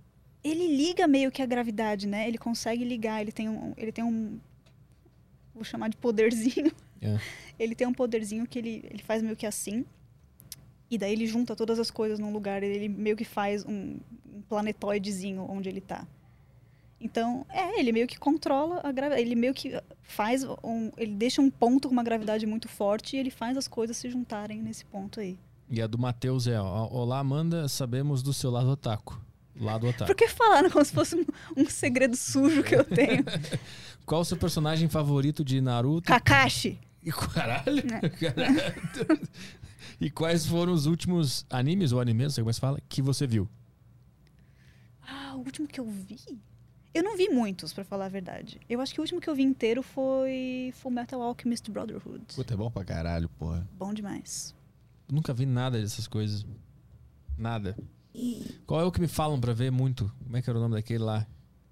Caralho. Falavam pra ver bastante. Lembra que mandavam aqui bastante? Que era pra ver, que era pra ver, que era pra ver? Eu nunca vi. Otaku gosta de mandar os outros ver Death Note, né? E- que é o, é, um- era um o desses. anime pra quem não gosta de anime, eles falam. É. É, um anime de entrada. Mas era um outro do mais Titã. específico. Qual? Do a- Ataque de Titã lá. Ataque de Titã.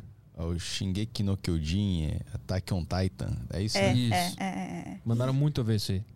Eu Esse não aí, vi. esse aí é nojento, hein? Meu Deus do céu. Nojento de bom ou nojento os, de ruim? Os bichos comem as pessoas, nojento de nojento mesmo, de gente Ah, tá. cortada no meio sendo comida. E como é que é o, o teu personagem favorito mesmo? É o? Kakashi. O que, que é? Por que, que ele é favorito? O que, que ele faz? Porque ele é o melhor personagem do negócio inteiro, simplesmente. Que- Não é por causa de poderzinho. Eu não gosto de personagem por causa de poderzinho. É, Ah. tudo, é tudo uma questão emocional, tá? Eu analiso a personalidade Ah. do personagem. Do desenho? Não é só por força física, tá? Não, ele é o personagem mais legal, o personagem mais interessante. Tem uma história muito interessante. Todas, as- tipo... Ele é um personagem que faz, faz sentido o jeito que ele cresce durante a série, assim. Isso é Naruto. Muito emocionante. Naruto, isso aí, né? Naruto. Quando, quantas temporadas tem Naruto? Que eu, eu É que a gente falar. não costuma contar em temporada quando você fala de anime, né? Ah, não tem? Você geralmente é fala só um por. negócio. Você fala por arco, geralmente. Ah, o arco onde acontece tal coisa. É um- uma quantidade X de episódios, depende de qual que é a Quantos história. arcos temos? Não faço ideia, tem muitos. Eu escuto há muito tempo Quer falar dizer, de não tem Naruto. tantos né? assim, vai. Mas eu não sei, não sei quantos exatamente tem. Tem muito fã de Naruto aí falando coisa no chat? Deve Ah, ter, né? sempre Mas no Shippuden acho que Tem. tem uns 900 episódios. quê? Mais. Não, tem mais, tem mais de 900. Naruto? Do Naruto, tem os dois Naruto, né? Tem o Putz, Naruto, Tem dois Naruto. tem, do- tem o Naruto Tem- quando ele é criança. Tem mais depois, né? Tem o filho do E Naruto. tem o filho do. Naruto, mas eu tô ignorando por enquanto. Não caí nisso daí ainda, não. Então não tem como eu começar a acompanhar agora. Já era. Tem, tem você vai 900. pro- Ah, mas aí eu. Você Ah, começa é- agora é eu- rapidinho, eu você- com seu filho. É, eu termino com 90 anos com a minha família. Não, eu vi tudo numa, numas férias que eu tive aí, uns três meses. Você faz assim, você. Quando tem aqueles episódios que não acontece nada, tem todas as listas na internet. O pessoal fala, esse episódio não acontece nada, pode pular. Ah, isso é muito importante. Daí você pula. Devia ter em todas as séries isso aí.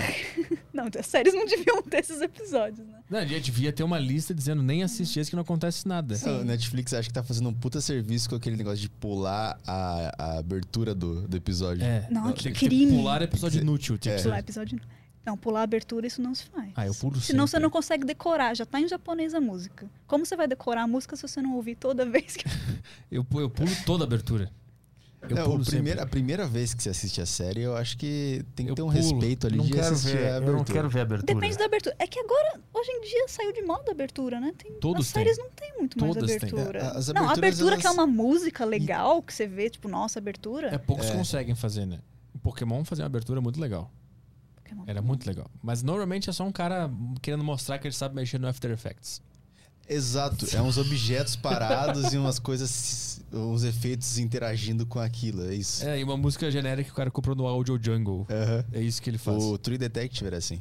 É, eu, puta, eu pulo sempre. né? E eu- essa ideia é boa, de, de ter uma lista e do lado escrito assim, esse episódio é inútil, não acontece nada. Que eu canso Uhum. de ver série e aí eu tá, tá 10 minutos, 15 minutos, 20 minutos do episódio e eu pensei, tá, e aí, o que aconteceu pra história? nada. E aí eu, não, mas alguma coisa no final vai acontecer. Uhum. Não acontece nada. Eu quero essa lista. Eu quero um serviço que faça isso. É que isso dá pra fazer porque você sabe qual é a história, né? De Naruto, por exemplo. Você tem o mangá, você sabe o que realmente aconteceu no mangá, que é o oficial, né? Hum, Então, se coisas a mais acontecem no desenho, hum, você pode pular, porque assim, interessante. teoricamente, não faz parte da história principal, não é mesmo? Mas tem uns que são interessantes até. Ah, boa. Essas, essas coisas, tipo, é, não é essencial para a trama, mas tem uns que são divertidos de ver. Então, alguém tem que ver a série inteira e depois fazer a lista pra gente. Sim. Pra gente saber o que, que tem que ver e o que, que não tem que ver. Uhum. Entrou pergunta de Naruto aí ou vamos embora? Bom, sem perguntas de Naruto. Ah, sei mais de Naruto do que de astronomia. Caralho, tem alguém que entende de Naruto aqui nessa casa? pra fazer um podcast só sobre Naruto com ela? Me chama de novo É. pra falar só de Naruto. Só de Naruto. Tá. especial Naruto. Amanda Especial Rubio, astrônoma. não, Amanda Rubio, narutóloga. Nato... Narutóloga. Então tá, é isso aí? Isso aí. Hoje é sexta-feira, né? Hoje é sexta-feira. Hoje é sexta-feira. Na deriva. A deriva volta na segunda Tá só. terminando isso aqui, eu vou abrir uma cerveja. Pra comemorar? Nossa, eu vou. Então tá, Amanda, obrigado por vir aqui. Obrigado a vocês, foi muito legal. Valeu pelo papo. E é isso aí, as redes sociais dela estão aí na descrição deste vídeo. Sigam ela lá no, no Instagram. Tem mais alguma coisa? Só Instagram. Eu nem uso muito, mas é mais Instagram do que qualquer outra coisa. Tem no canal no YouTube, tem nada, né? Tem um vídeo dela no, no canal Mescla. Sim. É, sigam, sigam o Astrotubers no Twitter, que é um canal do pessoal da astronomia. que Ah. Eles fazem vídeos falando sobre astronomia. explicando vários conceitos. Astrotubers. Então, segunda-feira a gente tá de volta aí com a, o destino do boné. Segunda-feira eu acho que a gente não tá de volta. Tem, Não tá? Tem programa marcado pra segunda? Não tem? Petri no Planeta Podcast. Ah, é, eu vou lá falar de, de, de, de- de Fight Club, Clube da Luta. Ah, tu tá. vai junto. Pô, eu tô convidado, né? É. Verdade. Pô, vou ter que assistir e vou ter que ler o livro. Tu nunca assistiu o Clube da Luta? Não, já assisti, mas assisti Assiste de novo. Assiste de novo. Vê de Mas o novo. livro não é exigência. Tem que ler? É, não. Eu tenho o livro ali, eu li dois É capítulos. só saber que o final é diferente. Eu não sei nem isso. O, Tá. o Humberto leu, ele nos conta como é que é o livro. Beleza. É mais pra falar sobre o que significa, sobre a história e tal. Aham. Então, então nós dois estaremos lá, segunda-feira, no Planeta dois. Podcast. E no dia 7 a gente também não volta porque é feriado. Ah, a- aqui, porque a deriva não trabalha em feriado. Afinal, não trabalhamos em feriados. É, porque estaremos todos na, na manifestação pró-Bolsonaro. Exato. Com nossas armas e, nossos, Cara- e nossas garrafinhas de cloroquina. A camisa da CBF. É. As caixinhas de Tem comprar, vermelho. tem que comprar a camisa da CBF também. É, mas então a gente volta no dia 9. É isso, né? Dia 9 com o Bruno Santana, que é dublê. Pô, bom que semana que vem não tem dois a deriva só. É, mas o de sexta-feira vai ser O fogo. de sexta-feira é especial, né? Então no dia. Não, vamos guardar então o negócio do iFood pro dia 10, sexta-feira. Tá bom. Vai o ser destino junto. do boné na sexta-feira, dia 10. Tá bom. Tá, Beleza, acho que é uma boa. No dia 8 a gente As deixa. pessoas já aqui. sabem o que vai acontecer no dia 10? Quer pegar lá? Pra gente terminar? O- Não, não. O, o- Não, não, o- isso a gente não fala. Isso aí- não. Isso é especial. Deixa a agenda É. sair. Então tá, então ó, dia 8 a gente vai deixar aqui o lixo, Aham. o boné do iFood em cima. E no dia 10 a gente vai decidir o que vai acontecer, Sim, tá? será batido um martelo. Pra quem não tá entendendo nada, assiste o início desse podcast de hoje pra você entender o que, que tá acontecendo aí. Tá? Tudo certo. Então, tô- boas férias pra ti, É, Caio. boas férias pra você também, Petri. A gente volta só no dia 8 aí. É. Com um dublê. Ah, é isso aí, sem tarja preta final de semana. Cara, realmente tô falando como se fosse sexta-feira aqui. É, é, é uma pré-saída de férias. O que, que, é, que, é, que, que se indica pra galera assistir enquanto a gente estiver por fora? Quando a gente vê por Um fora. podcast bom aí. Podcast bom É, no Brasil. no Brasil, isso. Um podcast bom. Um bom. Informativo. Um bom. Aham. Bacana. Tem aí nessa. Tem aí um bom, um pica. Ah, um sim. podcast excelente. Esse aqui? Um, um podcast ótimo pra terminar esse programa. Aham. Acho, que, acho que dá pra se despedir É. e soltar aqui a indicação de qual é o podcast bom pra galera assistir enquanto a gente estiver por fora. Tá, então até semana que vem, galera. tchau, tchau.